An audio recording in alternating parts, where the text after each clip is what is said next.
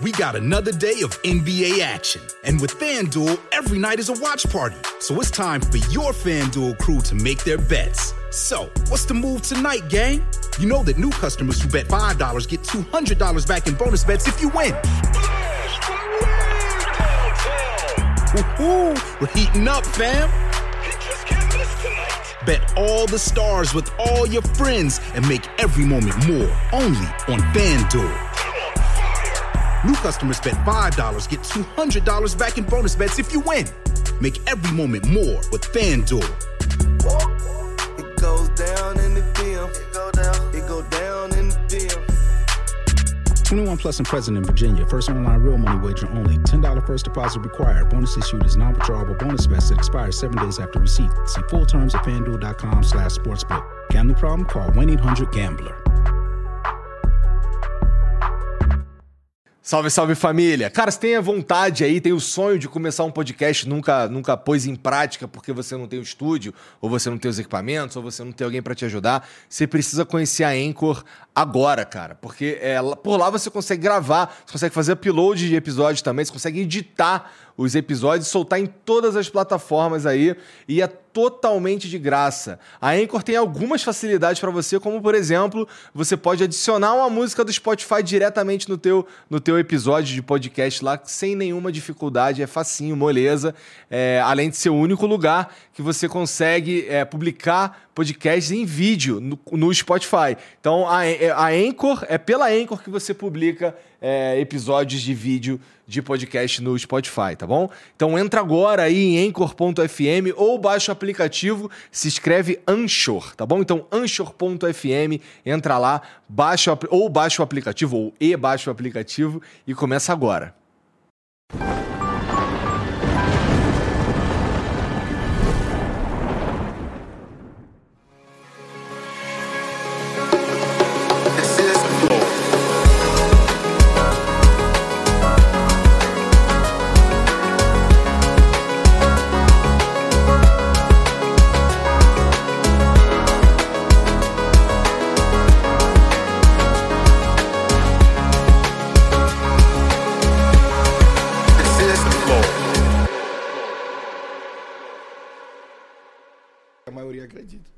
Faz sentido.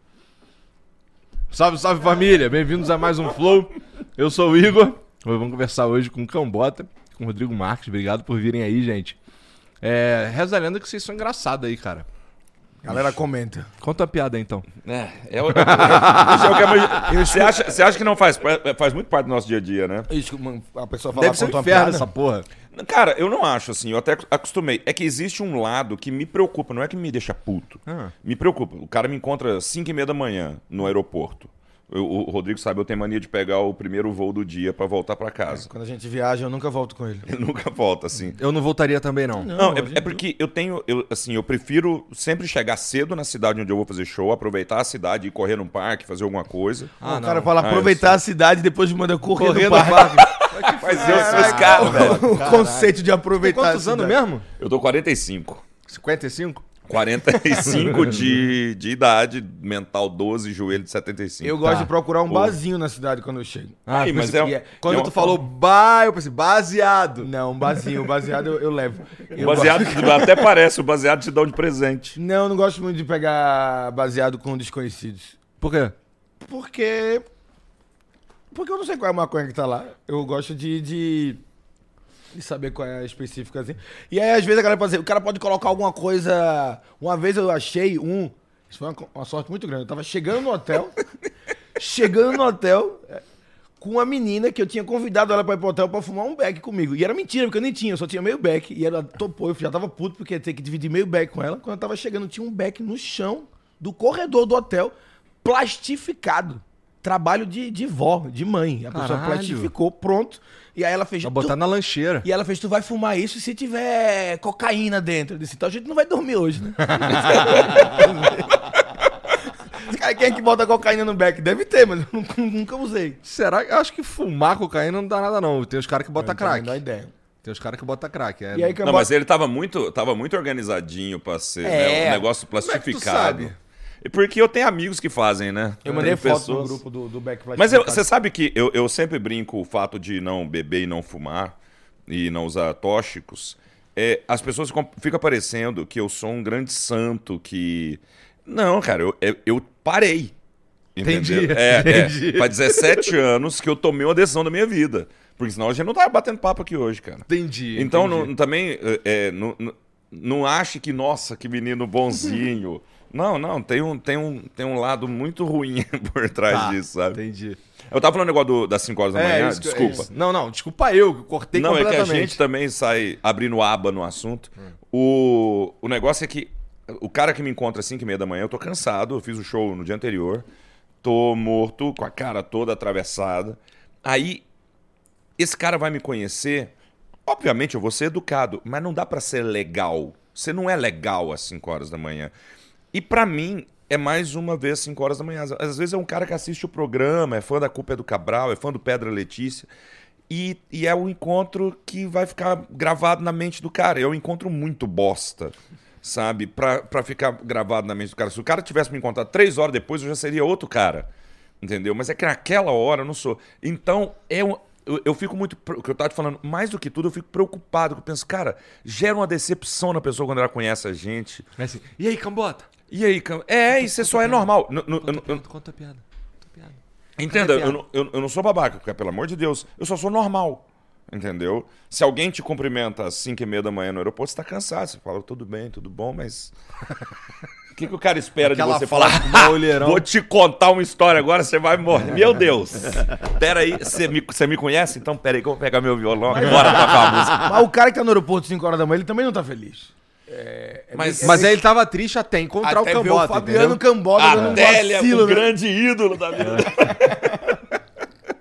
Nada. Mas, cara, é, é, é, é que eu acho que o comediante. Tem tanta, tantas nuances em ser comediante humorista hoje. Uma delas é a intensa preocupação em não causar decepção nas pessoas. Porque a gente já convive com a decepção o tempo inteiro. Quem é comediante? Essa coisa de você fazer uma piada com uma tensão de alguém não rir, que é uma coisa muito imediata, né? Se alguém não ri, ela não ri na sua cara. Então, e é na hora. Então, você não tem como se recuperar disso. Da mesma forma que a gente tem uma certa preocupação eterna e perene a respeito do, da aprovação das pessoas. É, é- qualquer comediante é assim. Eu imagino. E no palco é diferente, porque no palco você faz a piada, a pessoa não ri, e aí você entende que é o silêncio, que é a reação comum da comédia, porque a comédia é uma tentativa de levar uma alegria. Eu tentei te fazer sorrir, tu não riu, ah, eu vou tentar a próxima. Mas a internet não. A internet a pessoa faz questão de dizer, ei, eu não ri e você é um bosta. Isso tem E uma falo, Cara, por que diferença. tu faz a questão de avisar, tá ligado, que tu não gostou? Eu não consegui entender isso, não gostei. ou, ou Um de... feedback construtivo, É, cara. ou de censurar. Ah, é muito construtivo. Porra. Ou de censurar um tema, de censurar um Ah. tema. É, você não pode falar de câncer. Eu falo, cara, mas por que eu não posso falar de câncer? Porque é a dor dos outros. Mas, cara, tudo é a dor dos outros. Eu não tenho que saber qual é a tua dor. Se tu tava andando na rua, tu tropeçou e caiu em cima de um, de um paralelepípedo, ele entrou no teu cu, e aí um comediante fala paralelepípedo, tu começa a chorar porque tu lembra do paralelepípedo no teu cu quando tu caiu no meio da rua. Aí a culpa é do comediante. Não, cara, cada um tem sua Que dor. azar. A comédia não Mas tem limite. acontece, quem nunca? Quem nunca caiu no paralelepípedo? A comédia não tem limite. O que tem limite é, é a pessoa, tá ligado? Você tem o seu limite. E é, é, é- é- eu sempre falo assim, eu te- é claro que tem piada que você também acha sem graça, eu acho sem graça, eu acho pesado. Tem piada que eu falo, pô, essa é pesado. Beleza, mas eu não, eu, é, o fato de eu achar pesado não significa que essa pessoa não possa fazer e que alguém não possa rir. Que ela não pode existir. Que ela não pode existir, eu também acho. Assim, eu posso não gostar, e tá bom. É, eu não gosto de trash metal e eu não vou lá no show e falo, ei, irmão, canta diferente. Como assim tu não gosta de trash metal, Tá cara? vendo? Ih, na internet agora já. Não, Rodrigo ah, Marques não não pode gosta falar isso, de cara. trash E, metal. e é um- é- e já, já é a próxima manchete. Trash É. metal? É, Eu não conheço Rodrigo nenhuma disse trash que não metal. suporta trash Achei, eu disse, velho, eu vou, vou colocar um nicho que não é possível. que eu vou ser cancelado pelo pessoal. Não, Você sabe que eu do fui trash cancelado. metal. Não, não, não. não é Eu fui cancelado por é, é, esotéricos. Oi? É um nicho. É, um- é um Calma aí, calma aí, nicho. Os calma caras jogaram os dados Não, e deu teu lá, nome. Juro pra você, vamos por partes. Eu, eu postei no, no Instagram uma piada muito antiga minha que eu falava sobre faroeste caboclo. Tá, só, só pra te dar uma, um- um- uma prévia. É- Era uma piada que só dizia uma bobagem É, ótimo, a né? respeito do João de Santo Cristo, que é o personagem do Faroeste Caboclo, que do nada, no meio de uma treta, ele fala: Eu não protejo o general de 10 estrelas que fica atrás da mesa com o cu na mão, e é melhor o senhor sair da minha casa, nunca brinque com o peixe de ascendente escorpião. E eu falava: "Gente, Que bandido esotérico é esse? que coloca um horóscopo no meio de uma treta pesadíssima, porque eu não conheço nenhum bandido que seja capaz de falar assim, passa o relógio que eu sou sagitário. Era isso. Era uma piadoca besta. Besta, besta. Aí eu postei esse comentário no Instagram, um recortezinho assim. Aí a primeira enxurrada de hater que veio foi de fãs do Renato Russo, dizendo quem é você para macular a imagem do grande poeta Renato Russo. E hora nenhuma eu fiz isso. Hora nenhuma. Acho, continuo achando um poeta, continuo, mas na hora nenhuma eu falei isso. Mas tem, Aí quando você passou- ouviu e, caralho, engraçado. isso Engraçado, é só isso, é só isso. É, sabe? engraçado do nada ele citar isso que não tinha. É. na- não tinha... Nada, beleza. Quando, quando, mas beleza, quando passou essa onda de hater, de fãs do Renato Russo, passou e aí a galera tava rindo, sabe, tava comentando o vídeo, quando veio uma segunda onda de hate que é, você sabia, porque quem é de Sagitário e tal, porque rodou o vídeo numas páginas esotéricas. Caralho. E aí eu tomei um hate esotérico. Entendi. Assim, provavelmente a pessoa até quis dizer mais mal de mim nas cartas do que na vida real, assim, porque ela tava muito chateada comigo, porque as estrelas iam. é, é, é, estavam contra mim, os chakras completamente desalinhados. E eu fiquei. E tomei um hate de uns três dias de galera que achou ruim, porque eu Cara, primeira vez que eu escuto algo parecido, cara. Não, não. Mas, cara, qualquer piada tem um alvo. Tem. Toda piada tem um alvo. Com certeza. Senão não é piada. A piada de um é a desgraça de outrem, sabe? Não tem como não ser. Caralho, agora ele foi politicamente Não, mas, correto. mas a frase é do chicanismo, é minha.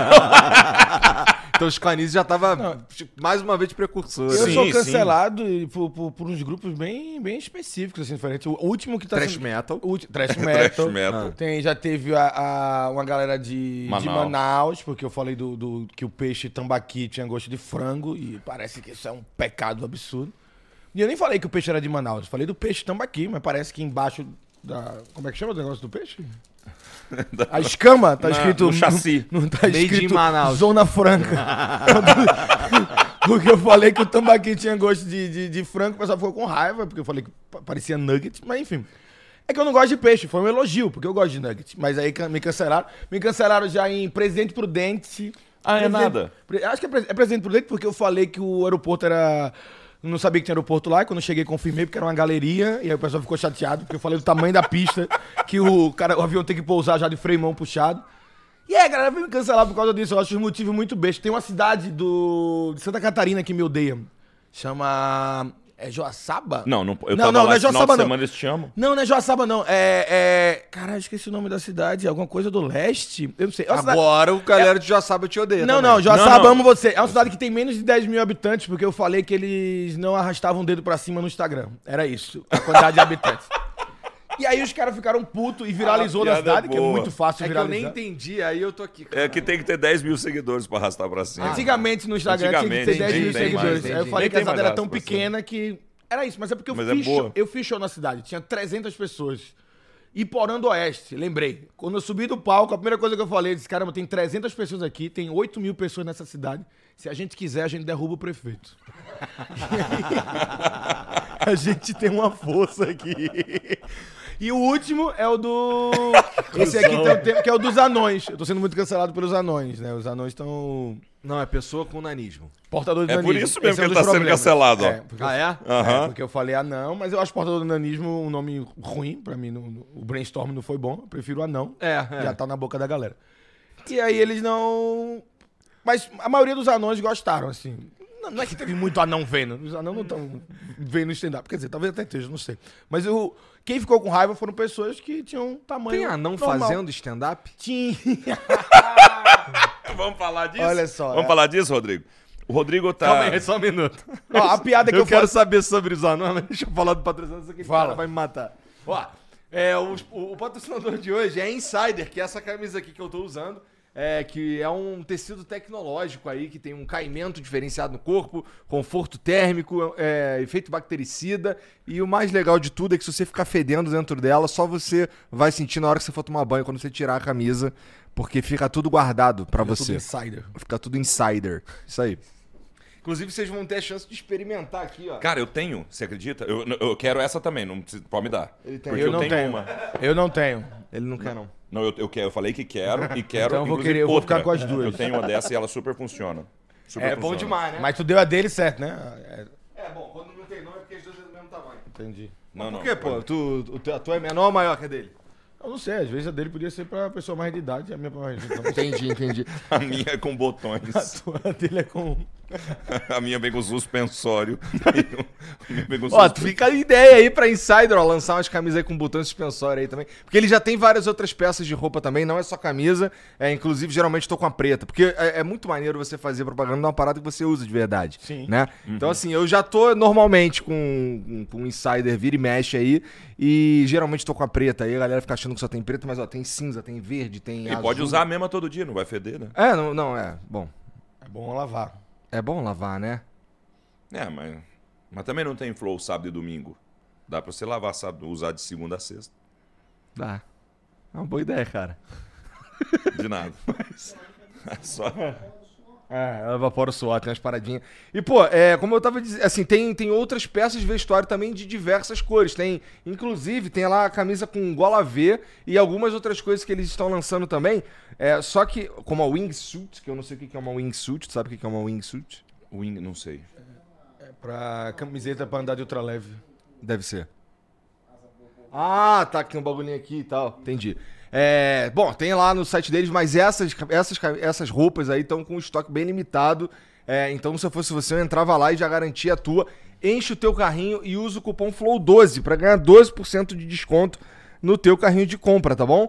É, tem vários, várias cores, várias peças. Tem cueca, tem moletom, tem um monte de coisa maneira lá. E é bom demais, assim, de usar de verdade. Porque, assim, eu uso no dia a dia, a galera que usa no dia a dia. É, tu curtiu a cueca, Jean? Maneira, né? É maneira mesmo. Então, ó, entra lá, insiderstore.com.br e não se esqueça de usar o cupom FLOW12 para ganhar 12% de desconto, tá bom? É, tá dizendo aqui que tem novidades em outubro, essas paradas, né? Essas camisas novas e tal. E aí é pra correr, porque essas novidades, como são. Estoque limitado. É Super exclusivo com estoque limitado. Então corre lá, é, insiderstore.com.br, tem o QR Code aqui e tem o, o link no comentário fixado. E também, so- já tomou hidromel? Eu não bebo. Eu falei, eu, sou, eu sou uma vergonha, né, cara? É verdade, ele não bebe, cara. O Cambota ele parou. Eu acho Eu que... queria ter. Eu queria não viver nessa época, mas eu queria um dia ter ido pra balada com o Cambota. Imagina. Nessa época do Cambota Cara, Crazy. não ia não, O velho. Pipiu malvado. Eu queria Eu ver. era, eu era chato, eu era aquele bêbado emotivo, aquele que abraça. É, isso é ruim. Fala, meu Deus, eu te amo tanto, cara. Chatão, É mesmo. chato, sabe? Bom, Então você fez bem. Eu bebo de Sou Otávio Mesquita. Caramba, esse programa é bom demais. O cara vem e ganha um bocado de presente. Pô, então tu dá isso aqui pra alguém, Cambota. Eu dou, eu dou, eu tenho, eu tenho público pra isso. O Muito hidromel, hidromel é uma bebida alcoólica. A galera, inclusive, acha que é uma bebida que... 14, 14%. É tipo um vinho. É, é um, é- é- o processo é parecido de, de fazer o hidromel é parecido com vinho. É, a fermenta, o, álcool, o teor alcoólico dele vem da fermentação do, porque tem uma galera que acha que é água, mel e joga vodka, joga cachaça, mas não é. Na verdade, ele já é, ele, ele é, ele meio que Vem o álcool da fermentação é assim, natural. é. E, pô, esse, o, o Felipe Mid, não, assim, eu já disse várias vezes aqui que é o melhor que eu já experimentei. E agora tá provado, porque eles receberam aqui, num concurso internacional, as medalhazinhas. Esse aqui, por exemplo, que é o Double Oak, meu favorito, recebeu a medalha de prata. Tem dois, tem quatro sabores, dois com medalha de prata, dois com medalha de ouro, tá? É, melhor, melhor hidromel do mundo, certo? Então, ó, você entra lá no site deles, philipmid.com.br, e se eu fosse você, eu experimentava os quatro sabores. Tem o Double Oak, como eu disse, que é um pouco mais seco, esse é o meu favorito. É, tem o Oak Aged, que é o envelhecido em- com lascas de carvalho. Sabe quanto custa uma lasca de carvalho? Não. É. Esperto. E tem, tem o tradicional e tem o de frutas vermelhas. Eu sempre meto essa, eu sempre pergunto, sempre todo mundo fica, caralho? Não. Não sei quanto Cara, custa. não. Alasca. Deve ser, deve ser caro, não? Será? Ah, o cavalo todo. Mas um Alasca. Agora tu me pegou. Não, mas aí que Vou- tá, Peraí no- que eu vou olhar agora no mercado. Então, mas aí que tá, ele é maturado com lascas de carvalho. Mais de uma. É. Mas tem que ver o tamanho, que às vezes de uma lascona eu faço várias pequenas.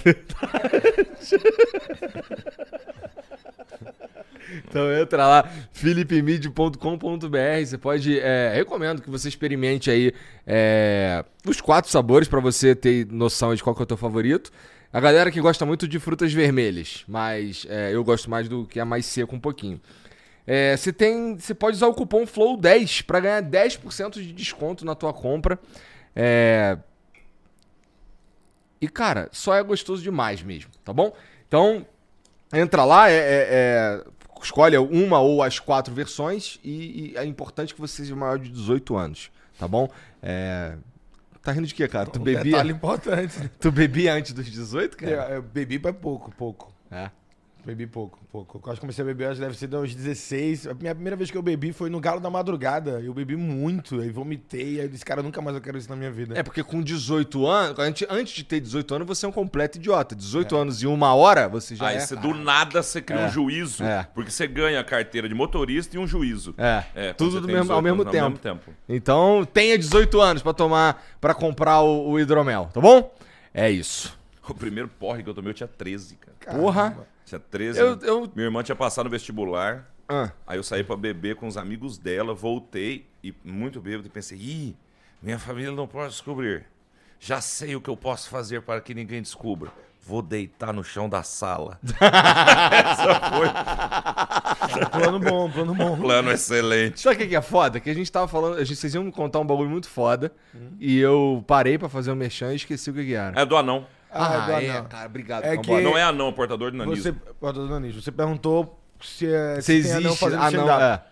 Tem, tinha um... Acho que tem um... O Valdeci, Valdeci, é muito Valdeci bom. Proença, Ele lá é de, de, de Sorocaba, que é bom pra caralho, tem um comedy. Com certeza ele zoa o fato de ser anão também. Só, né? e ele é um anão, ele é um anão muito alto, ele é um anão que Oi? quase não é um anão, tá ligado? Ele é tipo um anão king, um anão chato. Anão... ele, tem- ele bate. Ai, por que, que eu tô sendo cancelado? Cara, irmão, sabe qual é a piada que eu tô sendo, tô sendo cancelado por causa de anão? Eu falei que nenhum anão pegou corona porque a saliva passa por cima. Véi, é muito leve isso pra poder um cara vir em, em processo, nota de repúdio.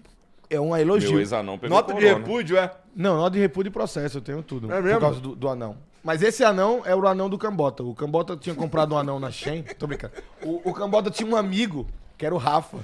Um anão querido, um ser humano maravilhoso. É, é, era um cara incrível. O... Era é foda, hein? Era. Era, ele era, ele era legal mesmo. Ele era super legal. Tá. Bom, bom humorista, cara. bom, gente Eu fina. tava. Aí eu fiquei uns dois anos aí. Ele abria meu show, eu dava, dava umas ajudas aqui pra ele não passar aperto tal, nem nada.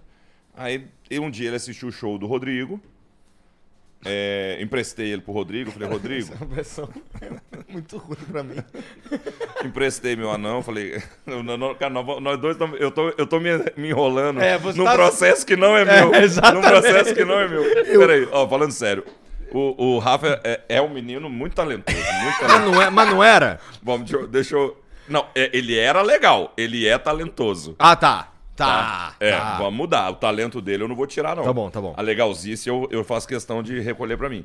O dois anos, esse. Aí, pô, ajudei, cara, tal. Aí, um belo dia, ele me pediu ajuda num texto. Acho que eu demorei uns dois dias pra responder, que eu tava fazendo show tal. Quando eu respondi, é a, é a última conversa que eu tive com ele no WhatsApp. Quando eu descobri no dia seguinte, ele tinha voltado pra cidade dele e, e se tornou é, missionário, eu acho, evangélico, assim, com a missão e tal. E, obviamente, eu não, eu não acho isso ruim, ele tem todo o direito de escolher Jesus a mim, pelo amor de Deus. Mas é porque não- o Jesus não, não impede de fazer stand-up. É, não impede mesmo. Será? Não, não, não. Não, não. Tem, tem muita gente que faz, inclusive, é, em prol de. É. Tá. Sabe? Tem. E se fosse Danny- esse o é caso, e tem. se fosse esse o caso, ele, ele, ele, inclusive tinha um contrato assinado com o nosso escritório. Eu nunca executei, nunca vou executar o contrato, porque eu não vou acionar ele contra Jesus. Não parece uma boa ideia. Não é uma boa ideia. Mas eu juro que eu não acharia ruim. Pequenas causas. Aí, eu, eu juro que eu não acharia ruim, cara. Dele, dele falar. Se ele, se ele chegasse e falar assim, cara, não é a minha. Tô afim de partir. pro-" Fala, beleza, velho. Você tem, mas o cara nunca Mas fale qual foi, qual foi o motivo que ele parou. Aí por que, que ele parou? Eu, ele nunca se justificou comigo, certo? Ele nunca me deu um obrigado, nunca me deu um por que que saiu, nada. Só sumiu, parece que foi comprar cigarro, sumiu. Ele é Tá, o pai do é Afonso, pai do da Afonso, minha vida. Aí, o que que eu... Beleza, uma semana antes eu tinha é, é, indicado ele pra abrir o show do Rodrigo, certo? Ele abriu o show do Rodrigo. No show do Rodrigo, chamado Paz de Darwin, É um ótimo em que show. o Rodrigo prega o darwinismo, Não, Puta prega que pariu. Não, o não, é- ateísmo. é o- Já vi de Não, onde não prega, vai, não onde prega, não prega. É um show que Eu eu falo sobre o preconceito com os ateus portador de nanismo. e putaria. Inclusive, todo sábado, Teatro Gazeta, 22h30, leve a nós. Aí paga meia, só justo. É uma, per- é uma pergunta Não, honesta. não, não, não, mas eu tenho, eu tenho, eu tenho, eu tenho uns amigos à noite. O, o, o Rafa, ele foi no show, ele abriu alguns shows meus e depois ele simplesmente parou, aceitou Jesus. Creio eu que não teve... Pô, então isso é recente ou não? É, É, recente, é esse recente. ano. É, esse é meu show, meu ano. show atual. Não, mas eu juro. show eu falo- é esse, agora, esse falando- show é recente, né? O, pa- o Paz W é o que tá em cartaz e o, o outro, até pra aproveitar pra falar, o outro é o que tá na Netflix, que saiu agora recente, dia 6, O Inimigo do Nível, por favor. Excelente. Assistam lá no Netflix. O Inimigo do Nível, o nome do show. Eu vi no teu Instagram um vídeo de divulgação com os teus amigos. Ah, do pessoal falando pra não assistir, né? É. É que todo mundo faz a, disse, ah, vou fazer uma divulgação diferente. Em vez de ser a galera mandando assistir, eu vou mandar a galera me criticando. Fala a verdade aí sobre mim, né? É. E aí É, não tem- teve, é, até parece. A gente, ninguém gravou um vídeo criticando, a gente gravou um vídeo sendo sincero, Rodrigo. O pessoal dizendo que eu roubei piada dele. Não, eu falei só que você roubou o nome. porque Não, o, Alban, o Albani falou que, eu- que, eu- que eu peguei o bloquinho dele de piadas. O. Cara, tem muita gente falando muita coisa. Mas pera aí, só pra, só, pra, só pra eu entender aqui e... e- Esse, esse cara que foi pra igreja, o caralho, não é o anão king size. Não, não, não. Não, não, Não. não. É outro. O, O, o anão que ele anão, tava o anão, o anão Valdeci Proença É excelente é um humorista. comediante, dono de um comedy club lá de Sorocaba, que é o. o como é que chama? Black House, né? Eu não sei o nome do Acho comedy. que é Black, Black House, eu acho que é o E é um menino bom, cara. Comedy Club. Ele e o João correria, Vale, tem um correria. comedy, gente fina pra caralho. Essa galera, um essa galera a, a Cris Paiva conhece bem essa galera do Sorocaba, uma galera correria, velho. É uma galera que fez virar Sorocaba ali dentro Ô, do meio. maneiro. Então, o que que acontece? Por causa disso, que é o que a gente sempre fala, a gente vai pra uma cidade, a gente fala pros humoristas que estão começando, cria a cena na cidade. Dá pra criar. Essa galera, lá em Sorocaba existe uma cena local de comediantes bem forte, cara. Sabe por quê? Só os caras de Sorocaba mesmo, Só a galera que ali são famosos um ali, de faz o bar, show ali. E tudo cheio, e eles se viram, fazem show todo dia e se viram bem, cara. E é- tem uma galera lá que faz isso e toda a cidade veio fazer isso. Porque a gente, por exemplo, que não é de Sorocaba, vai a Sorocaba, a gente se esbalda, inclusive, porque é um público que tá acostumado à comédia. Tá consumindo. Que consome pra caramba. Então tá ávido por também ver a gente. Aham. Entendeu? É bom pra todo mundo, cara. Interessante, E parece esse, esse moleque faz muito bem lá. Entendi, parece mesmo um... Mas e- vocês veem isso se repetindo pelo Brasil? Ou, Sim. ou, ou não muito? Sim, sim. É, e existe, existe agora, pós, pós-pandemia, nesse, nessa recuperação agora com, com a pandemia acabando, que é os, a explosão dos comedy clubs, sabe, pelo Brasil. A gente tem muitos já, né? Então, muitas cidades- novos, que surgiram a que partir do- surgiram, Ou que cresceram após. Tá. É porque, obviamente, O Clube do Minhoca também mostrou, tipo, o Clube do Minhoca que é, ganhou agora três prêmios aí da, da melhor, melhor comedy do Brasil, melhor Porra, maneiro. melhor do melhor local de melhor casa noturna de São Paulo também. E o, o, o, o, o Minhoca, ele tem uma vibe que é uma salinha pequena, que tipo, ficou organizada e a galera viu. Então, o Minhoca fez com que a galera dissesse, cara, dá pra fazer. Não precisa de uma estrutura gigante, feito Aero É. Comedians, de 300 lugares e gastar 2, sei lá, 5 milhões pra fazer um comedy. ligado? Dá pra gente pegar, tipo, uma sala feito essa aqui, a gente coloca um palco ali, coloca 30 pessoas e vamos fazer um show. É. né? E aí, essa galera começou a compreender isso pelo Brasil inteiro. E isso está fomentando a comédia. Se, se você fizer uma conta rasa, a gente tem 220 milhões de brasileiros. Quantos brasileiros foram ao teatro nos últimos dois Ixi. anos assistir comédia? Passa longe de 1%. E o teatro de uma maneira geral, eu acho. De maneira né? geral. Mas comédia ainda menos. Eu digo o seguinte. Você é, acha? Estamos falando. Não, eu digo menos assim. Se você fizer um recorte, você vai diminuir mais Tá. esse volume. Ou seja, nem 1% da população assiste comédia no teatro. Como é que você aumenta esse número? Acostumando as pessoas à comédia. Porque a comédia também tem um pouco disso. Você precisa ser acostumado a ela. Sabe por que, que as pessoas é, criticam tanto o Léo Lins por uma frase que ouviu que ele falou pela internet? Porque elas não estavam no show. Elas estando no show, elas iam compreender que fazia parte daquele contexto do show. Tinha tudo a ver falar ali, sabe? Então, um pouco do que a gente tem também é, é essa falta de costume com a presença, principalmente do stand-up comedy, dentro da, do ao vivo, do, do, do, E, o- do e tete e o, e o fato do, do- da gente usar, não todos, mas teoricamente usar o nome da gente, confunde o, o público. O público acha e algumas pessoas acham que é aquilo que você está falando mesmo, sabe? Parece que é assim, ó, isso aqui que eu tô falando é, é Não é piada, é verdade. e é, É, o é. que eu penso de verdade. Então, já saiu, quando, quando eu fui, tava sendo lá, lá em Manaus, que deu os problemas, uma, uma jornalista pegou uma frase minha e colocou, o Maurício Rodrigo Marques diz, abre aspas, e colocou uma frase solta do meu texto. E eu não disse aquilo, eu disse no palco, mas tu não pode pegar uma frase minha no palco e colocar como se eu tivesse falado, tipo, numa mesa de bar, trocando É, ideia é com- basicamente pe- pegar uma, uma fala de um, De um filme. filme. exato. exatamente. Não, não, pegar uma fala do, do, do Daniel Craig 007 e falar, vou lhe matar, russo, filha da puta. O Daniel Craig odeia russos. É. Não, caralho. E o que, o que é pior, 007, tu talvez uma foi? pessoa que esteja nos assistindo agora fala, não, mas você falou isso e era sua cara e era você com o microfone. Isso só demonstra a falta de costume com a comédia. Exatamente. Então, se você frequentemente assiste comédia, você começa a compreender que é isso mesmo. Você entendeu? Eu vou repetir o que eu falei lá atrás. Então você pode falar o que você quiser? Tá, se não for um crime, pode. Sabe, você pode achar engraçado ou não. Tem muita piada que eu acho pesada. Tem muita piada que eu acho sem graça. Mas eu não vou, eu não tenho o direito de proibi-la. Sabe? Exato. Family Guy. Family Guy é, é, tipo o meu desenho preferido, assim, Family Guy e Rick and Morty. Mas Family Guy é muito pesado. É muito Se pesado. fosse brasileiro, aquelas Aham. piadas com a referência da cultura nacional, se fizesse com, a, com o que eles fazem com as piadas com os americanos lá, fizesse com o brasileiro, porra, não ia durar uma temporada. A galera chamou o Pochá de, de, de, de pedófilo, tá ligado? Então, imagina Family Guy, tá ligado? Um dos personagens principais é o velho, que é um pedófilo, É. tá ligado? Tipo, é um bebê que se masturba na frente. Tipo, não tem como, a galera, a galera não consegue aqui. Parece que a galera não consegue Então, separar, mas isso, isso é falta de consumo de De cultura. comédia, Isso é exatamente. falta de consumo de comédia. Ir ao show, entender o que que é comédia. Quando os comedy clubs começam a se espalhar pelo Brasil, a gente já tem essa esperança de que as pessoas estejam já. mais acostumadas à comédia daqui pra frente, cada vez mais pessoas. E a gente tem percebido isso nos teatros.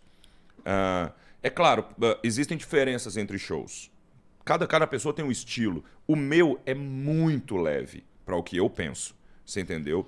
Eu acho ele muito leve. Eu não falo palavrão, eu não falo de política. Não bebe, não fuma. eu não bebo, não fumo. Eu sou um tiozão fazendo piadocas. E umas músicas. E umas músicas. Aí eu acho leve. No meu show, em algum momento, em determinado momento, tem gente que vira e fala: Ih, não gostei dessa piada. E o que, que a pessoa espera de mim? Que eu diga: Ah, tá, então eu vou mudar a comédia porque você não gostou. E outra coisa, você não gostou dessa piada, mas você gostou do show? Que quando você comprava um disco antigamente, você gostava de todas as músicas? Você tinha que gostar? Na sua banda preferida, você gosta de todas as músicas, sem exceção? Sabe por que, que com a comédia há uma cobrança de 100% de acerto? Por que, que o Neymar pode perder um pênalti e a gente não pode errar uma piada? Sabe? É que o Neymar não pode perder um pênalti. Não, pô, já perdeu e nem por isso deixou de ser o Neymar.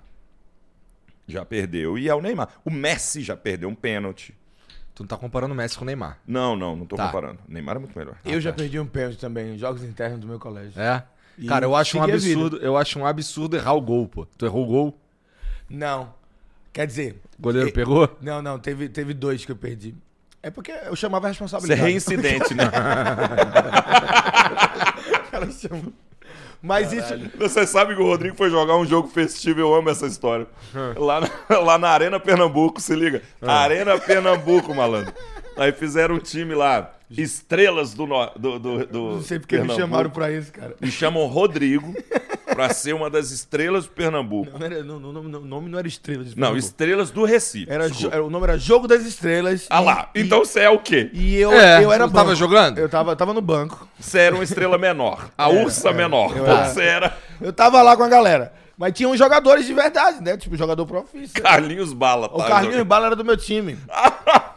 e aí eu pedi pra entrar. Corre pra capeta. Me colocaram. Eu tive três jogadas boas. Mandaram a bola no meio campo, toquei de lado, geral aplaudiu. Mas... e aí depois eu tive uma dividida de bola Caí no chão, reclamei com o juiz, postura de jogador. Geral já viu, esse maluco entrou com tudo. E aí foi o terceiro lance. A- Os caras atacaram, o meu time a gente conseguiu tirar a bola. Quando a gente tirou a bola, enfiaram a bola na direita pro Carlinhos Bala. Eu pensei, vou acompanhar sendo opção. E aí Você foi. vai acompanhar Carlinhos Bala. Carlinhos Bala que, que dá, eu, lembro quando o Carlinhos Bala jogava no esporte, quando dá esses intervalos de esporte espetacular, os caras não tem o que fazer pra mostrar no meio da- da- das temporadas, botaram o Carlinhos Bala pra correr contra um pônei. Lá Recife. Porque ele corria muito, e aí ele perdeu pro pônei, mas por pouco. E aí era eu e o Carlinhos Bala, o cara que correu com o pônei. Ele no lado e eu no meio. Cara, eu corri o campo todo assim, com muito esforço, muito esforço, dando espaço total. Levei a marcação pro centro e ele teve todo o espaço pra tocar ou pra chutar. Chutou pra fora. Aí Não- tu ficou puto. Não, eu, eu não tive nem Ele não teve força pra ficar puto. Pra reclamar com o Carlinhos. Quem me ajudou foi o goleiro do time adversário. Entendi, porque porque assim que a jogada acabou, eu já caí. E eu disse, irmão, eu tô sentindo gosto de sangue na boca. e aí o goleiro já fez assim. E minha participação foram oito minutos em campo. Oito minutos. O Flávio, Três toques na bola. Não, dois, né? Porque o, o Não. terceiro você não recebeu, porque o Carlinhos eu- Bala chutou. Eu dis... Não, é, a outra eu também não peguei, não. Eu disputei, mas disputei forte. Que foi que eu briguei com o juiz. Ah, oito minutos parece um bom tempo, cara. Cara, mas você já, você já jogou contra um jogador É profissional? muito grande Cara, o campo, ó. irmão. Você não tem ideia de como o campo. É Porque eu tava correndo, tem esse detalhe. Eu tava correndo esteira naquela época, eu tava fazendo 5km esteira bacana. Eu tava fazendo 32, 29 minutos. Sendo que o campo é uma arrancada. E é completamente diferente de tu É. correr a 10, 12 km por hora. Eu fui correndo de um assalto, tá ligado? e aí acabou. Mas é muito diferente, cara. Ó, eu joguei uma vez, a gente foi fazer uma pelada, é, é, jogar uma pelada com o Zé Roberto. E o Zé Roberto, já viu como é que tá o Zé Roberto? Hoje. Hoje. Hoje. Se você escreve MC no Google, aparece a foto dele, né? Cara, o, ca... o cara. Cara, é impressionante. É, É impressionante. É, É uma massa impressionante. A barriga dele é, é trincada aqui, ó. É. Embaixo do mamilo tem uma divisão. Você nem sabia que tinha esse É, músculo. você nem sabia que tinha. Você nem sabia que tinha. Parece o Goku sem camisa. É isso. Tá ligado? Só que um pouco menos estufado. É... E aí a gente tava jogando lá um- uma bolinha e o Zé Roberto, ele jogava no time de quem tava com a bola. Porque assim, não é como se alguém fosse conseguir tomar a bola do Zé Roberto. Então ele passava pra alguém e tal. Se alguém roubasse a bola desse outro cara, o Zé Roberto era a opção pra ele O- também, tá ligado? O Zé Roberto. Automaticamente é, passava ele, ele time. ficava ele mudava de time porque ele era o jogador do time que tava com a bola. Existe isso. Agora, quer dizer, o Zé Roberto é o Zé Roberto, ele Inven- pode Eu nunca tinha visto essa Eu regra também na nunca minha tinha visto, vida. mas achei interessantíssimo. É. Cara, é um Aí- do, em campo. Aí, assim, é, eu não pude jogar, eu tava lesionado.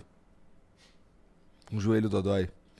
Cara, Eu meto essa, né? Às vezes os caras me chamam, pô, vamos jogar bola. Puta, cara, fala aí. minha mão tá doendo.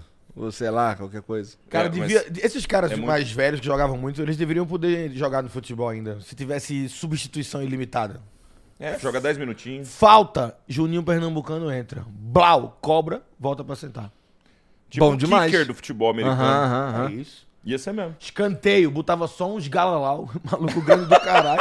Cobrava, blade pra cabeça, O sai Peter todo mundo. Crouch, você lembra do Peter Crouch? Dois metros e cacetado. Você sabe que é, é, eu, eu, eu jogava bola aqui em Campinas com o Alisson, Ah. que é filho do Chitão.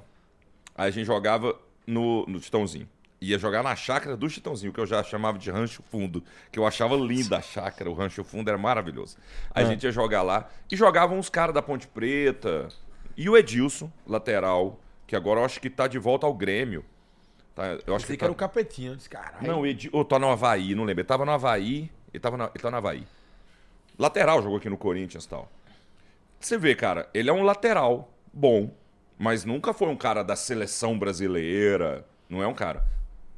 Todo mundo ali jogava bola bem. Não tinha nenhum perna de pau no. no Mas esse cara desequilibra. Mas esse cara, um cara desse, desequilibra muito, velho. É muito diferente, né? Muito O jeito diferente, que até pega o- na bola, tudo. Passada do cara é outra coisa. é Não outra consegue pegada. fazer nada mesmo. Então, é, é- eu fiquei só assistindo o Zé Roberto dar aula pros outros ali. E o cara, porra, vamos combinar que o Zé Roberto, com, com o jeito que ele tá hoje aí, dá pra ele jogar num timezinho Dá, aí, pô. dá. Ele e o Guardiola ainda conseguem. É. Botar um meio campo, Zé Roberto, Guardiola e Zidane. Eu acho que eles conseguem. Dá, ainda. consegue.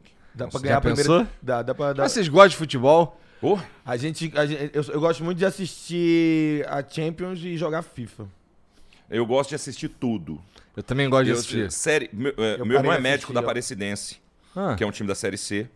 É, E aí eu acompanho, acompanhei Série C avidamente agora, porque a gente tava torcendo, infelizmente, a Aparecidense ficou na, na beirada agora, que, que não conseguiu classificar Tá. pra Série Como B. é que é o subir nome? pra Série B. Aparecidense, de Aparecida de Goiânia.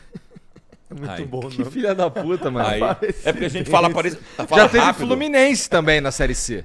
Aí a- gente fala O muito rápido. Fluminense Parecidense parece que é um time tipo concorrente do Paris Saint-Germain. Tem o Paris Saint-Germain e o Parecidense.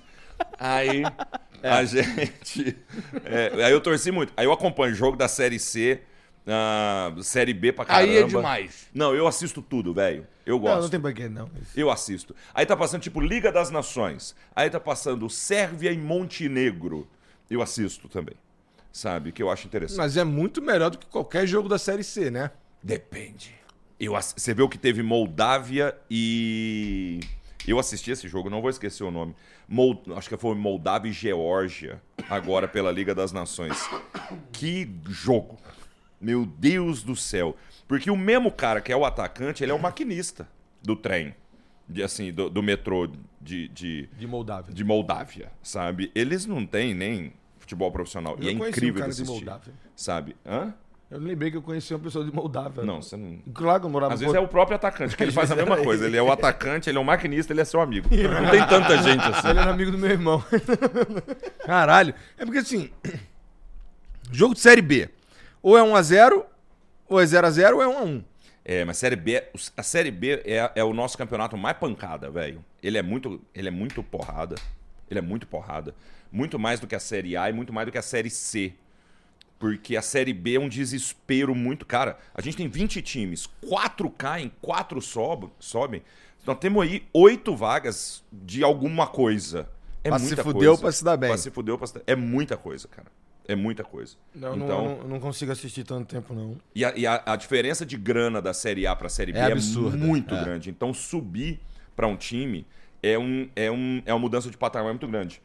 Eu acho que isso faz com que os jogos, tipo, não dá pra você. Você vê que tem, tem, tem muita pancada, é um jogo brigado e, e pouca gente. Não tem esse negócio tipo, Diniz, vamos sair tocando. Não tem dessa, velho. Você não pode se arriscar. Cara vira, Série B. cara vira o jogo, a galera já se empolga, já é diferente. É, não, ali é outra coisa, é uma Mas outra pegada. Tá é vindo, muito, pegada. tá vindo muito, muitas empresas agora que estão começando a comprar os times brasileiros, né? Feito aconteceu lá um pouco na Premier League, mas a Premier League foi mais os shakes, né? Ah, Bahia, o Bahia acabou de ser comprado, né? Ah, eu é? queria que um shake comprasse o Grupo esporte, City. o meu time, o Esporte Clube do Recife. O shake chega lá e compra. Já pensou? E quer lavar dinheiro com o meu time? Do petróleo? Porra! Tá bom demais, né? E aí Eu quero- tra- futebol é pra isso. Aí tra- É isso. É, nós aí tra- é sobre isso. o Esse shake faz isso, eles ficam jogando ele fute, irmão. Com, com, com- Aí ele fute, tu, tu tem quantos anos? Ele fute, eu jogava ele fute em 98, eu tenho É? 34. Caralho, eu jogava antes do E tinha pro 98, chip manejo. tinha o Ele Fute 2, que era de DOS. Não, esse aí era. Esse foi É, demais. esse eu não também esse peguei, daí, esse eu jogava, cara. Esse eu jogava. o que eu jogava- Pegou até mais velho que eu, pô. O que eu jogava era Não, do não, mas André eu não peguei que eu digo, é porque esse eu não joguei, ô querido.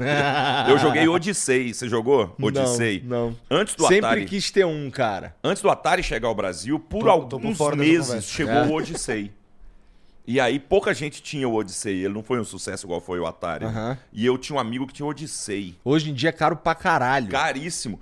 Ah, eu vi lá nos eu Estados já vi Unidos É um, um original. videogame, velho, pra É um caralho. Acho que eu já Mas vi a- esse nome. O, o, a, eu tô, É. tô com uma imagem da. Ele é, é o mesmo número de bits do Atari. Só que era uma outra marca, uma outra plataforma. Aí o eu vi pra eu vi para vender lá nos Estados Unidos. Tem uma loja tipo de antiguidades de games. No- tudo bem que é no centrão de Nova York, então é Manhattan, tudo é muito caro. Mas o Odyssey tava mil dólares, 999 dólares. Era só ter guardado, né? Só que é original, na caixa, na caixa, cara. Não, isso é maluco. Tem, Tem trato assim, feito, né? O lá do É, é, isso é bem trato Pô, feito. sabe que assim, depois, assim, depois de velho, eu comecei a meter umas dessa daí, tá ligado? Por exemplo, eu tenho, um- eu tenho dois Nintendo Switch lacrado na caixa, que eu vou esperar ele ficar caro. Mas você sabe que esses eu eu, acabei tô de vendo os comprar jovenzinhos o, o agora. Nintendo Switch no Paraguai. Peguei aquele OLED, meu irmão, vi um voo todo com Mario Kart virado com caralho. meu irmão, o Yoshi botando pra fuder. Mas é bom. Eu falei, eu falei pro Rodrigo, cara, se, É se eu, eu não demais, posso, cara. se eu compro um desse, acabou. Meu irmão, eu é não bom leio mais um demais livro. aquele você não- negócio. mas aí você não lê um livro mais, cara. Tu gosta de videogame, então? Adoro, a gente adora. né? Pô, o maluco tava assistindo o jogo da Aparecidense e não tem tempo pra jogar o Mario Kart. Ah, vai se fuder, né, Cambota? Não, não, mas eu, eu vejo. Não, o é que da assim, ó, eu vou, Aparecidense. eu vou ver o jogo da Parecidência, mas lendo um livro. Não, mentira. eu leio. eu- é que, é que eu, eu vejo o jogo da, da Aparecidense, mas obviamente fazendo outras coisas ao mesmo tempo. Até porque o jogo da Aparecidense passa na TV Brasil, você sabia disso? Não. Tava, é mentira, porque foi, foi ano passado. Ano passado a Aparecidense subiu da série D pra série C. E a série D passa na TV Brasil.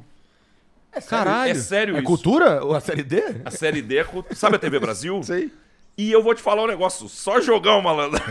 Tá- e é assistir. E acaba o jogo, começa chips. Você lembra do chips? Não, não sei É uma porra série que tinha dois motociclistas, é, é, que- é, eu acho- policial, Acho que eu já ouvi falar dois dessa. policiais na moto, Eric Estrada e Pancharello. Aí o Cambota, ele... eu sou, eu sou velho, cara, me perdoa. Sim, pô. mas teu- o teu plano, o teu plano é, tu comprou dois Nintendo Switch, Eu comprei quatro. quatro, e aí tu tá guardando. Um eu abri pra mim, o outro eu dei pro o, o- o outro meu irmão, que usa não falar que eu dei não, porque senão ele vai achar que é dele. Eu emprestei pro meu irmão e tá com ele. Tá emprestado pra sempre. Tá emprestado lá, não preciso dele, pode usar, mas é meu. É, e tem dois na caixa. Mas você sabe que isso vai valer. Essas figurinhas agora da Copa, que a galera, ah, mas figurinha não sei o que, dourada vale tanto. Ninguém tá pagando. A real é essa. Fala, vale 5 mil, mas ninguém paga os 5 mil. Mas a real é, não paga hoje. Espera quarentinha ano. Entendeu? Mas o Theo, meu filho, tá com 13. Daqui, daqui quarentinha vai estar com 53, doido pra fazer uma viagem de navio. Aí, ó, doido pra levar a senhorinha dele. Só guarda as figurinhas. Guarda a né? figurinha, porra. Vai ser Entendeu? a viagem pra, pra Marte já. Daqui É, tá 40 bom, anos. não, mas a figurinha não vai valer a viagem pra Marte. Vale um. Tu não sabe? É, vai saber como é que vai estar o trato feito até lá. Ah lá. Nossa, temporada 67 do Pois trato é. feito. Achei que tu ia falar do Vai estar Cabral. o neto do Chun-Li. Hã? Neto do quem? Da Chun-Li, como é que chama lá? O, o velho morreu, eu fiquei triste. Ah, também. O velho morreu. Você foi trato lá quando você foi a Vegas? Não foi, não foi. Eu, eu passei por um lugar muito parecido, mas eu. Não sei que eles não ficam lá, né? Eu vou te falar. Não, não fico. Eu já fui lá duas vezes e a segunda vez eu me senti um idiota de ter Por ido. quê? Porque a primeira vez é muito legal. Você vai no lugar que é o trato feito. Só que ninguém tá lá. Aqueles caras estão lá. E, e é só uma loja de antiguidades. Mas o povo fica tirando foto pra caralho lá, não fica não? Não pode tirar foto lá dentro.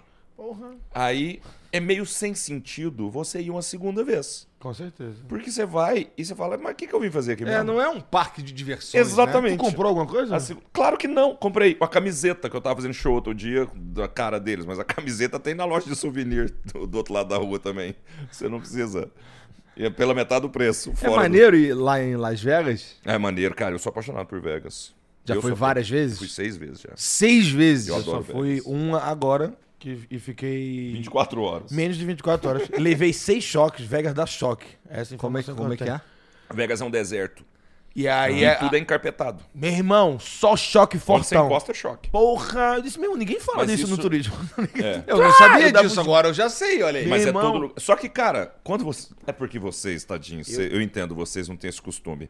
Mas quando a gente que é Las Veguense, que, que tem o costume de ir, a gente já tem as manhas, entendeu? De não levar choque. De não levar o choque, fazer bonitinho. né? Ganhei 300 dólares na- nas máquinas. Eu É? vi um panda. Mas tu dizia- perdeu quanto? Não perdi nada. Ganhei 300, foi o que eu fiquei. Eu devo ter ganho mais de 400 e saí perdendo um bocado. Foi 300? Não, não acho que foi isso tudo, não. Acho que foram 200 e pouco. Agora eu tô. Porque eu dei um dinheiro Dá pro Guilherme reais. e pra Camila pra eles jogarem, mas eles perderam. Não é que eles eram ruins, não tem como ser bom na. De sorte. Cara, não, eu sou muito bom em caça-níquel, jogador profissional de caça-níquel, terceiro melhor do mundo. Cara, mas você sabe que Puxa Vegas... uma alavanca como ninguém. Eu vou te falar, cara, Vegas tem algumas coisas é, que são mito e, e- Mas o choque é real. O choque é real. Tá, fui no, show choque do, é fui no show do David Copperfield. Maneiro? Maneiro, Ah, é legal. maneiro. Ele tá, ele, tá, ele tá quase desaparecendo já. Ele Ele, ele tá, ele tá com 90 anos, ele fez uma mágica em slow motion, assim, mas você, eu fui pelo. Porque eu queria ver, tá Ele ligado? deve estar muito de saco cheio de fazer esse show. eu, eu gosto muito de Cara, mágica. dizem que ele muda o show Ele- todo a galera ano. fala que ele muda pra caralho, que ele tem um É. estúdio dele. Um estúdio não, Ah, é? um, É. um- um lugar lá atrás que é cheio de, de mágicas novas. Mas, mas é doido, mano. Ele fez um Cadillac aparecer na minha cabeça, porra. Não sei se eu podia nem estragar o show do cara. Não, é porque, mas tá tranquilo que ele muda todo ano. Ele muda todo ano. Ano que vem é um Tá- Chevette, Tá, o né? David Copperfield agora assim, ó. Vai tomar no cu. Porra, o maluco estragou meu show! O David Copperfield tá desse jeito agora. Onde é que assina aquele Ele tá negócio com dos anões peruca. lá que eu quero? Ele tá com uma peru... perucona preta, ele parece um pouco o Zé Bonitinho, assim. Teve uma hora... Teve uma hora que ele chegou perto de. Come on, boys! Come on, girls! Ai, ai, eu perdi essa. Mas foi, mas foi demais, cara. Porque eu sempre fui louco por mágica, eu sempre fui louco por ele. Eu tinha três opções, era pra ver o Circo Solé, ou o Chris Angel, ou o David Copperfield. Eu disse, eu vou ver o David, porque os outros Chris dois... Angel vive mais. Os outros dois vão segurar o... o Dá pra tu ver outras vezes, é, né? o, David, ele já tá... Já tá... E, porra, tu foi lá seis vezes, tu viu o show do David já? Já assisti uma vez o show do David. Uma Porque vez. cada vez. Não, cada vez você vai. É, o, você o escolhe, trato feito, ele muita- vai duas. É, burro. Mas que o trato feito você não paga 100 dólares, né? É, tem Aí, o que também. acontece é o seguinte: é, tem muita opção de, de coisa pra fazer lá. Eu sempre, todas as vezes que eu, eu. eu fui uma única vez, há muitos. A minha primeira vez em Vegas, eu fui há muitos anos. Eu morei em Los Angeles um tempinho. É mesmo? E fui. Isso eu tinha é, 20 anos. Por que que tu morou Então. em Los Angeles? Cara, fui aprender a falar inglês. Assim, Ah, eu, tá. eu já falava inglês, fui aperfeiçoar meu inglês. Entendi, entendi. E passar vergonha. Fui lá, fui lá passar raiva Ficou e quanto vergonha. tempo lá? Dessa vez eu fiquei quatro meses. Pô, um tempão? É. E foi legal, cara. Foi, foi assim. Tem alguém da tua família que mora lá? Não. Fui sozinho. Eu sempre, eu sempre tive essas meio doidas, assim. Aham. Eu fui pra Itália sozinho também. Caralho. Fiquei, é. Fiquei um tempo na Itália. Fiquei um tempão. E assim. Itália fui é muito avulso, né? muito avulso. Tu fala italiano? Ah, così, così. Aí, Tem a mãozinha? parliamoci soltanto in italiano adesso. Però perso Parece, le né? parole, mi sono dimenticato delle parole. Mas eu, eu esqueci. Cara, eu tenho vi- mais de 20 anos. Eu acho bonitinho. O, o- parece o Você já Poderoso percebeu que a Chefão. gente muda a personalidade quando muda de língua? É porque a a, a gente copia pessoas que a gente vê. É. É, você me fez meio, meio que o Alpatino do. do- Mas eu já percebi isso. Ca- Pra cada língua você tem uma personalidade. Aí, eu, não que eu fale muitas. É. Eu falo italiano e falo inglês. Aí, em inglês, eu não sei o que, que me acontece, que eu fico meio arrogantão. Ah, é? Mó otário? Falo, "Really?" meio cuzão. Sabe, eu, fico, eu não sei o que, que me acontece com o meu inglês. Ele fica, sorry about that. Ah, eu não sei o que acontece. E aí, quando a gente foi, quando a gente gravava as primeiras temporadas do Cabral, as primeiras temporadas do Cabral, a gente gravou na Argentina, gravava lá. Dificuldade. Até a, até a quinta temporada, não gravava por lá. Quinta, né? Dificuldade pra conversar com o povo e a plateia entender a gente. Porra, É. por quê? Porque, Porque era mais já barato. era bem mais barato, a estrutura já existia Tá. lá. Então a gente levava uma equipe de 10 pessoas, contando nós cinco. A, a Viacom, que é dona do Comedy Center, eles são dono da Telefé. Telefé, que é aquele canal que fez Canal a Chiquititas. Então, tipo, era basicamente a gente entrar e seguir dentro do estúdio que já tá funcionando. Tá. né? E aqui eles É. têm que fazer tudo. E o cenário também já existia. Porque a culpa do Cabral antes era pra América Latina toda. Então o cenário era o mesmo, só mudava a cor. Então o cenário É. já tava lá. A Culpa é do Cabral é uma adaptação de um programa argentino chamado La Culpa es de Colón. E aí, esse programa já existia, não com o mesmo sucesso que, que passou a ter aqui. É, o Cabral a gente. É, o Cabral. É, Tanto é que a gente passou a ser o parâmetro dos outros programas. Eles refizeram os outros programas com o Baseado nosso- no, no nosso. Baseado e agora a gente tá rico, cenário de Playboy, carrinho. É, nós estamos ricos, assim. Tá- Nossa senhora. Tá muito bonito o cenário, tá muito bonito o Ce- cenário. É, cara, o cenário, da- o cenário novo tá bem legal. Tá- Tá, tá- bem legal. A gente gravou uma Gigante, temporada. pô. agora. Parece o negócio do Altas Horas, pô. E É. Antigamente era do tamanho dessa mesa. Não, era pequenininho, cara. Eu estúdio, juro, desse tamanho aqui pra tudo, velho. Pra tudo. Entendi. Aí, e Que era... merda. Não, é, mas aqui você tá sozinho, né, irmão? Com certeza, eu sei. Lá eram É. cinco, assim, apertado, as Mais câmeras. câmera, mais não E- sei o e, quê. cara, era uma- É. mas 12 eu- pessoas na plateia. Só que era na, na Argentina, ninguém falava espanhol. Eu também não falo espanhol. Eu misturava inglês, é, é, misturava português e italiano, e era o meu espanhol. E com as palavras que eu ia aprendendo mais ou menos na rua. Aí a gente saía e eu ainda, eu ainda tinha obrigação de conversar por eles. Porque eu era. O poliglota da galera. O poliglota, mas sem falar buesta nenhuma de espanhol. Aí, Ah, sabe falar boludo. é, não, já, e é- era essa era das. E a gente falou isso bastante na Argentina. Ah, La Concha tu Madre. La Concha tu Madre. Hijo de la puta madre. Hijo de la puta. Hijo de la puta eu já tinha escutado na época do, do processo do Paraguai.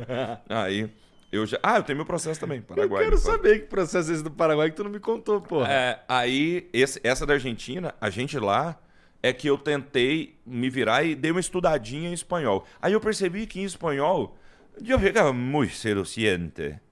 Eu, eh, eu ficava uma pessoa personalidade dele é caliente. Caliente.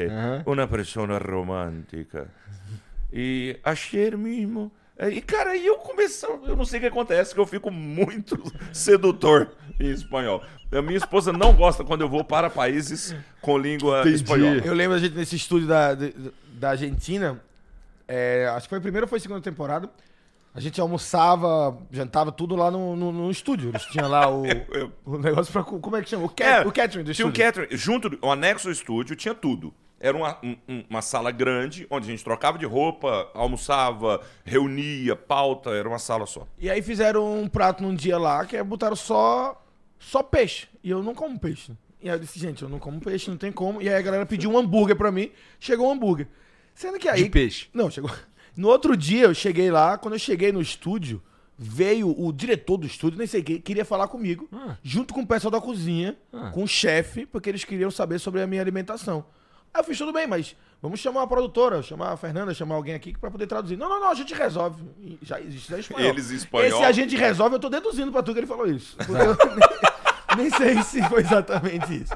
E aí a gente começou uma conversa de sobre, sobre o que é que eu como e eu não como. Eu, meu- minha- eu sou bem fresco com comida. Eu comecei a dizer, olha, eu não como peixe, eu não como, não como verdura. Eu vi que vocês são muito da batata e da carne, então é, é isso. Carne e batata pra mim tá bom. Mete carne, carne, carne macarrão. Porra, carne macarrão, fechou. Não tem erro pra mim. Batata, batata, carne. Tá bom.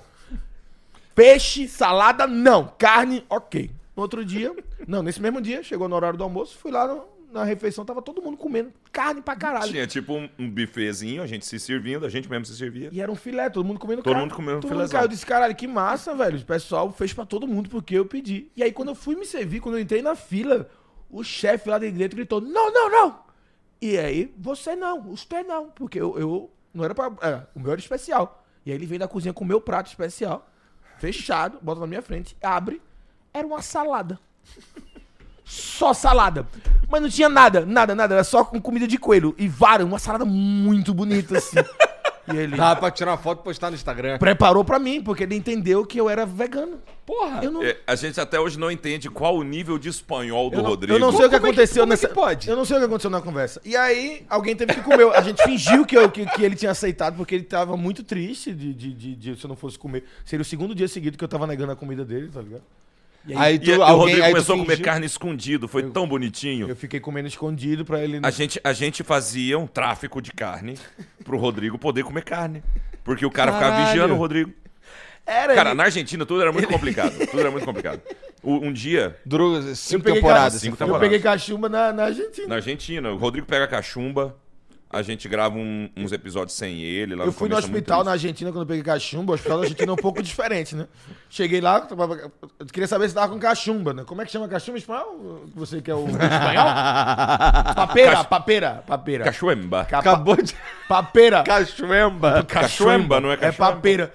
Olha isso, eu cheguei lá pra fazer... Papeira. Papeira. Rodrigo, a gente vai levar você no melhor hospital aqui da Argentina, onde atenderam o presidente. Eu disse, às vezes eu odeio o presidente da Argentina, não sei. Aí eu cheguei lá, a mulher fez, eu não, não dá pra saber se tá com papeiro ou não, porque você é muito gordo. Médica Caralho! foi a primeira informação que eu tive. Eu disse, gente, um pouco agressivo. Na época, eu realmente eu tava um, um pouco duas vezes maiorzinho. E aí eu disse, mas eu preciso ter certeza se você tá com papel ou não. Ela disse, ah, a gente tem um exame aqui que a gente faz de, de, de, de sangue, eu acho que é pra saber se você tá com papel ou não. Sendo que demora 15 dias, 15 dias pra sair o resultado. E aí eu perguntei, quanto tempo a pessoa fica com papel? Ela fez de 6 a 14. Foda-se. E aí você pega o resultado e fala, caralho, não é que eu tava mesmo, bicho? Ó, porra, imagina se eu não me ligo aqui.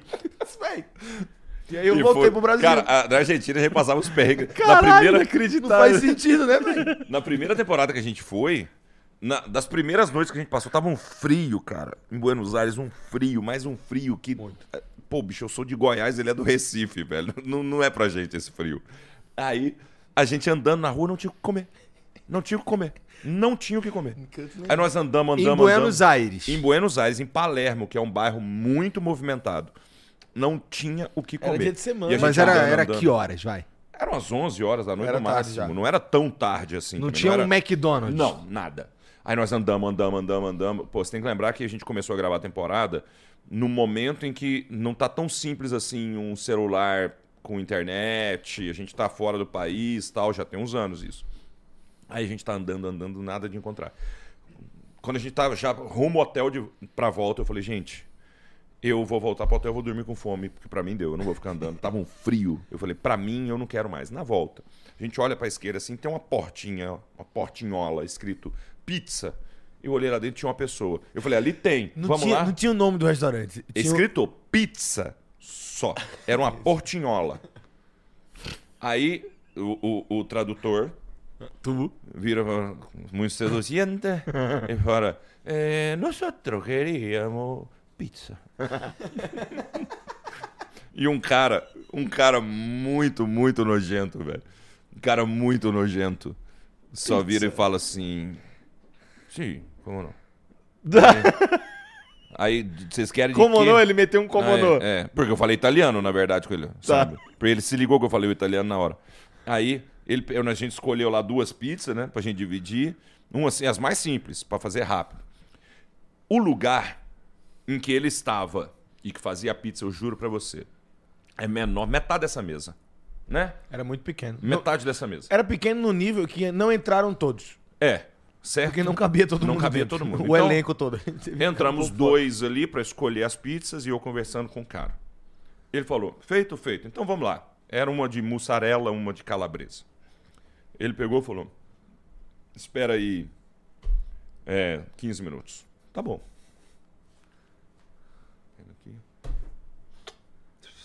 Acende um cigarro. E começa a enrolar uma pizza. Com o cigarro na boca. A mesma mão que ia no dinheiro, ia no cigarro e ia na massa. Certo? Já vi isso antes. Aqui, ó. Aí caiu, tipo, a cinza caiu e ele. Saía. Fogo mata. Aí, é. Aí ele enrolou a pizza, espalhou o tempo inteiro. Aí acabou o primeiro cigarro, a gente deu graças a Deus. Pessoal, agora ele vai. Ele, ele já emendou na quimba do, do primeiro, ele já emendou outro cigarro. E continuou fazendo. E no tempo da pizza ele fumou três cigarros. Dois enquanto fazia, um enquanto a pizza E ele tava só no forno. fuma quando tá Pelo fazendo jeito, sim, pizza. porque nós chegamos e ele não tava fumando. Mas Aí- a, vi- a vibe, a vibe dele é, essa. Eu acho, eu não sei se é O orégano da pizza. Cara, é, é uma defumada. aham. Aí o cara faz as, as duas pizzas. A gente tava morrendo, mano. A gente nem. se- Eu nem contei pros meninos lá de fora que o cara tava. Mas o, e, o- e eu vou te falar, o cigarro pra mim era o de menos. Porque o que mais me incomodava era a mão. Porque a mão que ia no cigarro e na boca, ia na massa, nos ingredientes, ia no dinheiro, entendeu? O cigarro caiu, ele apanhou o cigarro do chão, levou na bicho. Era. Que delícia. Não, cara. E e, era comeu. sujo. Aí eu falei, eu falei ah, não, é, é isso. É isso, vamos comer isso. Foi muito perrengue, cara. O Rafael Portugal, no outro dia, disse: Gente, eu preciso comprar um presente pra minha filha. Entrou numa loja de souvenirs da Argentina e comprou uma moeda. Foi uma moeda ou foi um acedor? Foi uma moeda, não foi? Foi uma mo- acho que foi uma moeda. Uma moeda de um real. É isso. Você tá Lá na entendendo? Argentina. Em Buenos Aires, ele comprou uma moeda de um real de presente pra filha dele, criança. Eu disse, meu irmão, ela vai dar na sua cara, Rafael. Porque isso é um dos piores presentes que eu já Não, mas eu. Mas quando eu fui, eu comprei um CD do Skank. Porque é, quando a gente foi, ainda tinha, ainda, ainda tinha alguma coisa Cantando de em espanhol, estarei Mas é porque- prendido em tus A filha dele parece que ela gosta de juntar. uma- Tinha um sentido, né? Mas é que lá tava mais barato que aqui.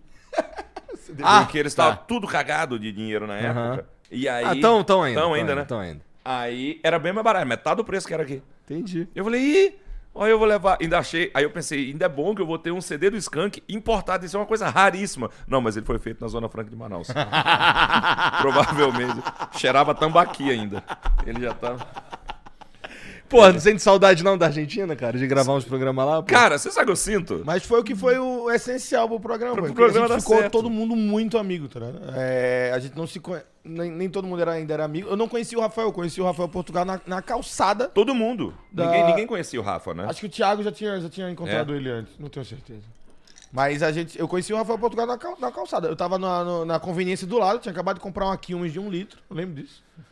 E aí tava bebendo. Quilmes. Por que que ele... Olha, na época eu tava um pouco gordinho. Pô, o cara comprava um litro de E Quilmes. tomava sozinho. A galera não é do. do- do- Eu fiquei conhecido como o cara da, da, da cerveja na Copa do Cabral. Não é porque eu sou da cerveja pra caralho, é porque os caras não bebem. E aí eu era o único que citava ah, o álcool. E aí cismou um pouco. É, no caso, tá tomando cerveja aqui É, também. agora né? também, porque me ofereceram. Mas te ofereceram outras paradas Cara, também. me oferecem muito, assim, muito. Balada. Eu virei uma gostosa na balada. Ah, é? Vocês mandam, os caras mandam um Tu gra... vai uma- em balada, cara? Eu gosto, eu gosto. Eu, eu sou um- eu, eu gosto de ficar de voyeur de balada. Eu gosto de ver o, o ser humano praticando a, a caça noturna. A dança do acasalamento. Eu, eu acho engraçado ver. Sendo que agora a galera tá começando a falar comigo, né? Eu falei, meu trabalho tá dando certo, a galera fala pra caralho. Aí então os caras ficam me chamando pro camarote, vem pro camarote. E aí eu tô lá bebendo, chega um, um balde de Heineken e o cara sorrindo de longe. E aí eu tenho que É transar com um os caras. cara. É. É, mas é. Tudo tem seu preço, né? Ah, vou ficar dizendo não. É, também é Maluco, muita frescura. Heineken 15 conto na balada. Mas eu gosto de balada, eu gosto de balada. Eu, vou, eu fui semana passada pra um. Caralho. É. Eu não vou a uma balada, eu nem sei quanto tempo faz, cara. Mas tem seguramente uns. uns 10 anos. Mas tu gostava de ir antes? É, nunca foi muito minha parada, não, mas na, na verdade isso aí foi moldado em mim, né? Minha mãe não deixava eu ir quando eu era moleque. Então, o fato dela não deixar eu ir, eu comecei a botar na. Eu não queria mesmo. Foda-se. Mas tu gosta de barzinho? É de- na defensiva, É. né? Tu gosta de barzinho? Cara, eu prefiro um barzinho. Eu, Eu- prefiro um barzinho. Eu gosto muito de barzinho. Eu, tipo, eu gosto de balada dependendo da galera que, que vai, tá ligado? Tipo, eu não gosto de. Aniversário, vamos pra uma balada. Pra mim não faz sentido isso, tá? Tipo, aniversário, eu acho que é o momento de todo mundo socializar, conversar, de você ver aquele grupo de amigos que não consegue juntar tanto. Vai numa balada, tu não consegue conversar com ninguém, porra. Na Verdade. balada, tipo, Mas você sabe que eu- você que vai à balada, então sacia uma dúvida minha. Antigamente a gente ia pra balada, quando eu era jovem, a gente ia pra, ba- pra balada e era um chaveco muito ruim, muito difícil. Qual Porque- que era as roupas que usava na tua época? Ah, calça bag. Usar, usar calça bag era muito bom. Mas eu de digo sino, assim, Boca de sino. imagina. Na minha época era camisa polo, um Nauru. Um cal... Sabe qual que é o Nauru? É tipo uma, uma bota. Jean, vê se tu acha aí um calçado Eu Nauru. nunca ouvi falar do não. Caraca, É. também não. É Nau. N-A-U. É... E uma calça jeans. Era... Os caras nem deixavam entrar de outro jeito. Tinha que ser... assim. Não, porque você É essa porra ah, aí. tive, Essa tive, porra aí. tive. É. Não, não sabia que chamava Não, isso. não, Prova- não. É porque su- tudo que eu tive na minha vida não era o original. Ali tá escrito ali, ó. Você sabe o Todo Mundo Odeia o 80. Chris? Já Ah. viu Todo Mundo Odeia o Chris? Que Aham. ele sempre usa as coisas genéricas? Era eu. Então, provavelmente eu nunca tive um dessa marca. Eu lembro que na Não, mas o década meu de 80... também não. Comprava na Uruguaiana, pô. Ah, tá. Porque na, é, na década de 80, te- 90, assim, teve um tênis que fez muito sucesso, que era É o feio. M2000. Você lembra do M2000? Bota aí, tênis M2000. M2000. M? Nossa, M. Tá. É, Não, não era um tênis que, nossa, isso aí foi, assim, aí o o M2000, ó. Essa porra aí, Essa cara? porra fez muito sucesso Ah, no mas M2000. isso aqui é uma, é uma Copa Parece- do Jordan, porra. É, parece É, não o, sei. o, o- o Will Smith usaria isso aí no... Não, meu irmão, é um Jordan... No Fresh Prince. Sim, sim. Eu tive o W2000, que era imita Euro M Cara, isso virado, é- assim. Isso aqui é igual, igualzinho o Jordan, cara. O símbolo da Nike, o maluco tá com o Paxson. E ele travou É. só, mas é eu igual. tive, e eu lembro direitinho, eu tive o Igualzinho, W2000, Jordan igual aquele ali do canto mais baixinho, Ah. eu tinha ele W2000. Esse. Eu tive Esse ele. aqui? É, só que W2000, que é o, o- o genérico. Aí eu tinha Hixbox, que era o Reebok, só que ao invés do K, era um X no final, assim. Eu tive o Ricoback. Ricobag é a mesma coisa. É, e eu tive tênis, pra mim o melhor de todos, que é o tênis Mike. que é um... Provavelmente é do próprio Jordan, que esse sim tem o nome dele, Mike. Eu que... Eu queria um que ele se transformava em patins, mas ele nunca me deu. Caralho. Ah, eu era tinha- bem legal. Ó, eu, é, é, Também teve uma tive. época que meu pai... Porra, meu- é um tênis e meio de transporte, porra. Você tem rodinha na parte de trás, não é? Era dizendo que era bem bosta. Eu nunca tive. Eu vou comprar. Compra, cara. Vou comprar. Quando É. acabar o flow hoje, vou É, comprar um. Mas boa. você sabe que um a gente tênis tava falando sobre, patins. sobre eh, eh, Estados Unidos agora, eu lembrei, o, o Rodrigo sabe disso. Eu tava em Nova York Ah, e eu entrei numa loja e eu achei o meu tênis que eu nunca tive condição de comprar quando eu era moleque. E eu comprei o tênis e falei com a vendedora porque eu comecei a dar uma chorada assim. Passou vergonha. Eu passei vergonha. Ela Sério? falou: O que tá acontecendo? Eu falei: Eu comprei esse tênis. Eu queria muito ter esse tênis. E a mulher nem aí. Tá E a mulher pensando: Cara, compra logo, velho. A loja, a loja Que lotadora. eu tênis queria- que era? era um Reebok que todo mundo na minha escola usava. E eu não tinha dinheiro pra usar e eu usava o, o- o W2000 e o Xbox. aham, aham. E aí e E eu o usava Mike? e o tênis Mike. E eu tinha um rainha de jogar futebol de salão também. Rainha porque tinha. Rainha, chute forte, pênalti. Que Aí- chute tinha aqui? Eu tive que chute, Aham. amarrado na canela. e É, isso que eu ia falar. O que chute tinha um cadarção, irmão. Tu tinha que amarrar ele na. Pô, canela. Você tinha duas formas de amarrar: ou embaixo da canela, Ou no caso de, por exemplo, você estar de calça, o que é muito comum para um estudante como eu, calça aí que chute, você amarrava ele embaixo. Então você dava as voltas embaixo, embaixo da quando ele estava novinho. Depois que tra- as travas começavam a gastar, Verdade! aí você já não podia mais é amarrar verdade, embaixo. é É verdade. que você amarrava embaixo e não pisava no E não cadastro. pisava no É porque cadastro. ele, tinha, ele era uma chuteirinha, Ele é uma né? chuteirinha. Todo mundo no meu colégio tinha aquela bolsa da Company. Eu queria uma, mas eu não tinha. Company? É, a minha era horrível, toda colorida. Caralho. E na minha época, assim, a moleca... os caras, assim, os playboy, é, ia pra, pras festinhas, não sei o que, eles usavam um Mizuno Camaleão.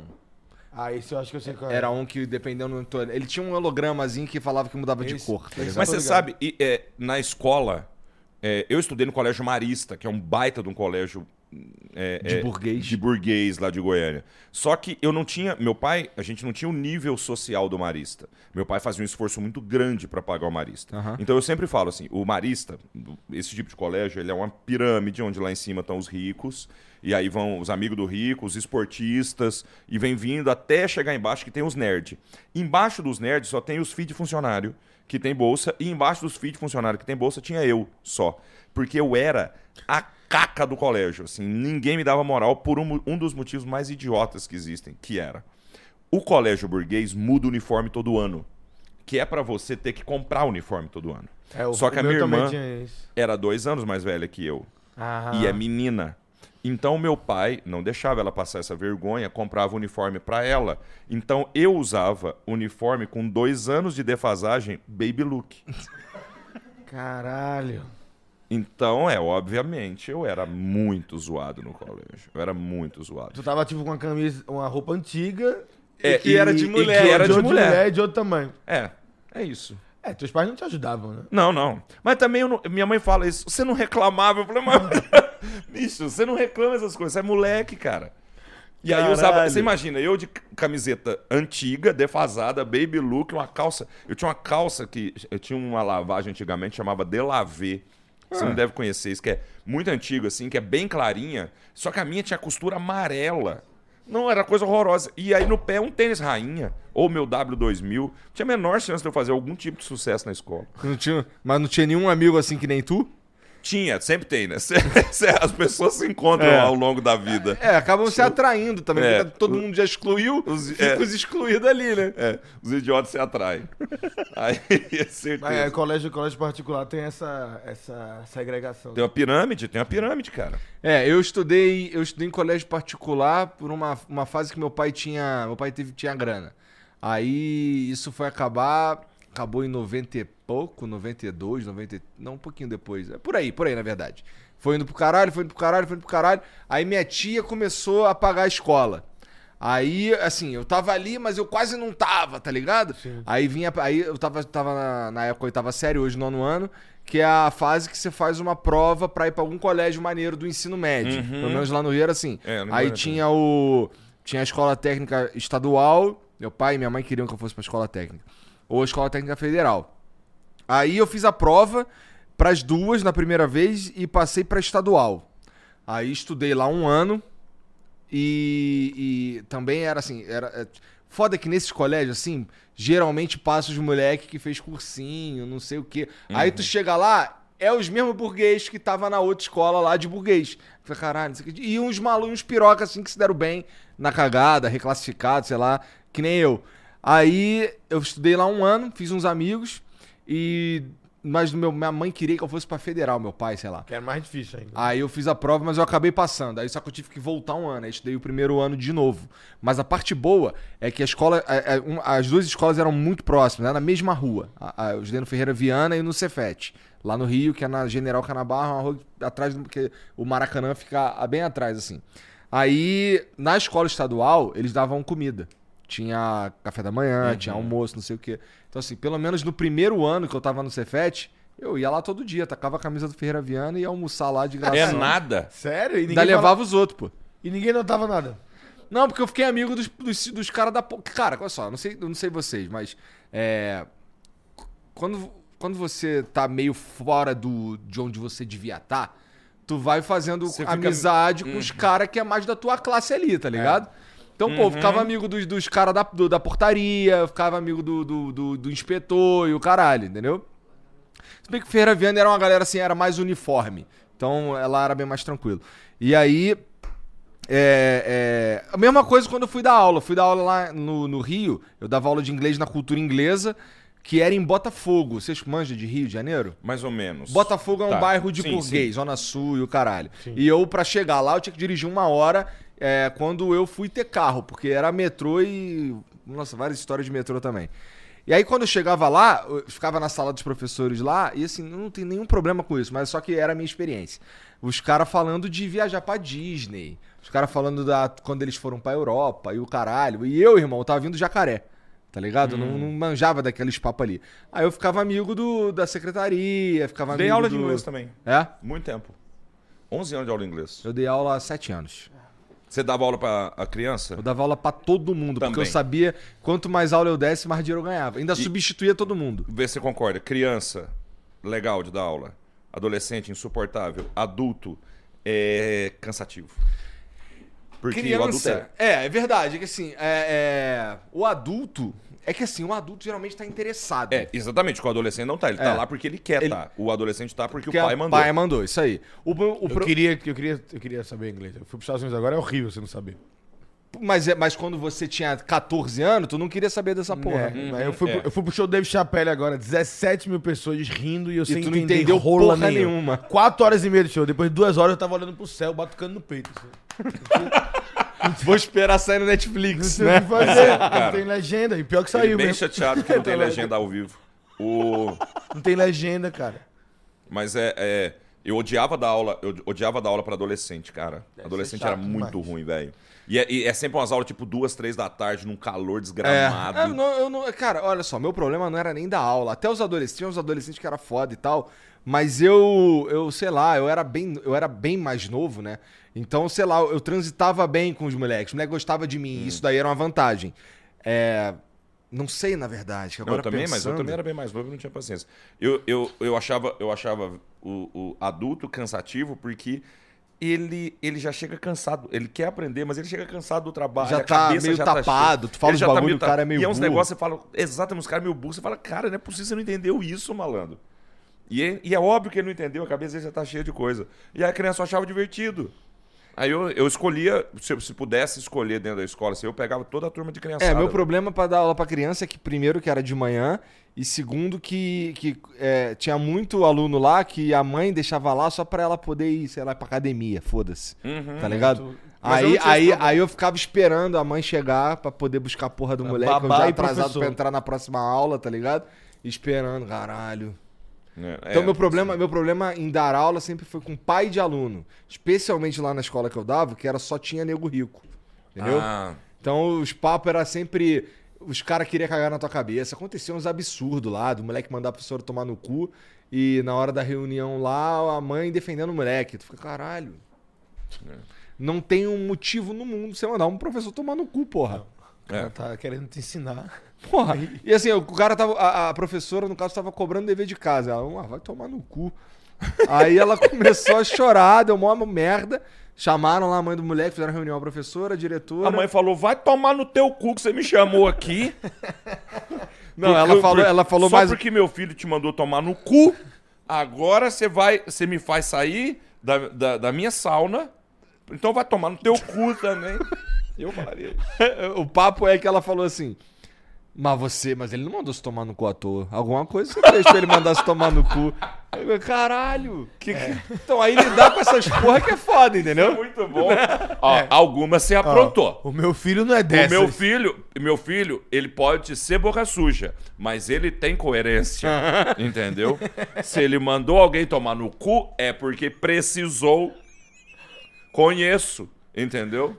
Nada que é, Nicolas tenha feito que eu vá Enzo, Enzo, Enzo. Enzo tenha feito que eu vá desconfiar da índole de Enzo. É. É, cara, Ah, mas é muito... esse Ih, cara, era o demais, velho. É. Mas então, os adolescentes, como eles gostavam de mim, é, é- é, eu tava pensando aqui que talvez não fosse uma vantagem, porque as minhas turmas, elas eram cheias pra caralho. Era tipo, dá pra ter 20 alunos por turma. Na minha sempre tinha 20. Ah, Aí na é. hora de corrigir prova, Ah, canseiro. redação pra caralho. Mas você não deu aula em escola, em colégio? Não. Eu dei aula em colégio. Não. Eu dei aula Não. em colégio estadual. Ah, vamos contar isso, foda. Eu dei aula no colégio estadual. de, de, do estado de Goiás. Significa que tu passou na prova. Isso significa que eu não passei, não. Isso significa que não podia, não. Mas essa, manda o Estado se explicar com essa. Eu rece- se eu recebia pelo Banco do Estado do Goiás, de Goiás, alguma coisa estava errado, né? É. Eu, eu trabalhava na escola estadual, me pagava pelo Banco do Estado oficial, quer dizer, alguma coisa de errado tinha. Aí eu tinha, chegou uma hora que eu tinha 1.500 alunos. Caralho. 1.500 alunos. Eu dava aula, ah, eu dava 36 horas semanais de aula. Que eu dava isso só de manhã e um pouquinho da tarde. Então, e, eu, e eram assim, eu tinha 18 anos e meus alunos tinham 15. Sabe? Era isso. Bem próximo. É bem próximo, que é um risco É muito grande. você Estado. autoridade, né? Com, com... É, e é difícil você. Tem duas coisas que é muito difícil você controlar: a autoridade e o tesão. Porque, cara, você tem 18 anos, velho. Suas alunas têm 15, 16. Você tá ali, irmão. Das 1.500, umas 300, o, o. Eu peço perdão, velho. Eu era moleque também, entendeu? Não me, não me julga, cara. Caralho. Era, ah, mas. É. É, eu cheguei a passar na prova nenhum. quando eu, eu me- eu- quando eu tava me formando. Eu, che- eu fiz a prova dar aula na prefeitura, passei, mas eu não fui. Porque eu ia ganhar mais na cultura inglesa. Aí foda-se. É. Entendeu? Não, e era, e era bem melhor. Eu, eu, eu não era. Eu fui um professor muito ruim. É? Hoje eu vejo isso. Eu, fui, eu era um professor ruim, assim. Ruim que eu digo assim, eu não me preparava, eu tinha preguiça. É, Você não amava, né? eu não amava. Só Ah, que no eu sou começo muito eu grato. me preparava, mas aí, porra, eu dei a mesma aula tantas vezes pra eu saber exatamente, foda-se. É, só que eu sou muito grato à época de professor, que é essa época que me prepara, pô. Eu tinha 18 anos, bicho, e, e encarar uma turma de 50 pessoas, sabe? 18 anos você lá na frente, falando pra 50 pessoas, não é qualquer. Eu era um moleque, velho. Pra entendeu? tu, acabou te ajudando. Pra mim acabou vida. me ajudando sem querer, acabou sendo uma escola ó, de, de como encarar público, porque eu era muito tímido, cara. Sabe? Eu era, Tímido? eu era muito tímido. Eu era muito tímido. Eu também sempre fui muito tímido. Você O que, sabe. que tu fazia antes? De, de stand-up, eu fiz faculdade de jornalismo e trabalhei dando entrada em seguro-desemprego das pessoas. A pessoa era demitida. Não é maravilhoso isso? Era bem avulso. O meu pai, ele era diretor de imprensa do prefeito do Recife. João Paulo, era assessor de imprensa, ele cuidava lá dessa parte da imprensa do gabinete. Então, tipo, vai a co- é uma rua nova na cidade. Aí tem um cara que é o mestre de cerimônias que vai lá apresentar, era o meu pai. E aí ele. Quando eu voltei, eu morei um ano em Portugal. Quando eu voltei, eu voltei, queria fazer stand-up e o pessoal não queria que eu voltasse. Eu disse, foda-se, eu quero voltar, que eu tinha feito uma apresentação. Meu pai queria que eu arrumasse alguma coisa. E aí ele falou com o prefeito, esse, e o prefeito, não sei se foi diretamente com o prefeito, botou um carro, como é que chama? Comissionado, né? Um carro comissionado. E aí eu trabalhava dando entrada em seguro-desemprego. Com um bocado de gente que era funcionário público e outras pessoas que eram líderes de, de comunidade, dos bairros. Eu lembro da reunião engraçada que teve, que o, o diretor da- da- do sistema público me chamou e perguntou pra eu, era, morava num bairro no Recife chamado Madalena. E aí ele chegou pra mim e disse: Olha, Rodrigo, eu chamei aqui, você é funcionário novo, você é da Madalena, né? Vi aqui no seu endereço, eu disse: É, Madalena. Ele fez: Você é forte lá? Eita. Eu disse: Eu não, não consigo entender essa pergunta. Eu disse: Eu moro lá. Ele Você conhece o povo? Eu disse: Do prédio. Aí ele fez. E os gêmeos não sei o que, da rua do sei o que? Eu disse, eu nunca ouvi falar desses caras. Aí ele fez, você tá aqui por quê? Eu disse, meu pai. ele pensou que eu era líder de uma comunidade lá do Recife, do bairro da Madalena. Não tinha a menor Ah, ideia. ele achava que você tinha essa. Não, e eu era só o menino do apartamento lá. Que o pai Que- tinha... cujo pai O colocou. pai o mandou ir pra não ficar em casa. E ele achando que eu era um puta líder Cara, eu do fiz- movimento estudantil do bairro da Madalena. Sei lá o que ele achava que eu era. A gente. A Só um gente, cara maconheiro. Não, nem era maconheiro. Sou, Na- na sou, época sou maconheiro depois de velho. A gente. é, se você fizer uma pesquisa, grande parte dos humoristas são muito tímidos. Eu sempre fui. Porque, na verdade, o humorista nada mais é do que um cara que era estranho. Ele não era. O humorista de hoje, ele nunca foi o cara popular da escola. Ele nunca, você pode fazer uma pesquisa que você vai acertar próximo, muito próximo de 100%. A gente é sempre aquele cara excluído, a gente era sempre o feio, a gente era sempre o ou o pobre do lugar, ou o cara ele começou a fazer piada pra se defender dos outros, É. ligado? Eu, come, eu Isso, comecei é a uma- isso, é uma- isso não é aqui, não, tá? É Eu um- comecei é a um- fazer stand-up, eu sempre fui muito tímido, muito tímido. Meu pai ele era ator e diretor de teatro. E ele queria que eu fosse ator, sendo que eu não, não conseguia aceitar a ideia de ficar num palco falando com as pessoas. Isso não fazia sentido pra mim, e ainda mais contracenar. Mas eu participava do teatro, eu amava o teatro, então eu vivia dentro do teatro o tempo todo. Vendo roteiro, ajudando os atores, vendo os ensaios, sabia as peças decoradas, ficava na coxia, porque eu queria ser roteirista do, de peças de teatro e de filme. Sendo que não aconteceu, eu fui fazer faculdade de jornalismo. Na faculdade eu comecei a notar que eu odiava a faculdade. Eu só queria ficar bebendo. Eu, assim que eu tinha que tirar nota boa, porque era particular, minha mãe que tomava no cu pra pagar, Aham. e eu tinha que entregar uma nota. Eu pensava isso. E aí eu descobri que eu sabia apresentar o trabalho. Tipo, no desespero de a galera. Tem que apresentar um trabalho. Eu levantei um dia, comecei a apresentar o trabalho, foi engraçado, a galera riu e o professor me deu uma nota. E aí eu comecei a ser contratado pelos CDFs da, da, da, da, sala Pra apresentar. pra apresentar o trabalho. A galera fazia o trabalho, me mandava um dia antes e eu apresentava só. Eu chegava e dizia, olha, o pessoal não quer apresentar, eu vou apresentar só. E eu apresentava o trabalho só. E eu comecei a, a fazer piadas nas apresentações. Aí teve um dia que eu tava, tipo, 3 horas da manhã, lá no PowerPoint, criando piadazinha com slide pra poder fazer no outro dia. E aí eu fazia jornalismo, comunicação social, então teve um dia lá na, na sala que veio gente das outras salas, tá ligado? A sala ficou cheia de gente. Pra ver você. Pra ver eu apresentando um trabalho sobre um teórico, tá ligado? Isso foi uma, uma bosta. Aí, profe- quando acabou, o professor disse, velho, você viu o que aconteceu aqui? A galera veio pra ver você, tá todo mundo rindo aqui, tu devia fazer stand-up. Eu fiz, que porra é stand-up? Não tenho a menor ideia. E aí eu fui procurar o que era stand-up. Eu já tinha visto o que era stand-up, só não sabia pelo, pelo nome. Caralho. E aí eu Cara, vi... essa história é maneira demais, cara. E aí eu vi que o stand-up, ele era a o meu sonho de escrever roteiro pra cinema e teatro, junto com a parada que eu tava me divertindo pra fazer, que era a apresentação do trabalho. Então eu podia escrever o meu e- filme e apresentava o trabalho. A única diferença é que não ia ser sobre uma parada chata, eu podia pensar o que eu queria fazer. Você lembra quem que você assistiu primeiro? O primeiro, o primeiro stand-up que eu assisti sabendo foi É. o, o Murilo Gun. O Murilo Gun e o Rafinha Baixo. Não tenho certeza qual foi dos dois vídeos. Mas foi porque o meu professor falou do nome dos dois. E aí eu no- depois eu notei que eu já tinha visto o Jorge Carlin pra caralho, mas eu não sabia. Porque da, da, da, da onda de ser Aham. ateu, de ver documentário pra caralho, Zeitgeist, Zeitgeist, Zeitgeist. Zeitgeist. É, ele tem a, introdução do Zeitgeist, aquela, da- do 2, uma animação, deu uma, de uma piada do George Carlin, eu não tinha a menor ideia. E eu sempre gostei muito de filme de máfia. O filme de máfia também sempre tem muita coisa de stand-up, né? Que a, o stand-up, a galera da máfia adorava stand-up nos Estados Unidos. Então, quando Isso aconteceu. é uma informação que tu tirou do teu cu ou é isso mesmo? Não, Não, tinha. não, é. Tinha, dizem, tá? Dizem que tinha uns comediantes, entre aspas, patrocinados. Tipo como tinha cantores, né? Sim, É porque Sinatra. né? Sinatra, É porque Tony os caras Bennett. os, os cara da máfia, na época da máfia italiana nos Estados Unidos, eles eram dono da- das melhores baladas, e as melhores casas de show. E quando tava tendo o intervalo do show, de uma banda pra outra, entrava um cara pra fazer o mestre cerimônia da banda. E foi assim que começou até o stand-up. E aí a galera começou a gostar muito desse cara. E esse, esse cara, ele era corajoso, ele fazia piada com o chefe da máfia que tava lá sentado. E a galera ria, porque, tipo, era uma contra... Caralho, o cara, ele faz, ele fala e foda-se.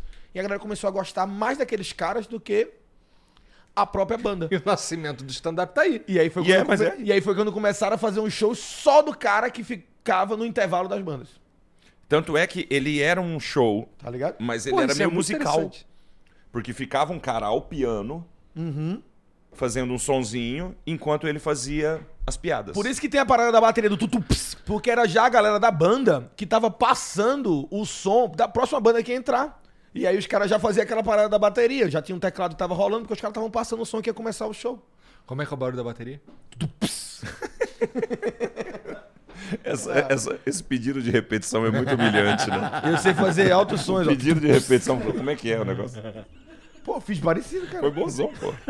Os caras estão querendo te derrubar, cara. É, a galera vem, vem, Ô, ô, ô, vem pra ficar feliz, é isso. Vocês são muito babaca. quando, quando, eu- olha eu fazendo a entrevista, mas é que agora eu fiquei curioso. E quando você subiu no palco a é que primeira não é vez? uma entrevista, Cambota. A É gente uma tá conversa, conversando. Quando é que você subiu no palco a primeira vez? Foi no, na pizzaria Gil, no Recife, uma pizzaria de Cara, Playboy. quanto- há quanto tempo vocês estão juntos, vai? Cara, A gente namorando? Ô, a gente ficou transando um tempo sentada sem sério. tá nada. E eu, eu não diria que a assim, palavra... essa, essa pergunta que tu fez agora, não é como se tu conheceu ele agora. Não, não, mas é porque a gente, a, a gente A gente já, já me- se conhecia antes do Cabral. Eu era fã, eu era fã da, da banda dele. Eu não sabia. Aí ele começou a fazer stand-up E eu conheci ele quando ele foi fazer stand-up no Recife. Ele pegou uma carona comigo. Deixa eu contar a minha visão. Aí Não, depois- pera. Antes de tu contar tua visão, é, tu fez uma outra pergunta Tá, e eu interrompi. Vamos por partes. Vai. É só porque a gente, se- a gente é amigo há seis anos. Tá. Eu fiz o Amigo. meu o primeiro stand-up foi na Em pizzaria. seis anos, tu nunca perguntou essa porra pra ele. Eu não, é a primeira vez que ele fez show, eu acho que eu nunca perguntei. Pizzaria Dil no Recife, eu, o prof- o, cara- o professor falou, eu f- mandei um e-mail pro Murilo Gun, o Murilo Gun me respondeu, falou pra eu ler li- o livro da Judy Carter, eu li o livro da Judy Carter, mandei um texto, ele falou que tava uma bosta, eu mandei outro, ele fez, tá bom, vem se apresentar. E aí ele botou meu nome no cartaz, tava Open Mic, Pequenininho, Rodrigo Marques, eu fiquei muito feliz com aquele, eu tenho um panfleto até hoje. E aí o show era Murilo Gun e Danilo Gentili, sendo Nossa. que o Pochá e o Oscar Filho parece que Ah. estavam gravando, fazendo alguma coisa em Porto de Galinhas. E eles foram pro Recife também. Então o elenco foi Murilo Gun, Danilo Gentili, Oscar Filho, Fá Pochá e eu. Fazendo meus cinco minutinhos.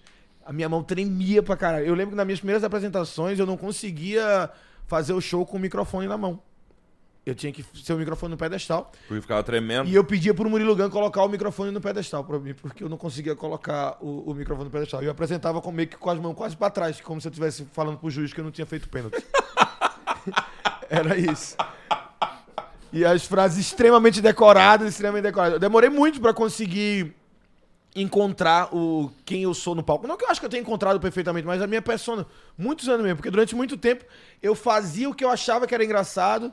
Depois eu comecei a. eu, eu- eu fingia, eu gritava, eu era outro jeito. E hoje em dia a minha apresentação era. Mais assim, mais sóbrio, eu sou bem mais tranquilo Mais no palco. coisa, coisa minha. Mais coisa minha. É, é. Pra quem conhece, sabe, eu falo meu show, meu show é bem pausado, eu sou bem, bem calmo, bem, bem tranquilo. É, é bem sossegado. É, isso. E aí, o que que tu tava fazendo no carro dele? Não, vamos por partes. Ajudei o Bruno um amigo. Romano, Bruno Romano Aham. me convida Bruno pra... Romano, que é o cara do tombo. É o cara cara, do do, tombo. Grande amigo meu. Aham. Aquele Bruno tombo é Romano. maravilhoso, uma das melhores crises risos que eu tive na minha vida. É, é- e é duro. o Vitor Sarro que tá chamando ele, É. tá ligado? E é muito triste, que eu já fui obrigado, assim, eu acho o Bruno Romano muito engraçado, mas eu fui obrigado a dizer pra ele, cara, é, nada que você possa fazer no palco vai me fazer rir tanto quanto tombo você tomou. E é muito triste pra um Foi a Cris comediante que me ter isso. mostrou esse tombo, cara. E esse tombo é o melhor tombo. É porque- o cara É o ele entrou tomando tombo e ele, ele entrou Não, no e o palco e melhor saiu é, tomando é que tem tombo. dois ângulos, né? É. E o melhor é que, é que tem ele, tem câmera inversa do Tem. campeonato ele, espanhol ele nele. tentou, ele tentou aliviar a queda meio que num movimento de parkour. Não sei o que, que ele quis fazer.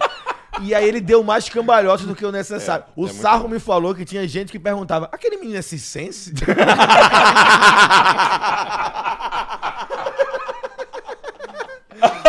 E é foda, porque cara- toda vez que alguém fala de Bruno Romano aqui, é o cara do tombo. Cara do tombo, e é ele mesmo. O cara levou uma queda e alguém te perguntar se tu é Cicense, é maravilhoso. E aí Bruno Romano me chamou pra ir pro Recife. queda, pra fazer um show lá num bar. Na época, gente, todo mundo começando a fazer comédia e tal. Eu fui fazer um show lá no bar no Recife. Ele falou, cara, ele me pôs no hotel e falou assim: cara, o comediante que vai abrir o show vai te buscar. Eu falei, tá bom. Aí eu tô esperando na porta do hotel. Eu pensei, esse Uno não vai ser. Uno velho caindo aos pedaços. Eu pensei, esse não é muita falta de respeito. Tinha nada de um nos pedaços, não. Tava, tava, tava, ele tava bem. Era um Uno, ele não pode ir muito bem, mas ele tava bem. Entrei no Uno. No Uno tinha um gordão, cara. É, felizão escutando Pedra Letícia. Pensei, que saco, velho. O cara vai daqui lá escutando minha banda, velho. Não, eu mudei. eu- é porque eu gostava muito, eu queria que ele soubesse. Depois eu entendi que não tem nada a ver fazer isso. Cara, e é, é muito, é porque é muito estranho. Eu amo. do- é a coisa que eu mais amo no mundo é minha banda, velho. Mas eu juro pra você, é muito chato você chegar num ambiente, alguém quer me agradar, põe o som da banda. Não, eu eu coloquei. não quero escutar eu isso. coloquei Ah, Led Zeppelin pra gente ouvir. Não, você tinha colocado Pedra Letícia. início. É meio desconfortável mesmo, né? Porque você- eu chego num lugar, é a cara bota que eu- pra tocar o flow, eu fico, porra. É, você fala. Qual é a cara que você veste? É. Você fala, pô, que banda, hein?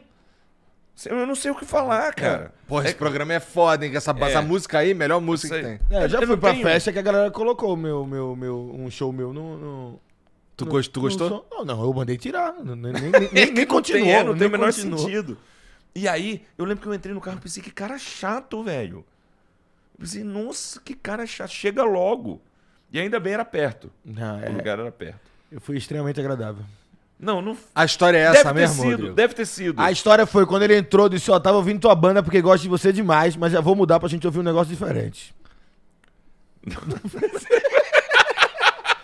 Essa é a minha não, versão, foi, irmão. não foi assim Foi o caminho todo perto da Letícia e Pedra acabou. Letícia Não, pra não, caralho. Eu eu pensei que cara chato, Botei mano. Led Zeppelin, botei Led Zeppelin, a gente trocou uma ideia, eu falei pra ele que era fã dele, e aí vi o stand-up dele impressionante de bom. Ah, e já Era nada, era ruim que o seu dói. stand-up no dia que eu vi, eu achei Eu devo ter impressionante. acertado aquele dia, então. Porque...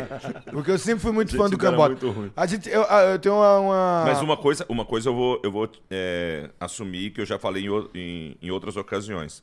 Primeira vez que eu vi o Rodrigo, porque ele tinha outro ritmo de fazer comédia, ele era muito acelerado. Eu lembro que eu olhei e falei, cara, que cara bom, velho. Sabe? É, ele pode ser chato dentro do Uno, mas ele é muito bom. Aí depois, quando a gente. Aí eu voltei para Ele ainda morava no Recife, voltei para São Paulo e comentei com o Bruno Romano. Falei, cara, aquele cara que abriu, é, ele é muito bom, velho.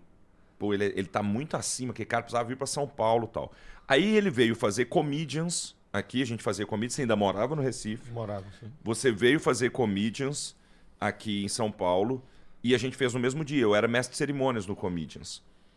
Aí, quando ele foi apresentar, eram duas ou três sessões no dia, eu não lembro. Quando ele foi apresentar, eu fiquei para assistir. Ele moeu o comedians, assim. E isso nós estamos falando de um Rodrigo, cara, há muitos anos. Nós estamos falando de sete, oito anos. Isso, né? Gordão ainda. gordão e tal. gigante. E ele tinha um, e é aquilo, ele tinha um outro ritmo de fazer comédia. Era, tinha uma comédia com muita interação. Interação, ó, e gritava pra caralho, fazia uma Gritava. triangulação com a galera da plateia. Tinha o É. número do Comedians, eu lembro muito E, disso. cara, foi uma porrada, velho. Eu pensei, caraca, o moleque é muito bom, velho. Quando a gente se encontrou lá no Cabral, lá na Argentina, porque a gente só se encontrou lá na Argentina. Anos depois. É, Esse, então significa que, depois. esse, que o staff do, do Culpa do Cabral foi montado pela, Pelo, pelo Comedy Central. pelo Comedy Central. Pura Tá. sorte. É uma cagada, velho. É uma sorte. É isso que eu ia falar, que eu fico muito feliz porque eu sou muito fã de todos, assim. Quando o- a Culpa do Cabral começou, eu, eu era apaixonado pelo trabalho de todos, assim, de verdade.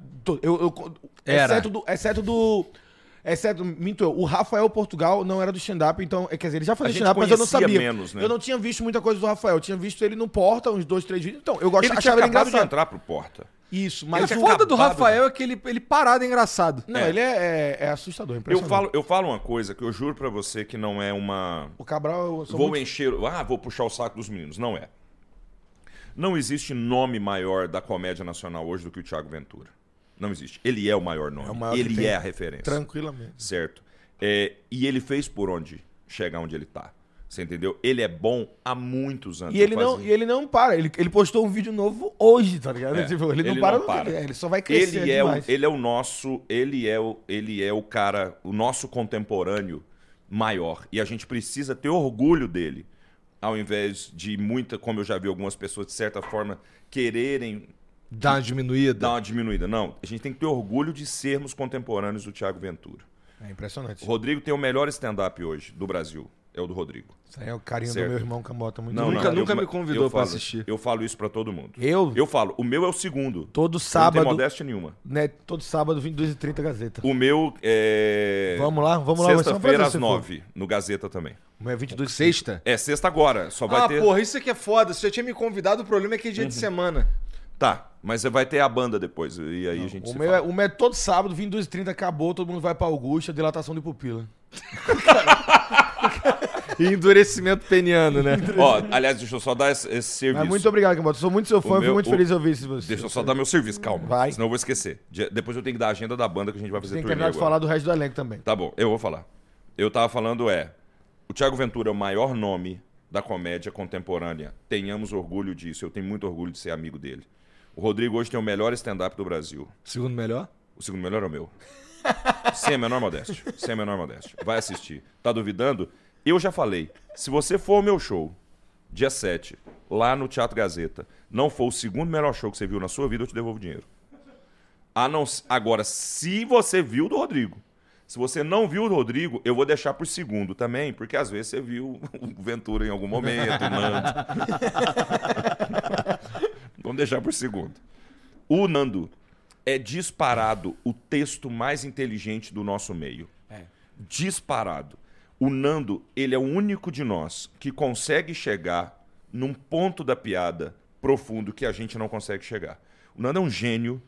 E o Nando, assim como eu, No Cabral do improviso, as coisas que ele fala É. é, muito, muito fora. muito fora. É muito inteligente. Assim como eu, o Nando corre de um. é, é, é, é, possui um problema de rede social. A gente é muito ruim. Gente- talvez por a gente ser mais velho. Depois eu te conto uma história sobre isso. Então, o Nando não está no lugar que deveria estar. Certo? Porque o Nando é um gênio da comédia. Um gênio. Um cara que escreve magistralmente. Um cara que fazendo comédia é completamente diferente de tudo que a gente tem aí. Porque o Nando não tem paralelo. A gente não tem um paralelo igual o Nando na comédia. Quem faz parecido tá copiando. Porque o, o Nando tá fazendo isso há muito tempo. E o Rafa é o cara mais engraçado que eu já conheci. É, o Rafa é... Você entendeu? É o que você falou. Ele O Rafa ele é parado engraçado o tempo todo, né? Tipo, Como É, é que ele tá falando elenco- contigo qualquer coisa e é engraçado. Ele vai no camarim e a gente fica rindo. A gente fica. Como é que esse elenco não dá certo? Não tem como. Só que o Comedy Central, quando selecionou, não sabia disso. O Rafa tinha acabado de entrar no Porta. O Ventura era, era, era, um- era um cara expoente, ele tinha surgido, mas ele não era o que o Ventura é hoje. Eu era o vocalista de uma banda. É, esse cara Não, tava eu- perdido lá no não, eu não- Recife. Eu, não- eu- eu tinha, eu tinha 3 mil seguidores no meu Instagram. Eu fui o único que quando o Comedy Central ligou, eu achei que era trote. Durante muito tempo eu achei que era um amigo meu que tava fingindo. Juro, não é zoeira. E o Nando, com quem eu fiz show muito antes de entrar no Cabral, cinco anos seguidos, é, era outro cara que estava meio perdido, assim, aqui em São Paulo, era o cara de Porto Alegre aqui em São Paulo, sabe? É, o Comedy Central não tinha a menor noção do quanto a gente ia se dar bem, do quanto a gente ia se divertir, Se entrosar no se programa. entrosar. Que eu sempre, para mim, o melhor exemplo é o grupo de WhatsApp que tem só nós cinco, ele é impublicável. As pessoas com É. quem você tem grupos impublicáveis são seus melhores amigos. Esse grupo sempre rola muita É coisa, impublicável, é, é dali pra Vocês cadeia. mandam uma foto de cocô? Não. Por que isso, cara? Por que, que eu mandaria uma foto de cocô? Não, tira um cocô bem arrumadinho, Não. fa- faz um cocô bem arrumadinho pra. Tu, o aquele limite cocô, do humor tá aí. aquele cocô que tu olha assim, caralho. Não, não. Isso aí tá 9 de 10. Tira uma foto manda no grupo. Mas é, é, é, é triste, mas não escatológico. Mas, E a- mas a culpa do Entendi. Cabral é isso, a gente deu, deu muito certo e. E aí o, cada um foi crescendo individualmente, né? Além do programa, obviamente, junto, e vai cada vez dando mais força pro programa. Todo mundo gravando especial, todo mundo rodando. O Nano tá com. Tem dono de dois comedy club e rodando o Brasil com show. O Nando. Ele, se- ele, o eu Nando e ele o se Nando mete nas coisas. Fomos no. Vou te contar, exemplificar quem somos eu e o Nando perto dos meninos do Cabral. Ah. Nando, o Nando casou, O Nando tem, tem quantos filho anos? também. Nando tá com 41, 40, É, Acho que o Nando tem 41. 41. Nós somos os, os 40 mais, os 40 plus do Cabral. Aí os meninos são um pouco mais novos. Ah, mas tem uma diferença até de estilo de. O Rafa menos, porque o Rafa é casado também, com filhas e tal. Mas o Rodrigo é solteiro. É, o Ventura é, é, tá namorando, mas é solteiro também, assim, não. não- O Ventura o quê? Ele não tá namorando mais. Não, Não, tá sol- O. Ventura tá namorando, mas é solteiro também. não solteiro que eu digo assim, não é casado no papel. Ah, tá. Entendi. Não, ele tá solteiro. Ele tá solteiro. Tá solteiro. Ele tá solteiro e. Estado civil. Estado civil, solteiro, é isso. Ele não tá namorando também. Ele não tá namorando Não também? tá namorando, Ih, não. Brasil! Thiago- ok, Thiago- ok! O Thiago tá solteiro. Aí, Eu eu moro, vi- A gente mora no mesmo prédio, né? Eu, eu e o Thiago. E aí tu sabe, né, das fofocas. É, a gente. A Ele é o gente, primeiro a saber, né? é, a gente faz as minhas festinhas lá na varanda, né? Entendi. Entendi. Aproveitar que o Thiago tá solteiro. Enfim, é, chegamos, teve o Miau MTV, a Ah. premiação, certo? Aí, teve Miau MTV. Nove horas, tá bom, quem que chega às nove horas? Só eu e o trouxa do Nando que chega às nove horas. Porque manda chegar às nove, todo mundo chega às onze. Eu e o Ventura a gente chegou muito mais tarde. Aí nós chegamos às nove, estamos entrando no Miau MTV, só pra você entender, tem um lounge. Como camarim, tem os camarins separadinhos para as estrelas e tal, mas o camarim geral era um lounge muito bem servido, com bebidas, tá muito gostoso o ambiente.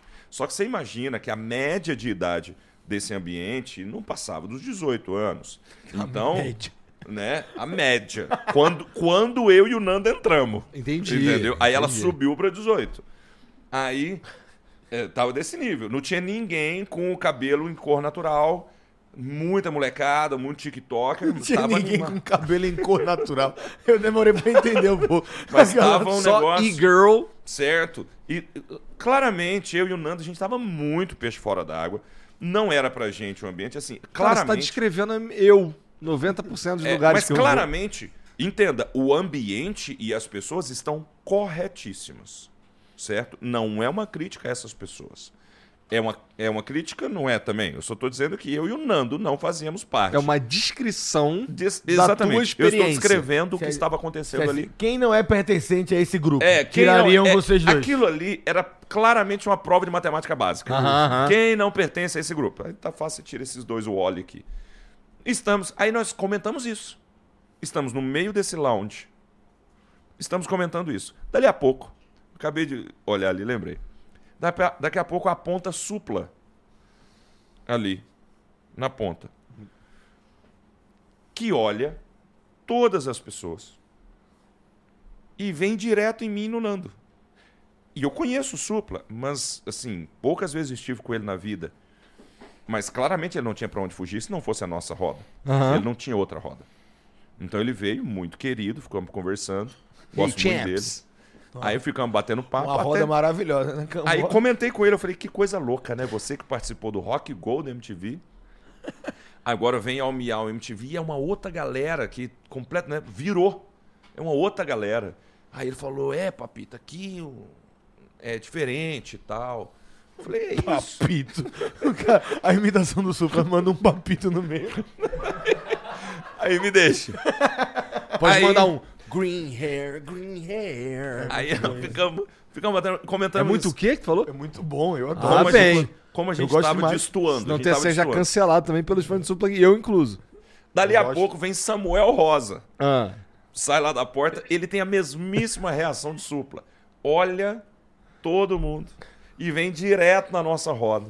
Ele já conhecia o supla, ficamos conversando ali, uma rodinha de quatro, que claramente era uma ilha de velhos num mar de TikTokers. É uma galera que não anda junto, tá ligado? É, claramente, claramente. A gente era uma ilha.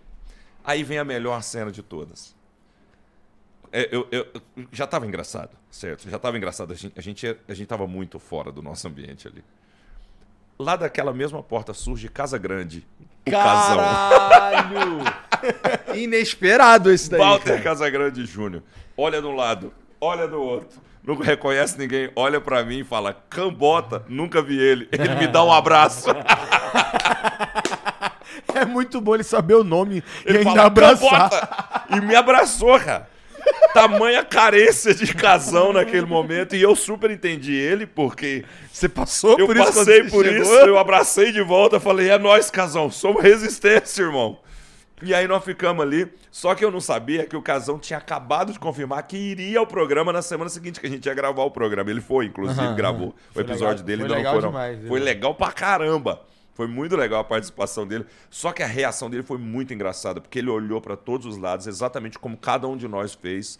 Não reconheceu ninguém e ele veio direto na nossa roda. Cara, é Quem um, tava grupo, de é um frente grupo muito avulso conversando. Eu queria muito ouvir a conversa. E Fabiano foi- é, Cambota, cara. Nando Viana, Samuel Rosa, Supla e Supla e Casagrande. Casagrande. Caralho. É uma mistura muito nada a ver, cara. É uma mistura boa O que, que você cara. conversa Não nessa tem um hora aí? assunto Tu em lembra de comum? algum, de algum, algum Não, tópico? cara, o eu Nando tava passou muito- um back na roda? Cara, eu juro que tava uma.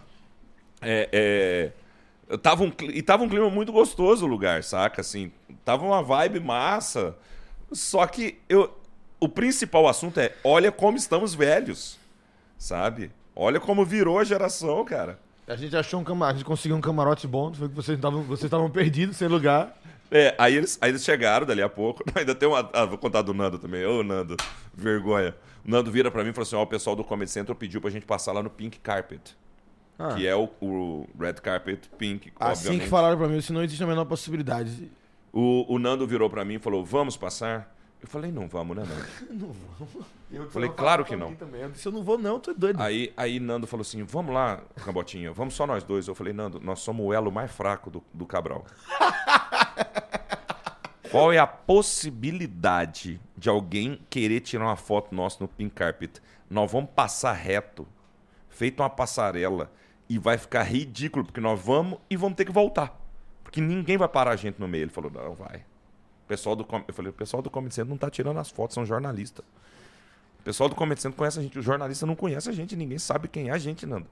Vamos lá, eu falei, "Cam- ô, ô, Nando, pelo amor de Deus, cara, não vamos passar essa vergonha. Ele falou, já sei, vamos chamar o Rafa. que aí, o Rafa é o Rafa. E pô. aí o Rafa soma, né? Aí eu falei, com o Rafa eu vou. Aí eu dou essa pita. Nós chegamos, aí o, o Porta tava no camarim, que o Porta recebeu um prêmio.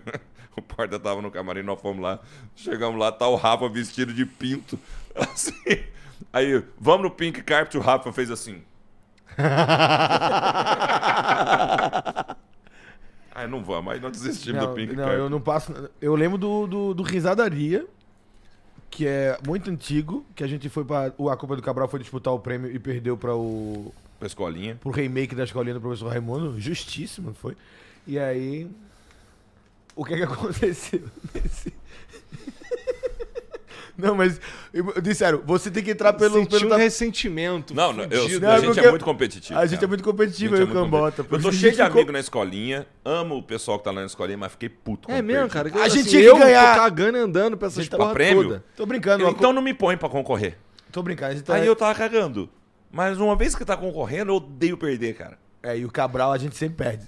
E o Cabral, nós somos bons, nós não ganhamos nada. É. Nós somos bons em perder. Nós perdemos o prêmio A gente perde todos os prêmios. exame. A gente teve um ano que a gente virou líder de audiência, aí no outro ano a gente já perdeu. Perdeu. perdeu por Sol-. Soltos em Floripa. Mas também não tem como disputar, né? A gente preso no estúdio. Pô, solta a gente em Taubaté, meu irmão, que a gente desenrola. Mas, porra, aí os caras. Galera linda em Floripa transando e a gente fazendo piadinha. Cinco idiota. Fazendo idiota piada. falando, ei, ei, bora passar o balão. E aí, E aí, como é que a gente vai ganhar desses caras, pô? Não tem como. Mas o, Ai, caralho. o Cabral, ele é. merda. Tem 12 temporadas, cara. Não tem nenhum programa no. Não sei se tem, deve ter, talvez. Deve ter. Deve ter. Tira da Praça é Nossa. Não Não. tem nenhum programa no. Acho que tem tanto tempo assim. E a TV a cabo é difícil. 12 temporadas.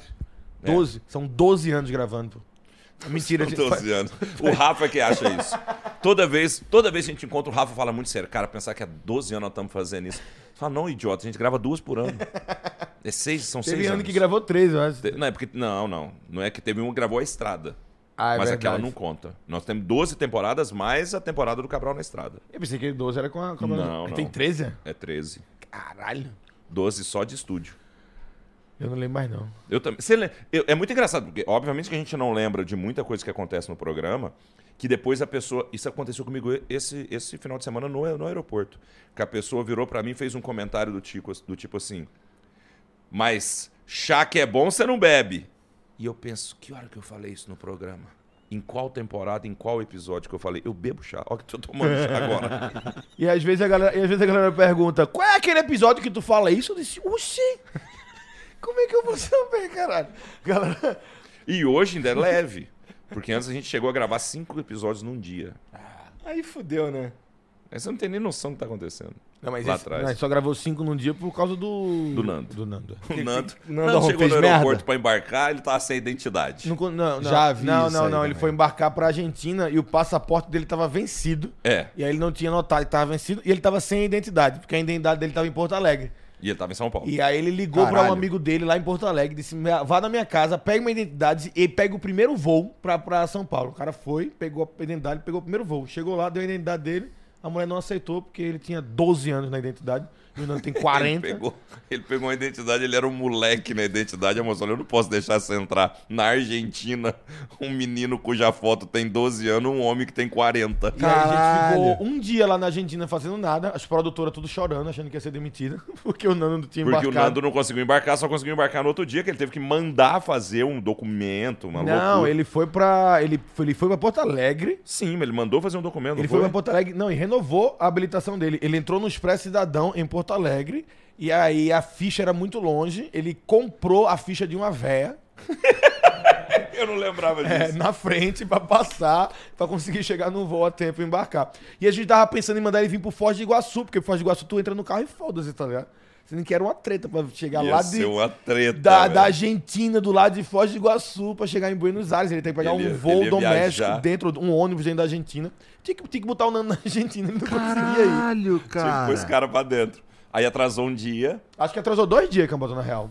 Na verdade, nós atrasamos um dia e meio, porque nós ficamos realmente um dia sem fazer nada e metade do outro dia, até ele chegar. Aí fudeu, cinco episódios. Vocês não Aí- deram um cascudo nele, não, pô? Ah, A gente cara, gravou- você consegue brigar com o Nando? A gente gravou saindo de, de duas horas da manhã, Cara, pô. Duas horas da manhã a gente é. saindo do estúdio. E aí tem um episódio que a galera fala: Nossa, nessa semana os meninos estavam cansados. Nessa semana o meu cu. Nessa semana. Essa semana não sentiu o mesmo Ah, ímpeto. Essa semana eles não estavam com empolgação, não. Duas horas da manhã, os caras na base de Red Bull. Cinco temporadas na Argentina, então vocês ficaram dois anos nessa porra aí. Dois anos. É. E lá, cara. Eu nem conheço a Argentina, tô acreditando nisso. Só foi lá fazer e É, voltou. eu, Cara, eu, eu é que conheço- andava mais, eu saía pra correr. Eu acordava às 5 horas da manhã, cara. Bom, acaba de gravar tarde pra caralho, grava cedo pra caralho no outro dia, o cara sai pra correr. Tá? Aí... Não, mas eu saí. Porque é pra dar ânimo, inclusive, me dava ânimo. Aí eu, eu Então, se tu faz isso regularmente? faço. Não parece, mas faço. Não, não, não, não, Pelo dia ele contrário, cara. Um dia ele entrou numa da- de bike, ele sentou na bicicleta ergométrica da casa dele. Quantos quilômetros fez? Não, foram 4 horas de Quatro spinning. horas de speed, porra. Olha isso, é muito tempo. mesmo. É, spinning. É spinning. Spinning, Né, falei speed, speed, mesmo não teve, não teve Não muito, teve muito não. speed, não. Spinning. Mas spinning, 4 horas. Mas era uma maratona, era um evento. Era Tu uma pinta o maratona. cabelo, cara? Hã? Tu pinta o cabelo? Ainda não. Nem a barba que parece que eu pinto, porque ela tem. Minha barba é ruiva e verde. Eu não consigo entender o que. que... Parece a portuguesa, a camiseta da portuguesa. É, é, é. Ainda Verde. não? Tu vai pintar então? Vou, uma hora eu vou ter. Não. O quê? É Quando tu pintar? ficar assim, tu vai pintar? Ah, não, não. Eu acho um charme isso, cara. Você O meu, tá quase, o meu tá quase igual ao teu já. Então, o caralho, vai te fuder, pô. Não, mas eu acho um charme. Eu pareço o pai de vocês aqui na porra da mesa, cara. Cara, eu acho assim, eu gosto, eu gosto. caralho. o meu, Pô. eu tenho bastante cabelo branco. Eu já tenho, se você olhar de perto aqui, você vai ver, tem bastante cabelo. É, Só que como, a, tá. como a, a cor é mais clara, aparece menos. Barba também. Aí eu tenho uns fios ruivo. Eu sempre fui uma barba tricolor, é. Assim, que era um, um, um- meio Verde. É, verde, é, vermelho e loiro. É bom que E são agora cores que nem branco. combina, né? Parece uma mangueira, né? Barba. É uma, uma ala. Aí vem assim, agora vieram os brancos. E eu tô achando o máximo. Não, não tem essa. Eu não tenho encanação com idade, você sabe por quê? Ah. Eu era horroroso. Horroroso de doer. Mas todo adolescente é feio, pô. Não, não. eu não. era horroroso com 30. Entendeu? Bicho, eu Ele tinha um mostro. cabelo muito. Tem umas fotos tu. Cambota, coloca Fabiano Cambota 2009. Coloca, vamos lá. Vamos, Triste, vamos. triste. Não, vai estar aqui, você vai. Me diga você. Ah, pelo menos o. Quem é? Aí, tá aí, ó. Esse aí sou eu. Toma, clica na qualquer uma dessas três. Clica naquela que ele aí, tá de amarelo ali, ó. Essa Aquele, é boa. é, esse aí, esse cara aí sou eu. Não é. Uai, tô falando que sou Aqui, eu. ó. Esse cara sou eu. Não é, porra. Então, já diria Roberto Carlos, esse cara sou eu. Tu acredita, Jean? Olha, olha esse, esse- olha aqui, ó. Pronto, toma, toma essa. E aí tu quer dizer que esse cara com 18 anos comia as aluninhas? Caralho, cara, tu era feio pra caralho. Eu tô falando, porra. Não, mas assim. Tu não imaginou feio, não, né? Feio Ué, aí? pra caralho. Assim, assim, cara. Eu perguntei já pra ele, a testa dele diminuiu. Não, cara. O que acontece Não, é que tu, eu tu, me- tu mexeu no nariz. Meu, Mexeu na meu testa. nariz é tortaço, grande e torto, velho. O que aconteceu? O que, que aconteceu, cara? O que aconteceu? ó, ó, como é que aquele cara ali se transformou nesse cara, tá ligado? É, como é Cara. que pode? Aquele Ó, cara, aquele é cara aquele ali, cara. Não Deixa tem como só- ele não, vender não, aquela não, guitarra e pega- virar esse pega- cara. Não, pega, tem umas bem melhores. Essa Não. de baixo dessa que ele tá aí Cara, é muito essa foto boa. é muito ruim, cara. Não, tem uma tem várias piores. Olha essa que eu tô de braço cruzado ali, irmão. Mas Meu é porque aquela é Deus. artística, tá ligado? A galera. Ah, é. Essa era pra aí- ser bonita. É, isso aqui é essa aí isso- foi no estúdio. essa é, foi no exato. Cara, não é, não Não, é você, mais. Eu acho que não foram selecionadas pra essa ter sido, tá ligado? o que é que foi jogado fora nesse dia? Ai, quer ver? Sobe. Sobe Peraí que eu, tô, umas- eu ainda tô incrédulo aqui, de verdade. Eu tô falando. Sabe o que é Não, engraçado é que tu fica olhando pra foto e fica olhando pra É, ele. caralho. Se liga naquela de lado lá, aquele cabelo. Aquela primeira meio laranja ali, ó. Vai lá. Caralho. Olha que, olha que coisa bacanuda. Cara, parece um cosplay da Maria Bethânia ruim. então, Caralho. cara, assim. Olha isso aqui, fizeram uma montagem. Volta ali, volta ali. Aqui, ó. É, fui eu mesmo que fiz. Caralho, uma sequência muito Essa, ruim, ó. Nenhuma é, boa. Essa sequência, é. Fui eu mesmo que fiz essa brincadeira aí. To- Todos são. Aqui, aqui É, não. aquele é o Mou? É, é o molde dos três patetas. É, fui eu que fiz essa. Essa sequência aí. Meu Deus, cara. É, cara, e eu. Por isso que eu falo, você acha que eu tô preocupado que eu, se eu- vou ter E aque- cabelo aquele- branco? Eu tô cagando, olha quem eu Aqueles era, dois velho. ali que estavam contigo de amarelo, eles melhoraram também? Ou tão... Não, não é- é- eles são os antigos. é, banda. da banda, é, eu não tenho mais tanto contato com eles. Cara, aquela costelita daquele cara é muito ruim, né? Mas o. o por exemplo, essa foto ali do. Parece um pouco com a tua, cara. Aquela. Não, a dele abre. Não, pelo amor de Deus. Tá. Aqui parece um vampiro do de verde.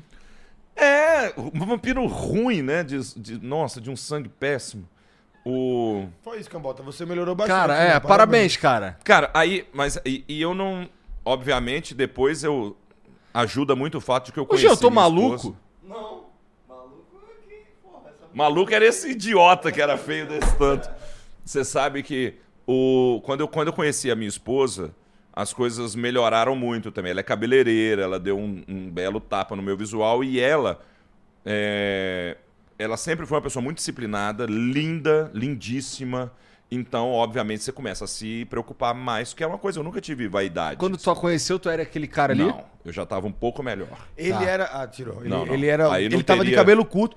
Mas ele tem. Aconteceu alguma coisa com a testa. A testa dele era diferente. Não, cara, e você sabe que eu até pensei em fazer o implante pra baixar a testa um pouco. Porque a minha testa é grande e tal. Até, sabe, né? Você puxa o cabelo. Não, de implante eu manjo. Então. Eu acho que o Rafinha fez isso, não foi? Passou a testa Aham, mais pra aham. baixo aqui, ó.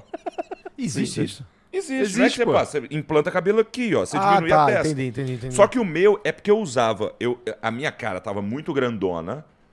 é, eu usava o cabelo sempre preso pra trás. Aí você fica com a testa desse tamanho, cara. É, Entendi. Tu valorizava uma parada que era ruim. Que era ruim, é. Saquei. Não, eu valor... eu todo era ruim, né? Qualquer coisa que eu quisesse Caralho. valorizar.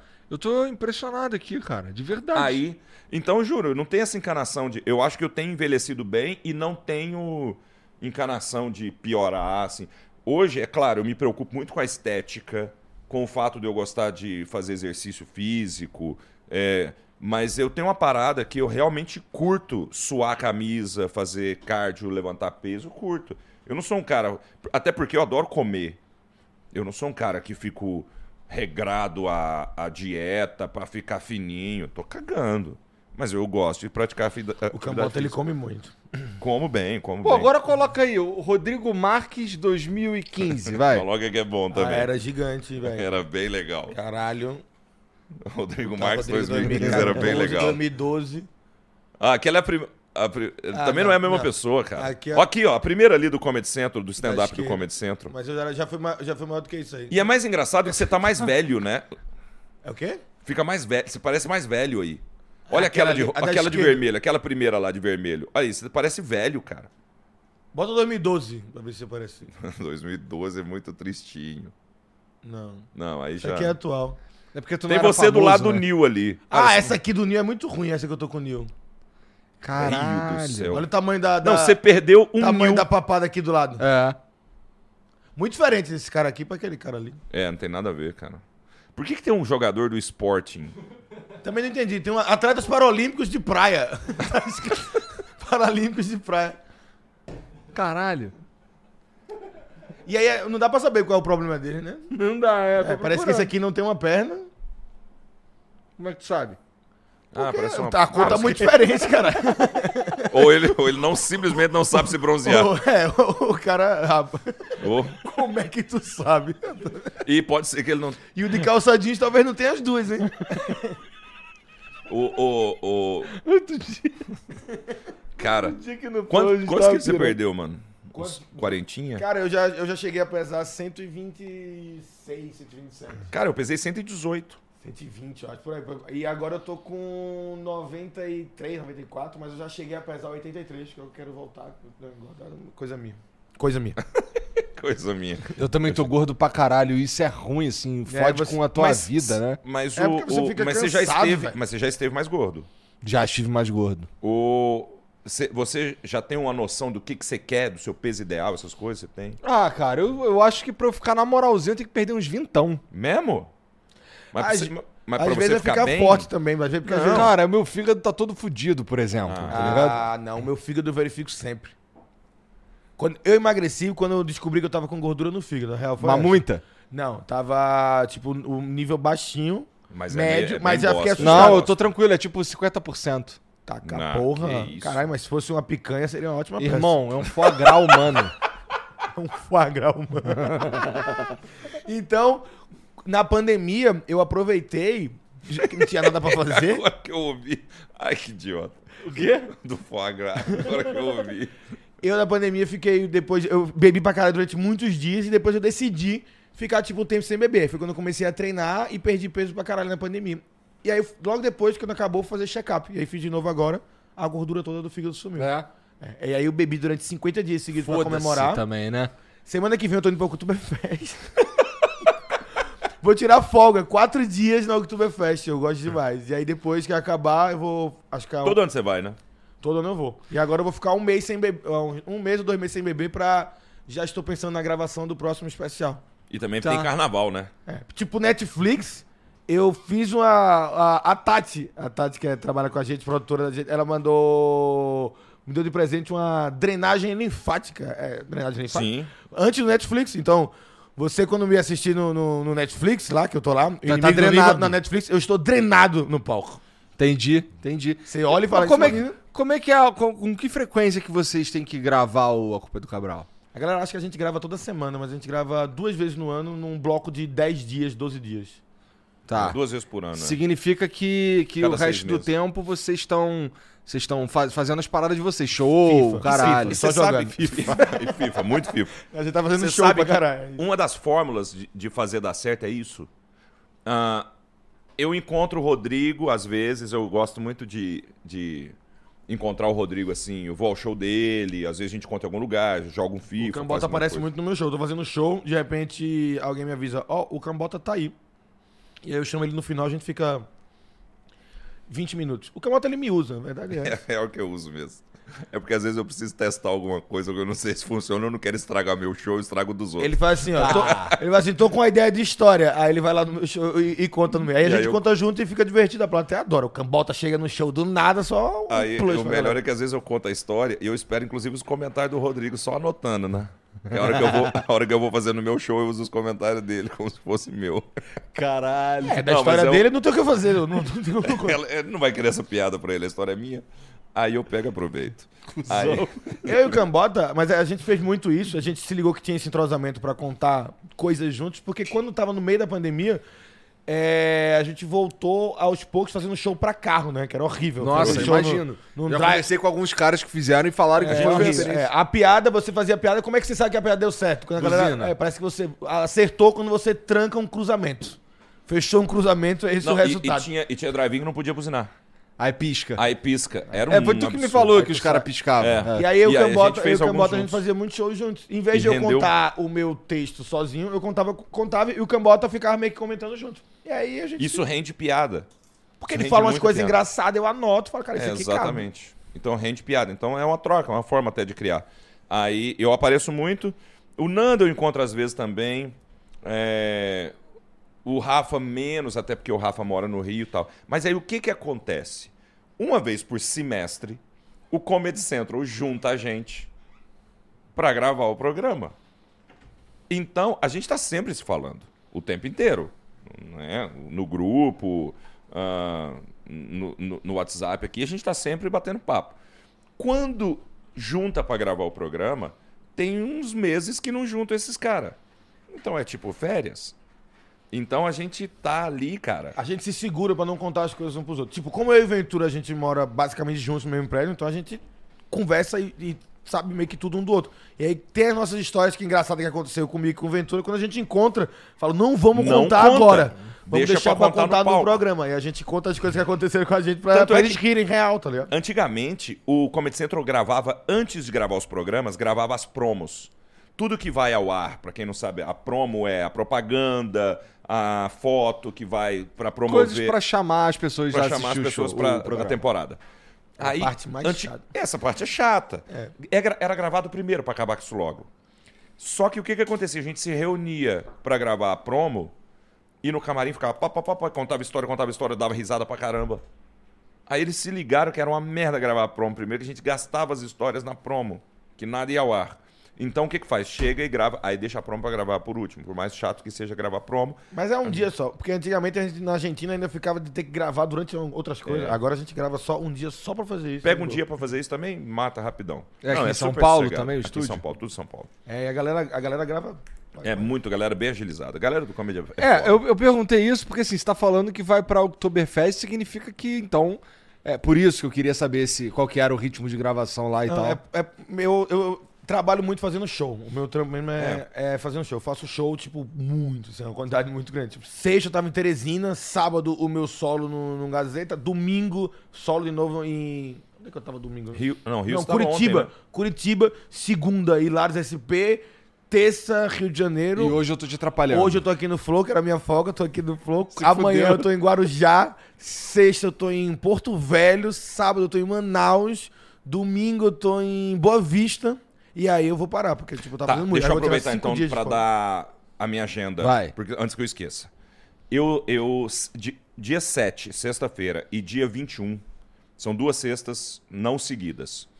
É, nessa sexta, dia 7, dia 21, eu vou estar no Teatro Gazeta, às 9 horas da noite, são duas sextas-feiras.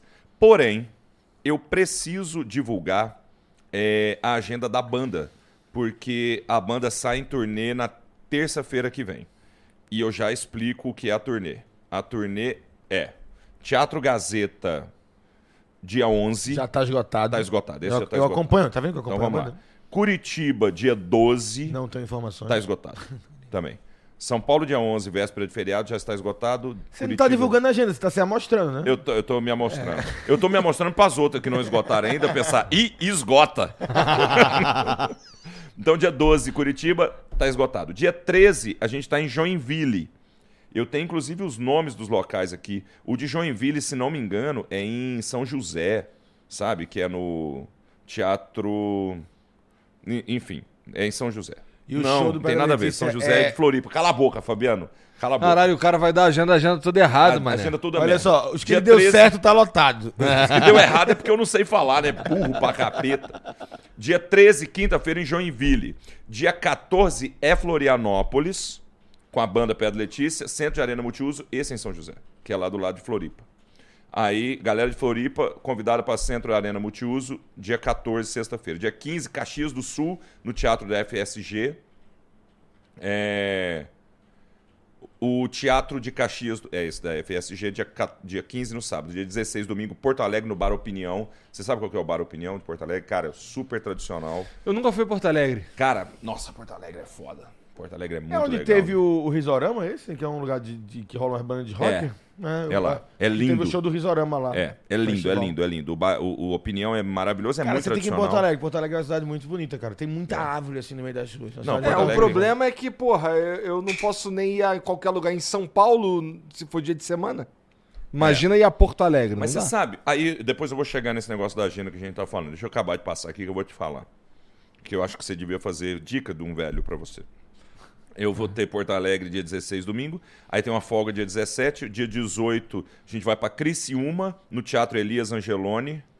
Dia 19, Balneário Camboriú, no Cine Teatro Itália, que é uma quarta-feira. E na quinta a gente encerra a turnê em Jaraguá do Sul, que é uma cidade bem legal também, né? Demais. É no Teatro da Scar, tá bom? Acho que eu já fiz Então, é... Pronto, fechado. E o show da banda é uma porrada, É uma velho. porrada, É velho. muito bom, é muito bom. É muito divertido e as bandas, as músicas... Aquele post porri que faz no final. Só- Não tô dando spoiler já. Do, só o de Joinville que tinha ficado faltando é Teatro Teatro Liga, ou Teatro da Liga. É dia 13 em Joinville. Olha lá, não enxerga direito, tem que dar zoom. Eu já dei um zoom. Não, mas também, pô, o jeito que me manda a agenda. É, aí, né? aí é pra me fuder, né? Aí, enfim, tá dado o recado. O que eu tava falando sobre a agenda, o Rodrigo é um menino novo, é um menino cheio de entusiasmo. A vida lhe presenteou com todo esse fôlego. Fôlego, É que ele- faço uma quantidade de shows que ele acha que é... eu acho muito. Faço... Pra mim, tá? Eu acho pra ele perfeito, tem que fazer mesmo. Não, às vezes, às vezes eu, Eu, canso. eu, eu, eu comecei a fazer menos, cara.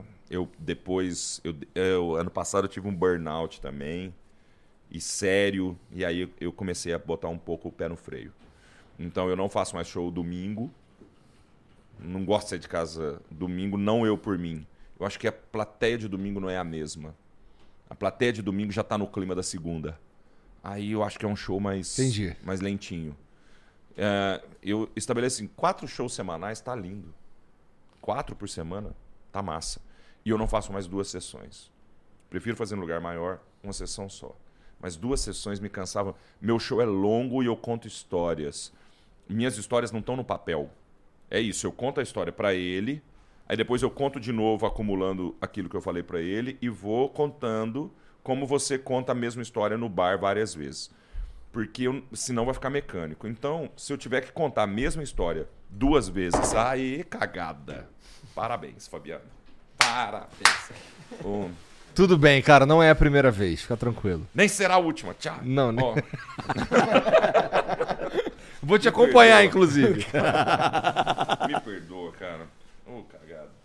Não, eu.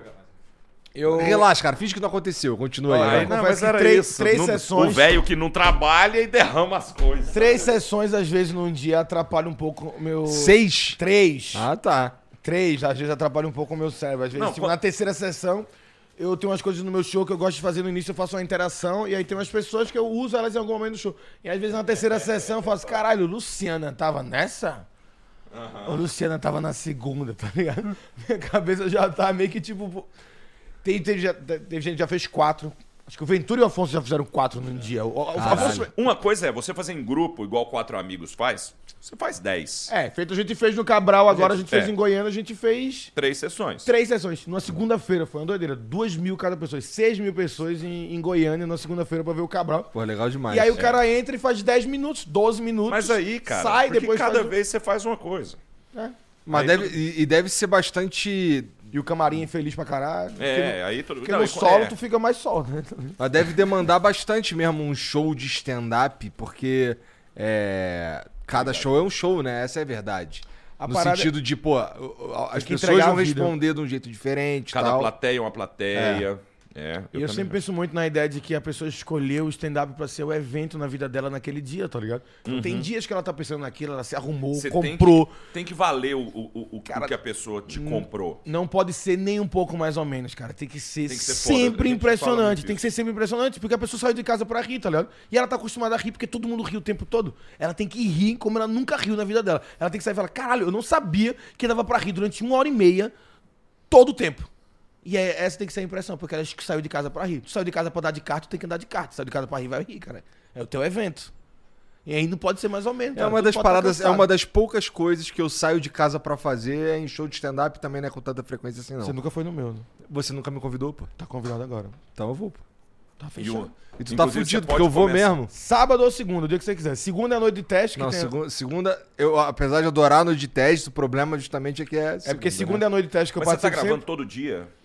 Porque Cara, vocês estão com é- três por semana Então, do Flow, né? só que. Só que Mas tem sábado os- então fechou. Só que ah, eu, eu tenho que eu tenho um outra eu vou, eu vou precisar não estar em São Paulo durante um mês e pouco. Então, por exemplo, ontem, Uhum. ontem eu fiz o com o Rubinho à tarde, mas eu gravei um à noite. Você grava a gaveta. É, E você também faz o esporte, né? também tem o esporte. É, Não, é muito, cara. Você quer ficar milionário, muito, né, irmão? Não, não trabalho Você não. trabalha muito. Ah, quer, quer ganhar muito Trabalho dinheiro. pra caralho. Não, Não, eu gosto do Batman ali, original, porra. Isso é caro. É caro, é caro. Você trabalha muito. Eu tô, eu tô cansado por você. Igor. Nem é. Cara, eu tô. Às vezes, às vezes eu, eu dou uma surtada. Hoje eu dei uma surtada. De, pô, tinha que estar aqui meio-dia, tinha que um bagulho fazer meio-dia, tinha outro bagulho fazer três horas da tarde. E eu só, cara, olha, ó, não, não dá pra mim. É, às vezes dá o sentimento que eu tenho. Eu falei isso pro Cambota que eu tava começando a enlouquecer, que é um sentimento de eu acordei, eu não tenho nada pra fazer naquela tarde, mas parece que eu já tô atrasado, tá ligado? De Eu tanta tenho um sentimento de na frente. culpa quando eu tô de bobeira.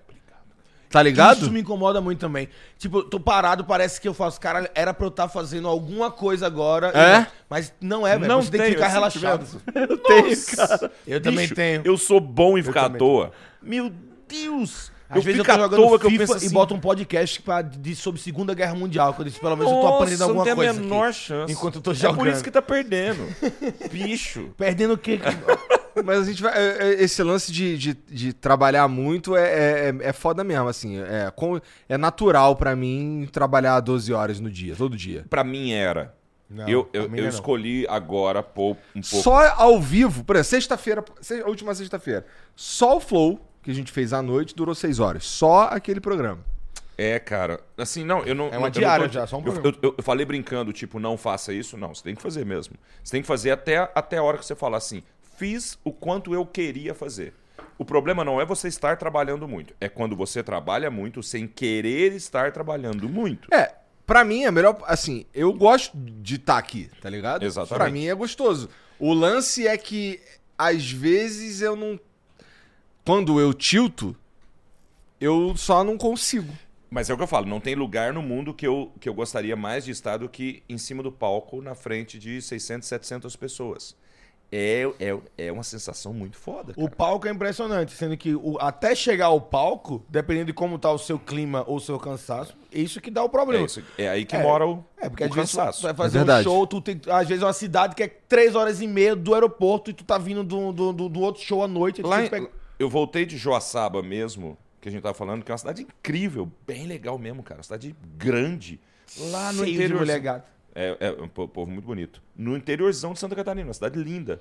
Tem, a gente faz um circuitinho ali que você faz Chapecó, você faz Concórdia e Joaçaba. E as cidades são grandes. É a desfronteira da, da, da, da, da- Mari, né? Foi, É, eu- eu e é bem legal, bem cara. legal. É um roteiro maravilhoso. Muito legal de fazer. Só que pra voltar, o último show foi em Joaçaba. O avião era em Chapecó. Então você dirige duas horas e meia. Aí você anda, eh, aí você pega um voo de uma hora e meia até Guarulhos, mais uma hora até minha casa. Esse rolê é cansativo, cara. Depois de três dias de seguidos de show. Então, esse rolê é cansativo. Só que ele, é- é- mesmo assim, ele é nada perto de quem trabalhava no banco, de quem dava aula como a gente dava. Eu ainda acho um rolê muito sossegado, de verdade. Agora, tem outras coisas que me cansam. Eu amo estar no palco. Se eu cansar além do meu amor, ou seja, se chegar em algum momento o meu cansaço estiver superando o meu amor, aí é hora de pôr o pé no freio sabe? É, e eu, a partir desse momento que eu estabeleci, tipo, não quero fazer duas sessões. Goiânia eu fiz agora, Goiânia é minha cidade. Eu fiz agora, esgotou tipo um mês antes. Aí meu irmão desesperou, meu irmão é meu empresário, ele tava desesperado, ele falou, cara, pelo amor de Deus, abre. Eu falei, não, cara, vai perder a diversão. O melhor lado disso, eu, eu entendo que eu perco uma grana com isso. Mas eu vou, eu vou deixar de entregar o que eu tenho de melhor para as pessoas. Hoje, o que eu vendo para as pessoas, que eu vendo é escapismo. Eu sei, eu tenho essa noção. Você me entrega duas horas da sua vida aí e eu te divirto duas horas. É isso. É, é a montanha russa. Você pagou o ingresso lá para se divertir durante um minuto e meio. Você divertiu? Valeu o seu ingresso. Acontece que você, me vendeu duas horas sabe? Eu te vendi duas horas, você me entregou o seu tempo e eu te dou duas horas de absoluta diversão. Eu preciso fazer valer, cara, sabe? E hoje eu percebo que dá pra eu fazer isso me divertindo também. Então eu acho que pra mim foi a melhor decisão que eu tomei, cara. Melhor Pegar decisão mais leve na parada. pegar mais leve e aí eu, eu sinto que teve um acréscimo em qualidade, saca? Do show em si e da minha condição de vida, sabe? O quanto eu tô feliz, cara, cada show é um tesão de fazer. E aí você começa exatamente a saber, fala, caramba, esse show foi foda porque teve isso, isso, isso, sabe? O show é, Então, eu lembro dos shows agora, se você me perguntar dos últimos shows, eu lembro de cada show, de cada pessoa com quem eu conversei ali, porque e cada coisa fica mais especial. Quanto menos eu pasteurizar, tô falando por mim, não tô dizendo que os, os outros humoristas estão fazendo isso, pelo amor de Deus. Não tô mesmo. Tô falando que eu estava correndo o risco de fazer isso. Quanto menos eu pasteurizar meu show, mais incrível vai ser a experiência das pessoas que forem. Porque eu sei que eu sou, que eu funciono dessa forma. E eu entendo que nem todo humorista funciona. Eu super respeito quem faça seis sessões bem feitas, como eu sei que colegas meus fazem. Não, não dá pra fazer seis num dia. Tem, não. cara. Mas aí é que tá. Um cara igual Afonso tem repertório pra fazer seis sessões diferentes. Não, não, mas não dá, eu tô dizendo de. Ele de- tem. Do, do, do, do físico do cara, do cara aguentar falar as seis. Ele faz É, seis. vai dar uma cansada. O, acho que a, cu- a culpa é do Cabral não. O Quatro Amigos fez agora seis sessões, acho que foi em Cuiabá. Que eu fui até ameaçado de morte lá. Mas seis sessões. e. Eles fez o do. Que, que parênteses mais avulso esse. É que eu lembrei, o cara saiu do show falando que ia me matar. Por quê? Conta pra gente. É uma, pa- uma parte. Ele tinha. Alguma você aprontou, né, Rodrigo? É, Senão ninguém teria- ameaça ninguém morte, ameaça assim. ninguém. Ele te mandou tomar no cu, foi isso? Não, não, ele era. Parece que ele era pastor. Eita. E aí, eu, aí foi logo que, na. que, que pastor do bem. Foi logo na sequência que eu fiz. a- Não sei se era pastor, pelo menos que me disseram. Foi logo na sequência que eu tinha feito a piada que eu faço sobre pastor. né? E aí eu foi um setzinho que eu falo sobre, os sobre pastor. E logo depois eu perguntei quem acreditava em Jesus e Deus. E aí nesse momento ele ficou em pé. E começou a dizer: Eu acredito em Jesus e Deus sim. Eu acredito. Eu disse, irmão, é só pra levantar a mão, é uma pesquisa, não precisa. Tem gente atrás, senta. Ele, eu acredito em Deus sim. Eu disse, meu irmão, senta, é uma pesquisa. O cara do IBGE deve ficar chateadíssimo contigo. Eu tenho duas televisões em casa! e, aí, e aí a galera riu. E aí eu devia ter parado aí, sendo que aí eu fiz mais uma piada e foi a piada que ele. Que antes eu faço uma piada falando sobre o Satanás, eh, dá um clima no show, eu falo, pai, Satanás passou aqui e enfiou um dedo no cu de todo mundo. E aí eu porra, peguei. E aí eu, e aí eu peguei e falei assim: sabe o que é curioso? É que quando o Satanás passou o dedo e enfiou um dedo no cu de todo mundo, ele não fez nada. E aí agora eu perguntei quem acredita em Deus, só agora que ele levantou da dedada. E aí ele não ficou muito feliz. E aí nesse momento ele saiu gritando: Você vai ver, Satanás vai voltar aqui, espere! Satanás vai voltar. E saiu, a polícia foi atrás dele, ele tava louco lá. Mas o filho Cara- dele ficou na plateia. Era um cara que completamente É, desavisado. mas às vezes o cara, Cara, tá e o show né? tava maravilhoso, assim. A plateia toda ficou mandando mensagem pedindo desculpa. Eu acho que o cara tava num dia ruim. Eu não sei o que, que ele entendeu, porque, bicho, no momento que eu fiz a piada, tava muito de Cara, boa. das ainda. melhores histórias de interação não é comigo e nem com humoristas. Eu tava fazendo um, um, um evento em BH para senhorinhas. Hum. Eram muito senhorinhas, assim, 70 plus pelo menos, tá? Tua galera, né? Minha galera. Só que é, não tinha Cabral ainda. Tem, tem muito tempo, assim. Pós-Cabral, minha galera é 70 plus. Antes do Cabral, ali ninguém me conhecia. Eu era o mestre de cerimônias do evento. Tentando ser engraçadão, o que é muito pior. Porque quando você entra e tem segurança do que você está fazendo, beleza, as piadas funcionam. Quando você entra tentando ser engraçadão, você é. é, sabe, você é só um inconveniente.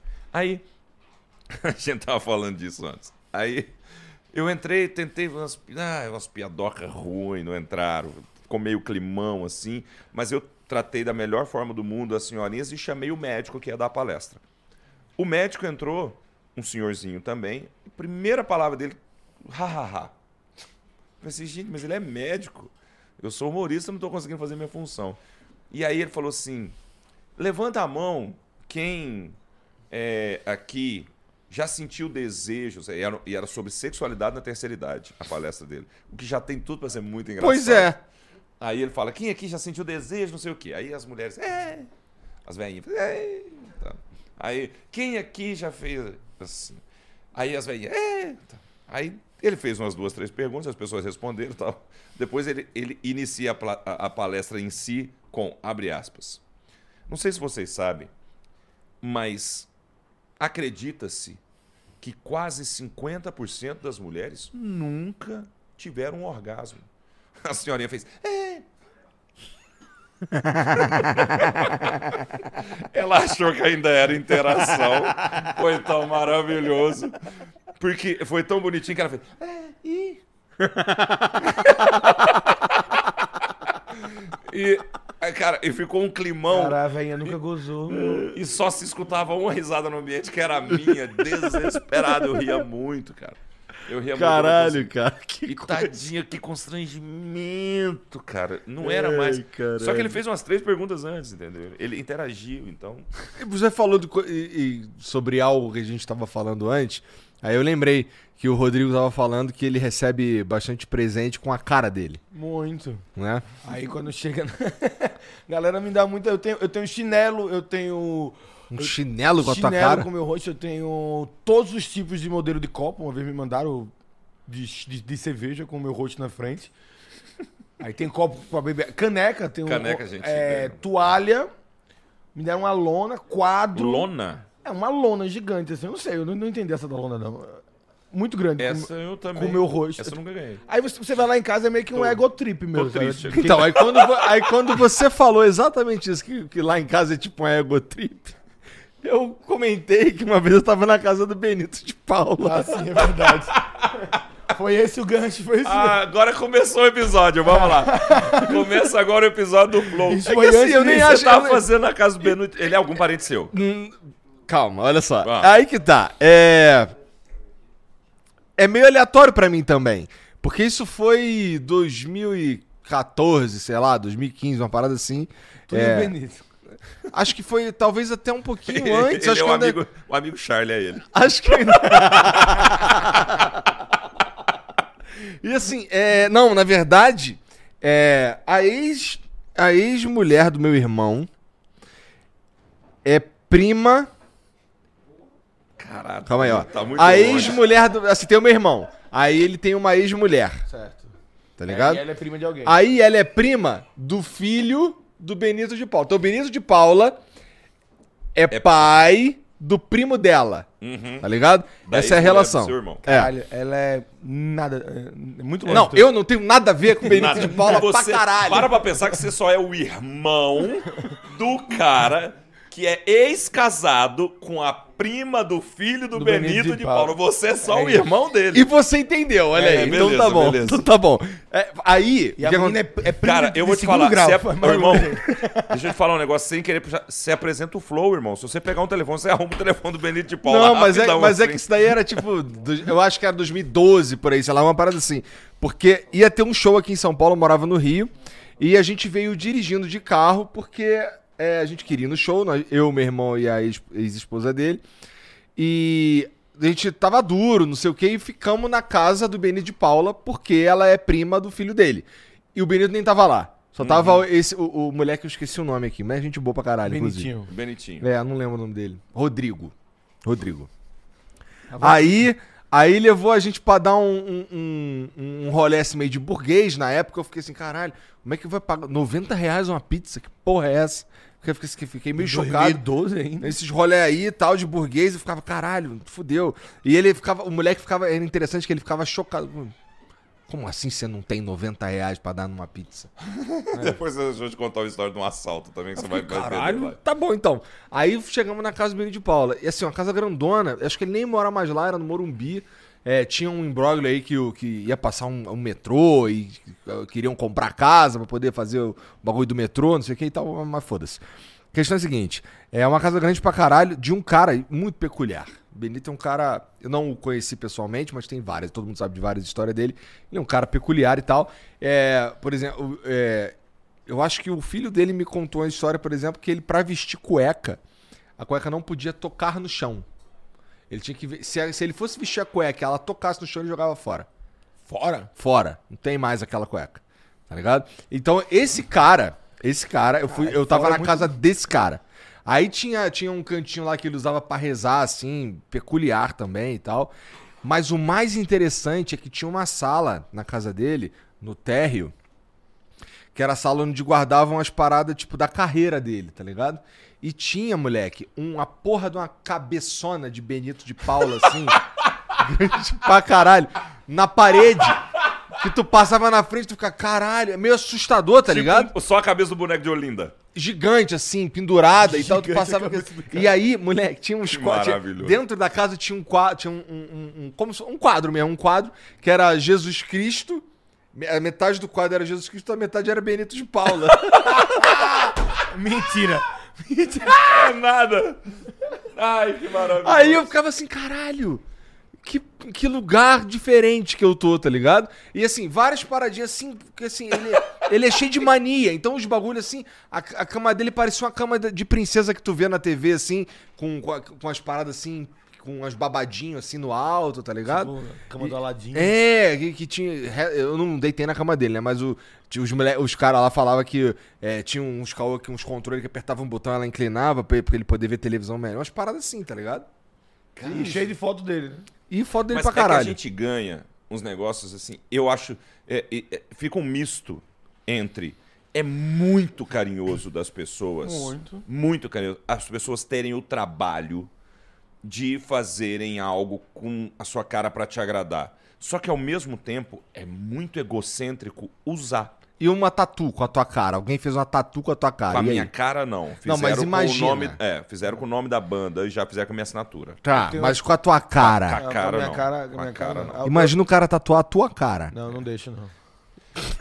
Uma- porque uma vez uma menina pediu pro meu irmão. Não uma deixa, foto. não. Meu irmão não deixou. Foda-se que tu quer, seu comédia do caralho. Não, eu não. vou tatuar a tua cara e foda-se. Já Não, tatuaram não, minha. não. tá- Já pedi. O Akuma deve estar lá agora assim, caralho, esse maluco deve ser meio maluco. A galera cara. ta- tatua. Que tem tatuado meu é uma piada minha, que é um dragão de Komodo abraçado com um panda. Tem uma galera que tem esse tatuado. Que é uma piada Mas minha. é, mas é ok isso aí. Não, Foda mas com a é tua legal. cara é, É do uma- mal é o bagulho, referência. entendeu? É você olhando. Ah, uma menina me deu um quadro Uma- que ela fez em 3D, várias versões, são três eus. Eu, eu e eu. Cada um com uma roupa diferente um jeito diferente. Um quadro. Quadro com três eu, porra? Aí tu vai fazer o quê? Pendurar na tua casa? Não vou. Pois é, é isso. Você eu, tenho uma entendeu? show- eu tenho é uma shoulder bag com o meu rosto, pô. Eu não vou É fazer uma é shoulder que é- bag com o meu rosto. É muito. O cara me deu. Isso Tu quer é. transar? Aí tu chama alguém pra tua casa. Chega lá, um, um- tipo, muita tua cara e pra Mas todo isso lado. aí eu tô Uma sentindo que tá dando uma dica pra menina. A mensagem subliminar. Ela fala, cara, eu tenho que dar pra alguém. Pra quem? Olha pro lado, só tem eu. Cara, fala, meu irmão, tem que sentar nesse cara. Tá tudo você indicando. entendeu esse, esse paradoxo entre as pessoas estar sendo muito carinhosa e ela me dá um escapulário com o meu rosto? Mentira que já rolou. Juro pra Um você. escapulário com o rosto. Como é que eu ando com o escapulário em que eu tô aqui? E, e É, eu achava esse- que a shoulder bag paradoxo. era demais. Né? Porque é, é lindo o, o gesto da pessoa que teve o trabalho de fazer um escapulário. É lindo, mas não com o meu rosto. Ah, eu dou sorte porque as pessoas me dão de presente coisa. Assim, é, por exemplo, esse tipo de arte aí, ó, deixa eu te mostrar uma aqui. É, eu queria ganhar coisas que eu, que eu tipo, me dá presente do Tarantino, tá ligado? Do, do- É, mas dos- as pessoas dão umas coisas bem legais. Zeppelin, coisas que eu curto. Ó, esse daqui eu ganhei de presente, mas não, não é minha cara, é um bagulho que eu gosto. Ah, e aí entendeu? a pessoa acertou pra caramba. Inclusive, esse cara aqui tá tatuado aqui, ó. Aí sim. Um pouquinho assim, ó. é, Inclinadinho pra não. ba- Isso, isso. É, uma menina É, me isso deu é uma lindo. vez uma, uma almofadazinha do Kill Bill. Adoro. Porra, né? Agora Não, com a a tua gente cara ganha. é pica mesmo, é, difícil. Aliás, já deram pra gente, da banda, uma almofada com a cara. Cara, me perdoa, mas eu não vou pôr no meu sofá uma almofada que tem eu. Ah, eu tô. E muito menos o Chiquinho da banda. Eu não vou sentar em mim e no Chiquinho, cara. Eu tô com uma almofada minha que me deram agora do Netflix, sou eu na frente e. E aí, a, a, aí estranhão, tava uma menina lá em casa, a galera fazendo uma festa, tava uma menina comigo no colo, assim, cobrindo pra não, não dar lance de calcinha. e era eu! cobrindo o lance de calcinha e dizia, Rodrigo, sai daí, porra! É, cara, não tem. É muito. Vocês são muito idiotas. Cara, você tava no negócio. Lembrei, você tava no negócio de dinheiro. Uma vez eu tava. Tem a pecuária em Goiânia, que é a festa agropecuária em maio. Eu, moleque. É, tinha 20 reais no bolso. Pra entrar na pecuária era 10, eu tinha mais 10 reais pra tomar alguma coisa lá dentro, certo? Eu era 20 reais que eu tinha da vida, na vida. 20 reais. Eu Sei indo- muito bem o que é isso. É, é 20 reais na vida. Ir pra, você ir vintão. pro lugar sabendo quanto dinheiro você tem exato é muito ruim, né? Vai piorar. Aí eu tô indo pra casa de um amigo que é de lá que está saindo toda a galera pra ir pro, nos carros. Tá? Eu não tinha carro, então eu ia de carona, fui a pé pra casa dele. No caminho foi assaltado. Puta que Me levam os 20 reais. Eu chego na casa do meu amigo, tá uma galera, velho. E é uma galera que tinha- era um pouco mais velha que eu, tinha uma, todo mundo trabalhava, todo mundo tinha uma grana. Eu era molecote ali, tinha 15 anos, 16, sei lá. Tava ali, que adorei fazer meus bicos de office boy para levantar uma grana, um troco. Essa galera já, conheci, já tinha carro, né? A galera dirigia. Aí eles viraram pra mim e falaram assim: "Ih, eu cheguei branco, assim, acabaram de me assaltar, que foda, não vou mais. O pessoal falou: para de bobagem, não tem problema. Quanto que você tinha? Aí eu fiquei com vergonha de falar que eu tinha 20. Eu falei: não, eu tinha 50. O pessoal falou, só 50? Não, pera aí, cada um dá 10 e me deu 100 reais. Bicho, eu nunca fui tão rico na minha Cara, vida. que na assalto bom da porra. Que é o melhor, Melhor eu coisa muito, que tá aconteceu foi Ah, ser é eu quero roubado. muito agradecer hoje, assim, que eu tenho a oportunidade de falar em público, agradecer o assaltante. Porque eu, eu saí de casa com 20, cheguei na pecuária com 100, malandro. Chegou o Playboy. Chegou lá patrão, cheguei- né? E eu, cara, e foi tão engraçado que o pessoal falou. Eles quiseram me acalmar, falou, não, cada um dá 10. Aí tinha umas 10 pessoas, deu 100 reais. Eu pensei, caralho, eu tenho 100 reais, malandro. Isso há muito tempo, né? Há muito, cara. O melhor investimento foi ser roubado. Era muito dinheiro. E eu tinha vintão na vida. Gastei os mesmos vintão, voltei com 80 pra minha casa. Já tomou uma surra. Onde é que tu arrumou esses 80 É, onde é que reais? você arrumou esse 80? Eu falei, nem te conto, fui assaltado. É a lei do se, retorno. eu, se eu te contar que tem a ver com crime, a senhora acredita? Tem a ver com crime, é ótimo. Caralho, que história. cara. Gostei dessa daí. Cara, eu, não, eu- eu- esse cara é meu amigo até hoje. ele- Eu já contei essa história pra ele, porque no dia também ele passou batido. Porque ninguém acreditava que eu tinha 20 reais no bolso, cara. Sabe? Todo mundo é os playboyzado. Eu lembrei do, do- daquele filme, o, o Primeiro Mentiroso, né? Que é, que é exatamente nesse momento. Já viu esse filme? É bem bom. É o. Chama O Primeiro Mentiroso. É uma, uma ideia da, da sociedade como se não existisse a mentira no mundo. Então todo mundo só fala, só fala a verdade. E aí o filme meio começa, o cara não encontra fala, caralho, a, minha- a mulher fala. Pensei que você era mais bonito, uma pena que você é gordo. Então a gente vai só jantar aqui, você paga, porque você é homem, quando acabar eu vou pra casa e durmo e você se masturba só. Porque as pessoas só falam a verdade uma para as outras. E aí fica tipo o tempo todo isso. E aí até que esse cara, ele decide sacar o vai sacar um dinheiro no banco. E quando ele vai sacar, acho que é falta energia. E aí a mulher pega e fala: Quanto é que você tinha? Você quer sacar tudo? Quanto é que você tinha? E aí ele tem um insight e fala: Eu posso falar qualquer valor. E aí ele fala, tipo, sei lá, 10 mil dólares. Aí a mulher, ah, tá bom.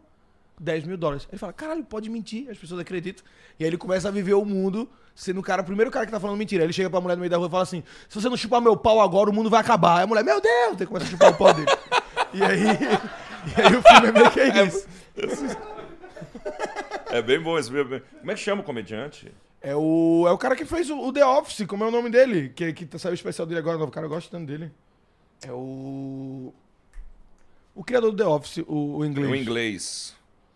É que Sei você lá, falou porra. Richard Gervais, eu tô com ele na cabeça. É o Gervais. É? É o Gervais, pô. Ah, então é isso. É o Gervais. Que é o, é o, é o criador do. E esse cara. E ele, ele, ele tem a cara engraçada. É, né? o, é o primeiro. Cara, eu a primeira nunca vi mentira, The o primeiro Office.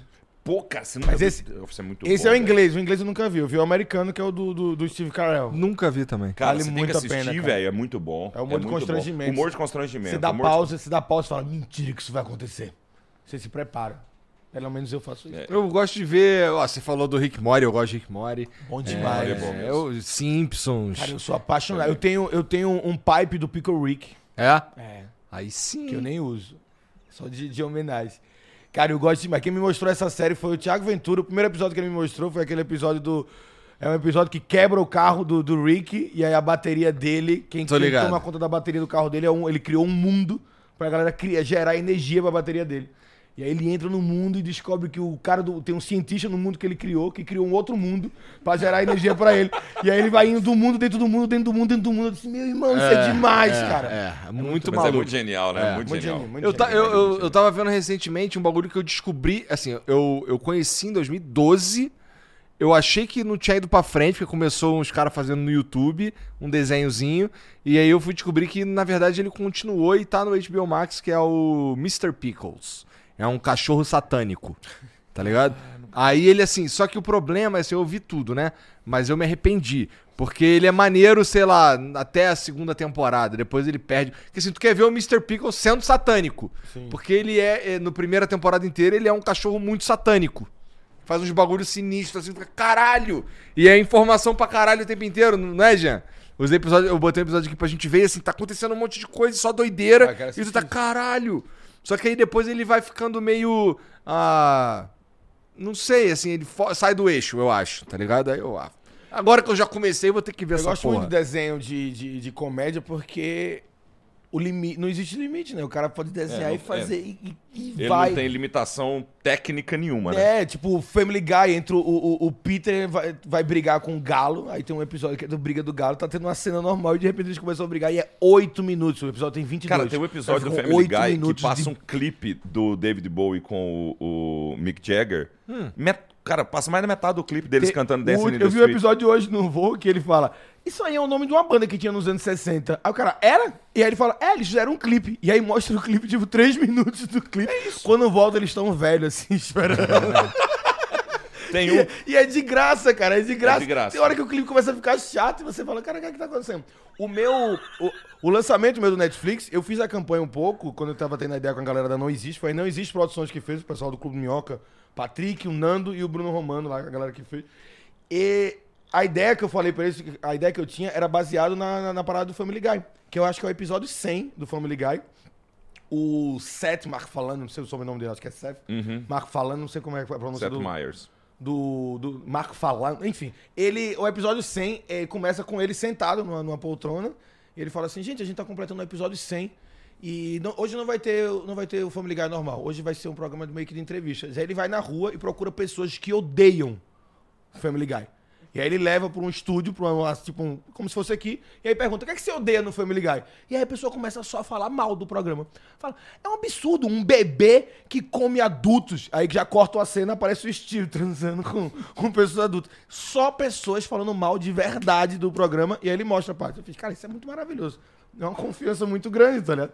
E aqui no Brasil eu sinto que falta a galera se arriscar pra caralho na comédia. De... E não se levar tanto a sério leva- também. É. Pô, os- Aliás, o, a- o artista brasileiro, não é só comediante, não. O artista brasileiro, ele se leva muito a sério. Eu Muito amava a o sério. nome do, do show do Murilo Couto, que era Eu Só Quero Ser Amado e Respeitado pelo Brasil. Eu amava esse nome É de muito show. bom isso. Esse nome é muito bom, porque, cara, é a cara do artista brasileiro, que não pode ser zoado, que não pode ser é, questionado, porque a opinião dele tá acima de tudo.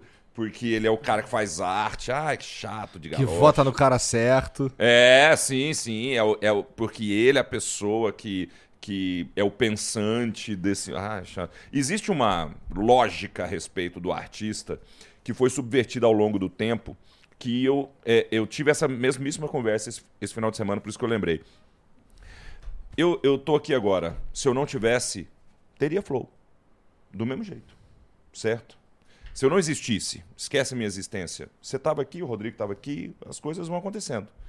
Se você não existisse, alguém teria inventado isso aqui e teria. Se o Rodrigo não existisse, tal. Só que se não tem público para assistir você, nenhum de nós aqui existe. Se eu não tenho público, o, o principal da, de- dessa comunicação entre arte e público não é a arte, é o público. Porque a arte sem público não, não, não pressupõe comunicação. Então, se eu sou um cara que toca violão dentro do meu quarto sozinho, isso não é arte. Se eu não tiver para quem mostrar, se eu não tiver quem escute, É, a, a arte, a ideia da arte é, é você levar pra, pra, pra para outra alguém, pessoa. pressupõe comunicação, pressupõe troca. Exato, é você pegar o que Então- você tem e, e aplicar a sua arte pra, pra levar Tu pra pensou pessoa. muito tempo pra chegar nessa conclusão, cara? Não, você sabe que não. Você sabe, eu, eu, sabe quando é que eu cheguei a essa conclusão? Quando eu vejo, quando eu comecei a ver as pessoas hum, que. Quando eu comecei a ter fãs. É, que eu, eu acho muito engraçado essa palavra, mas eu comecei a ter fãs. Estranho, é né? engraçado, eu falar, eu tenho fãs. A gente sabe que a gente é uns merda, fãs. né? É, porque eu convivo comigo. Eu não mereço ter fã. Entendeu? Eu sei quem eu sou. Eu também. É que o fã não convive. Se ele convivesse, ele ia falar, o Rambota, não. Mas eu, eu convivo, eu sei do que eu sou capaz. Eu, e eu entendo que, é, vamos lá, a pessoa gosta de mim, o tal fã. É, ele me agrada muito, ele, ele quer estar perto, ele quer me conhecer, ele me bajula. No entanto, dentro dessa. Eu sempre. eu- quando, quando, isso começou a acontecer comigo, eu pensava. Mas se eu não fosse o ídolo dele, outros seriam. Só que se ele não fosse meu público, eu não teria outros. Não existem outros. E, e é tanta gente que, que a, a internet a gente vê isso, né? Que é- a gente tá virando um descartável né, na cabeça das pessoas. Sim. É o famoso estou deixando de te seguir em 3, 2, 1.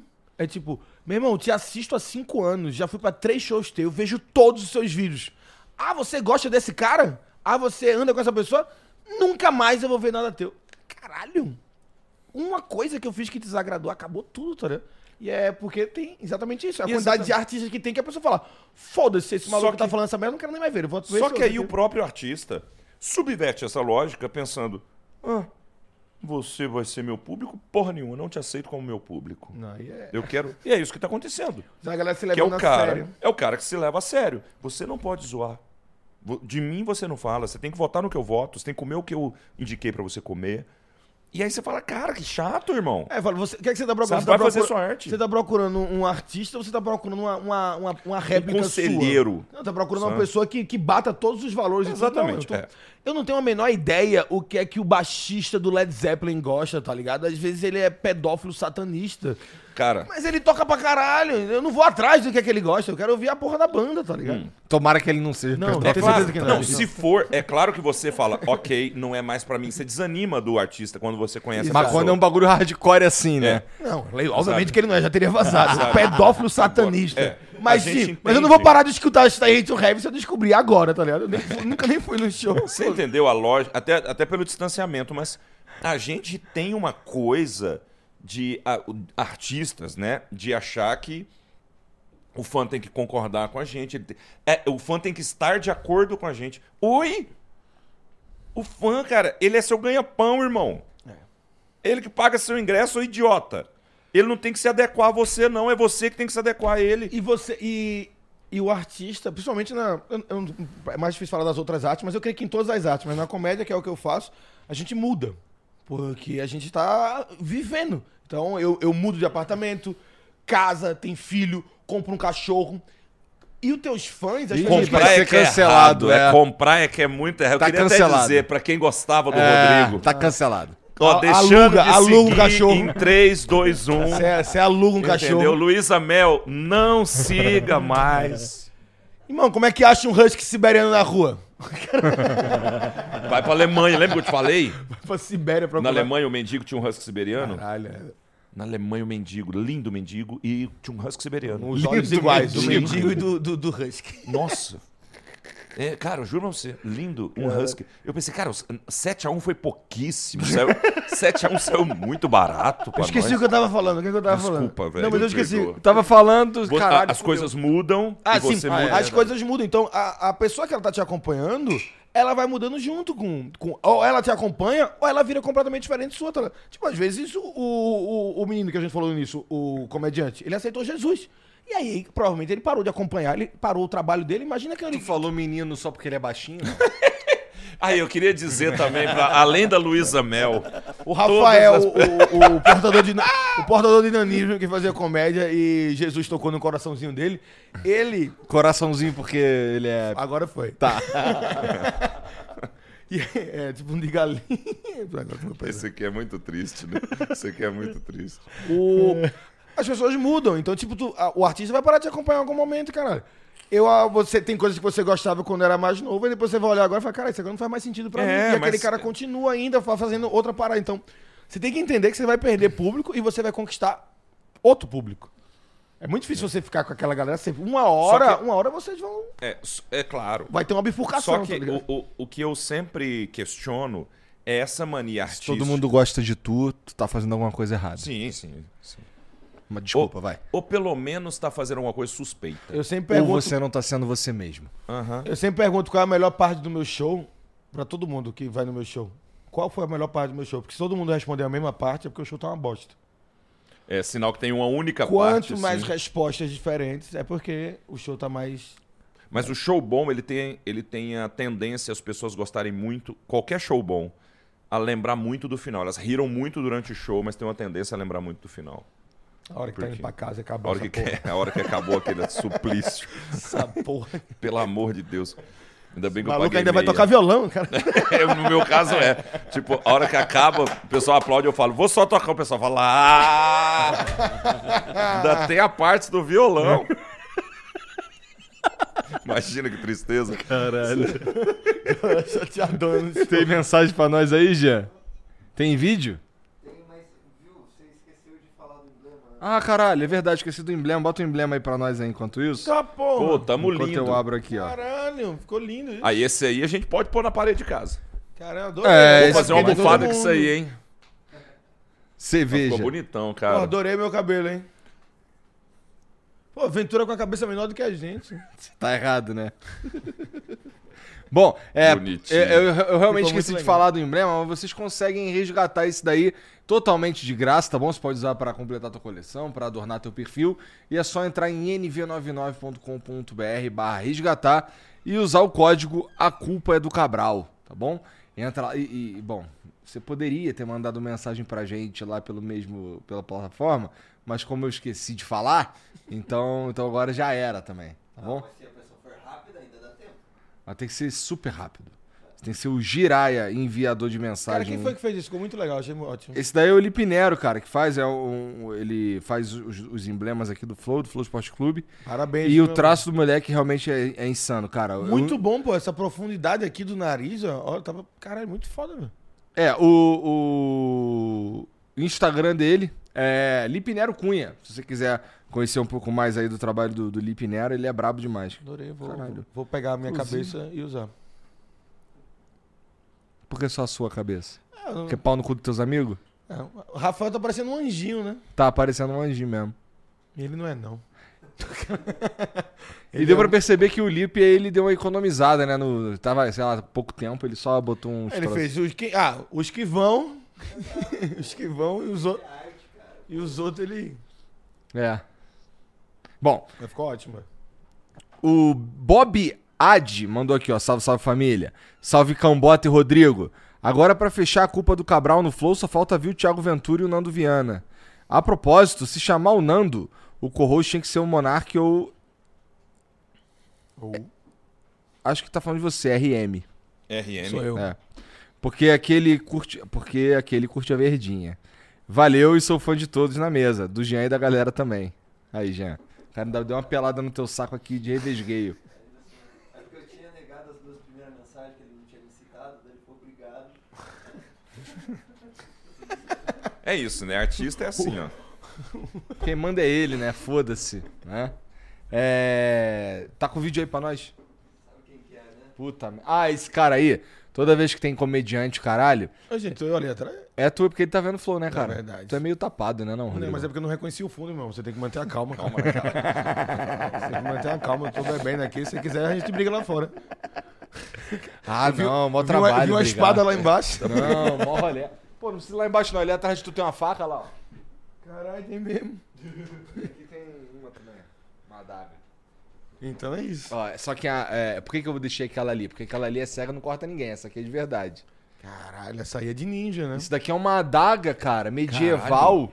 É uma réplica mesmo, assim, é como era uma, as adagas na época lá. e é- Na verdade, o cara deu uma, uma cuidada aqui pra ela não ficar muito, Afiada. não ficar Então. cortante. Mas a pontinha dela eu acho que faz um buraquinho maneiro. É, não, eu vou.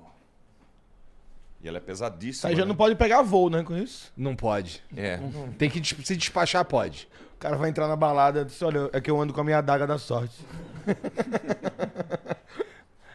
Aquela lá é, da, bonito. de uma série de, de TV que eu curto, que é. Isso aqui é bom pro churrasco, irmão. Aqui, ó. Isso. É, é Fura bom pra cara. matar o churrasco. Cara, mas é muito Aquilo é de bonito que mesmo. série? Supernatural, sobrenatural, Sim. que tem os irmãos Winchester. Aquela ali é a adaga de matar demônio, que aparece. Aquele lindo, cara lindo, né? É bonito, né? O Bicho. Jensen. Ah, tem os dois, os dois são É, bonitos. os dois são bonitos, mas tem um que é muito lindo. Qual que tu acha mais bonito? Eu do não cabelo sei, curto ou do o cabelo? cabelo curto tem um vozeirão, assim, né? Não Bota é? aí o. Bota aí o. é, bota Jim Winchester. Porque esse foi- Faz o nome o dele é nome. difícil. Cara, tô É Jensen Eccles. Olha a minha cara que tá pa pausada atrás, cara. Não tá ajudando também, né? Tá, não, Esse é- cara aí. Olha. E aí muda pro maluco lindo, tá ligado? eu tava. Ah, e aí muda pro maluco maravilhoso. foda. Bota o Sam agora. Sam. Sam Winchester. Cara, eu nunca É, pensei que eu ia bonito dizer essa também. frase na minha vida, mas toma aí tua adaga. Tá. O engraçado é que ele começa, ele começa a série magrinho e vai ficando um monstro do- gigante, né? Ele fica gordo ou ele fica forte? Não, ele fica forte pra caralho. E ele começa a, a, a- a série bem. Olha ali, ó. Esse daí é. no começo ali, ó. Pequenininho ali, ó. Aquele ali de, de laranja. Tu embaixo. usaria essa camiseta, Cambota, já que tu gosta dele? Claramente. Imagina. Eu faria uma almofada dessa camiseta. Bom, foda-se. Ah, que não É, envelheceu pronto. bem não, tá vendo? Feito É, Cambota. é, a foto ali. É, não- qual que é a diferença? Eu envelheci bem. Ele era um bonito antes, já não tá tão bonito O Cambota, mais. ele é o Benjamin Button Ah, da beleza. bo- clica naquele ali, ô, ô, ô, Jean, Win- Season 1, ali, ó. Tá vendo ali? Pesquisa relacionada. Você sabe, é, Embaixo ali, ó. O que, o que acontece, você- a, gente, a gente tem que se apegar ao delta da beleza. Ele, por exemplo, era um cara lindo. No final da, da, da série, já não é mais tão bonito assim, ele só é bonito. Aham. Ele era lindo, ficou bonito. Eu era horroroso. Aí eu fico mais ou menos. O meu delta é muito maior do que o dele. Cara, vo- você é, é, é realmente assustador assim, a tua transformação, cara. Parabéns, eu acho. Obrigado. Cara, do nada a gente tá, Tá olhando vendo? dois malucos. Dois lindos. dois... Bota o vídeo do vídeo do cara. O que, que aconteceu? Do nada o tesão subiu. Não sei o que, que aconteceu, que nós estamos. Bom, passou. Pronto. Salve, salve família Cambota, falei pra mim, você se cansa, cara, de ser esse exemplo de beleza, esse símbolo sexual entre o pessoal da terceira idade? Qual que é teu segredo, hein? Você toma ômega 3, você recusa muito oferta para fazer stand-up em bingo? RM, pra mim você é um exemplo, cara. Eu sempre fui gordo e feio e eu queria emagrecer. Aí quando eu descobri que você emagreceu pra caramba e continuou horroroso, aí eu tô contente comigo, gordo e feio, porque quem é feio é feio, né? Esse maluco ele veio pra elogiar a gente, não Ele foi, Gambota? veio- Ele veio, ah, esculhambou os dois duas vezes. Cara, Senti uma ironia forte em, em você. Tu não vai xingar de volta, não? não, Geralmente não. os caras xingam de volta. Não, não, eu, Não, eu, eu só- senti que ele estava na piada, carinho. Tamo junto, irmão, mas você realmente tá derrubado mesmo, hein? Você realmente, a, a minha vida tá ótima, a sua não sei. Não, de repente, tem vezes que ele manda vídeo sem camisa, é muito pior. Caralho. é muito desnecessário, né? Mas eu não emagreci ainda não, irmão. Aguarda, aguarda que eu vou melhorar. O... Vai sim. É que ele comentou, cara, a gente fala muito zoando, mas eu não sei o que acontece, assim, talvez eu, talvez eu tenha um jeito de ser bonzinho, alguma coisa assim. As velhas gostam muito de mim, sabe? Elas gostam muito de mim. E antes gostava assim, ah, minha tia-avó te adora. Ah, ela te acha uma gracinha, ela adora, acha muito engraçado e tal. Depois começou a tomar um viés meio assim. E minha mãe fala que você é um gato. Você fala. Aí depois começou a descambar. E a mãe, quem fala que a mãe acha ele um gato é uma mulher de 40 anos. É, mas é isso, é isso, é exatamente isso. É. A minha mãe é uma é essa que tá falando pra mim já tem 40. E aí começou a descambar, que é um negócio fala assim, sonho erótico da minha tia avó é você, viu? Eita que ela porra. já me falou, eu falo, caramba, e é muito. E é muito, eu recebo muito assim. Pelo menos agora tem sonho erótico de alguém, né? É, pois é, aquele cara não era sequer das velhas. O meu, o meu problema é, principalmente depois que eu deixei o meu cabelo crescer, é, aí caras como esse, eles criticam muito o cabelo grande. Porque eu não tinha notado isso, só notei depois que eu deixei meu cabelo crescer. A maioria dos homens, eles têm um cabelo padrão, que é curto. Feito o seu, feito do Cambota, feito de todo mundo que tá aqui. Quando alguém deixa o cabelo crescer, incomoda no inconsciente da pessoa que tem um cabelo curto, padrão, que sempre teve. E eles querem que você corte o cabelo. Então, que é coisa que eu mais escuto é, cabelo feio da porra, tá muito feio com esse cabelo grande, corta esse cabelo, ou te associa com uma pessoa famosa que já tem um cabelo grande antes. E aí é Raul Seixas, Patropi, é... qualquer coisa. É só pessoa... Rafael Portugal, agora ele cortou. O Patropi me acertou. É só pessoas de cabelo. Só, tá ligado que ele tinha o cabelo grandão e botava Vox? Pronto. Só pessoas. E aí eu comecei a notar isso, que é o seguinte: a, é a falta de desconstrução capilar Tá. do heterossexual. Precisa deixar o cabelo crescer pra poder entender. As mulheres, elas. Experimenta o moicano. Isso, não, aí já é demais. Mas é porque as mulheres, desde sempre, elas já deixaram o cabelo crescer. As mulheres já têm essa ideia de cabelo grande, então elas já vivem essa desconstrução do cabelo grande. Então por isso que as mulheres gostam do Mas cara e que quando o cabelo é curto, elas também não ficam. Ah, Não, mas, mas a gente tem que também ter um pouco de autocrítica, Rodrigo. Eu, naquela época, ouvia as mesmas coisas. Falava, corta esse cabelo. Eu falava, não, tá super legal. Não, não, Eu, eu- era aquele cara. Não, mas eu gosto. Acha? Eu gosto do meu cabelo. Inclusive, Às eu vezes ele falta um pouco de Não, mas a- humildade aí também. Não, não, não. gente saber ouvir. Tô falando do meu cabelo só, caralho. Não, eu tô falando do meu também, só que o meu não, 2009. seu- Você botava uma tiara pra trás, Cambota. Respeita o meu Não, mas cabelo. às vezes usava igual no clipe do Teorema de Carlota, eu tô com ele solto. E não ficou legal, não, né? Não tem a menor Eu chance. vi. mas então, mas pra mim a parada é diferente. Eu tenho uma teoria de que é o seguinte: enquanto os homens estiverem criticando e as mulheres estiverem sentando, é isso que a gente mantém, irmão. Cabelos cacheados forever. Mas tu acha que elas estão sentando por causa do teu cabelo ou por causa da tua conta bancária? Ninguém nem sabe minha conta bancária, nem dinheiro eu tenho. A questão não é essa. Eu tô falando. Quem, quem falou que tá sentando? Eu falei dos cabelos cacheados do mundo, não era Tá. específico meu. Tá. de Não, cabelos. o, o Fabiano 2009 garante pra você que a galera não tá assentando, não. Mas o RM de 2022 garante que sim. Então é você, cara. Mas eu tô falando de cabelos cacheados do mundo.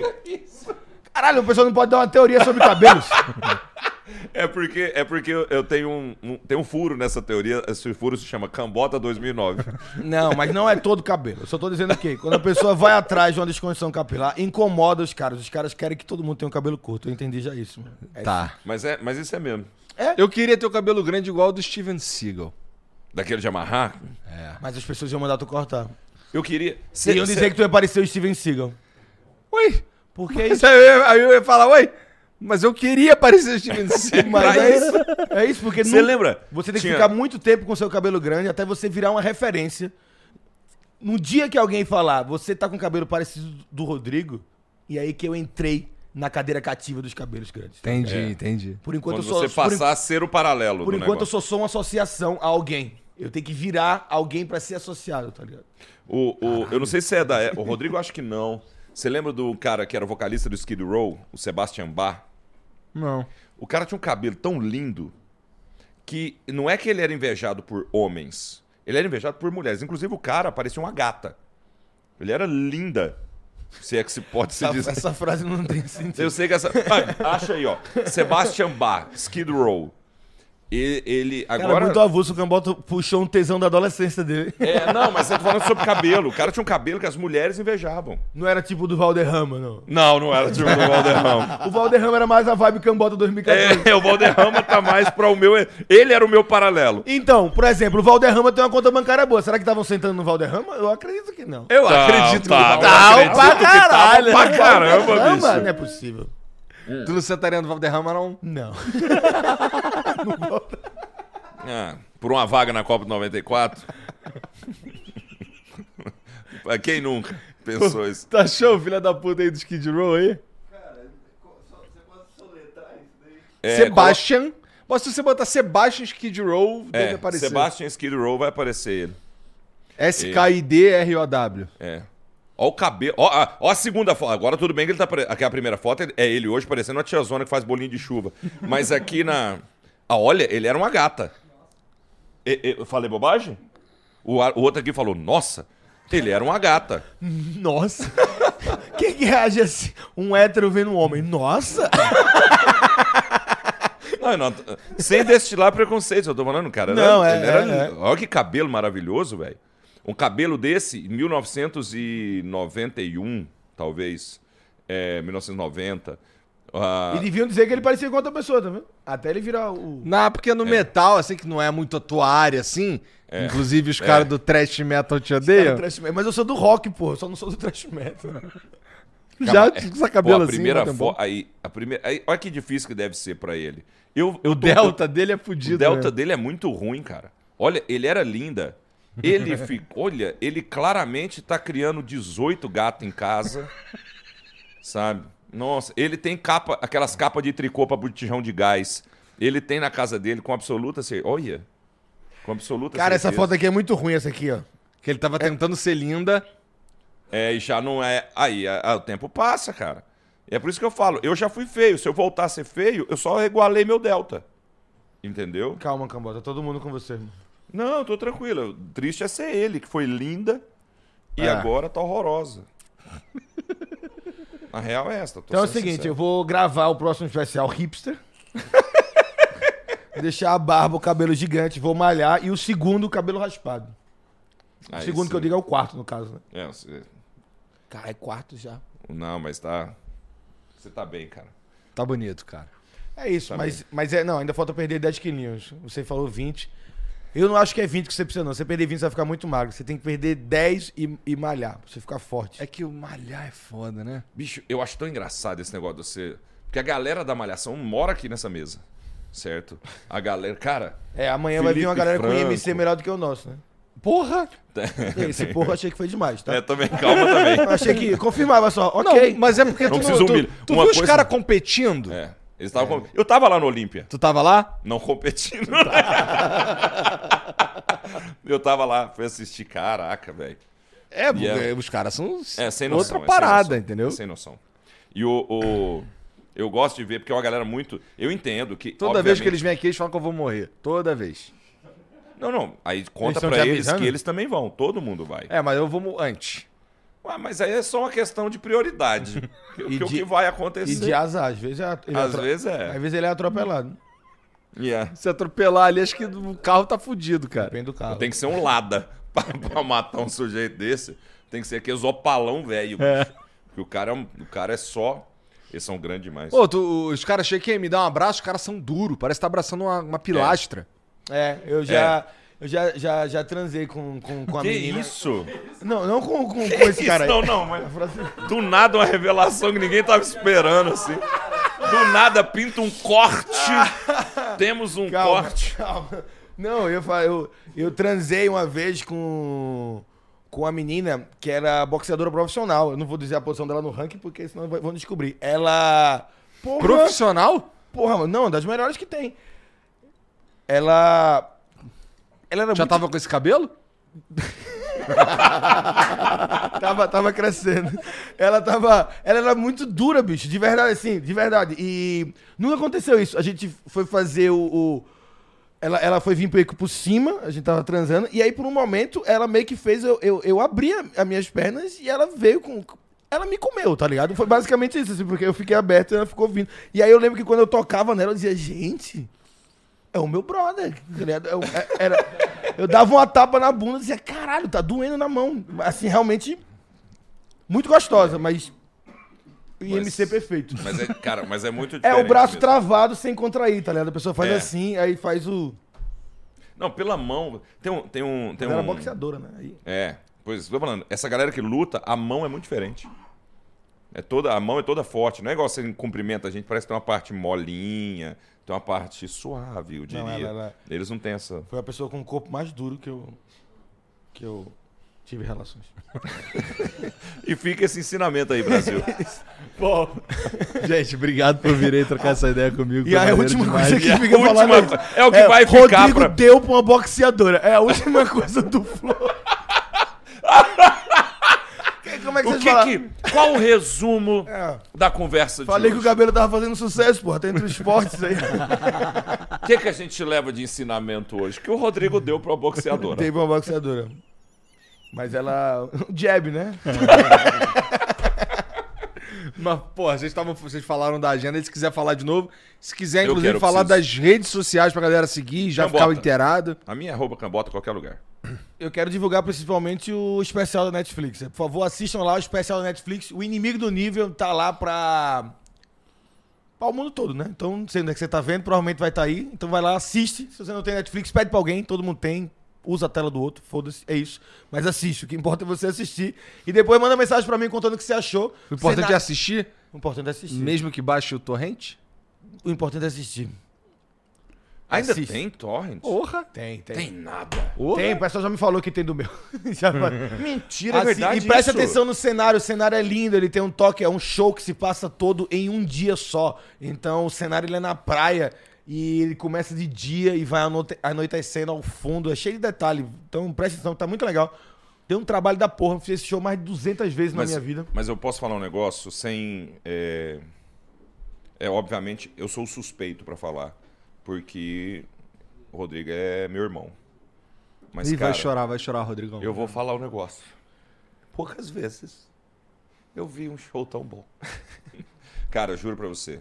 O show O Inimigo do Nível é a excelência do stand-up comedy é, na, na, na forma como ele é feito no Brasil, assim, para mim representa até agora o auge do stand-up comedy no Brasil. Tá, carinho ali seu, ali no, no Inimigo do Nível, eu vejo, sem mais uma vez, sem modéstia nenhuma, eu vejo elementos de. Ah, o Rodrigo só conseguiu gravar um negócio desse nível, com esse nível de texto, com esse nível de humor, com essa, né, esse cenário, essa qualidade técnica toda, porque o Ventura elevou o nível, sabe?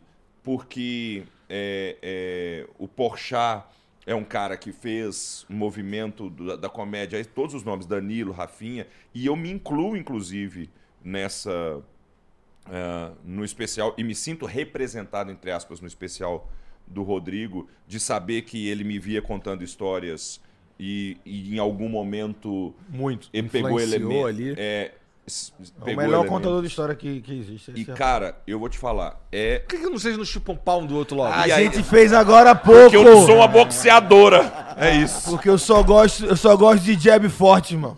deixa eu dar minha agenda mas assistam Porque o vocês inimigo não- do nível Olha só, eu queria falar que você tá convidado pra chupação. Não consigo, cara. ah, nem para, final de é semana, questão, irmão. é, questão mais é insistir é igual comida japonesa vai Vai botando shoyuzinho. Quando vê, o pau já tá no céu da boca.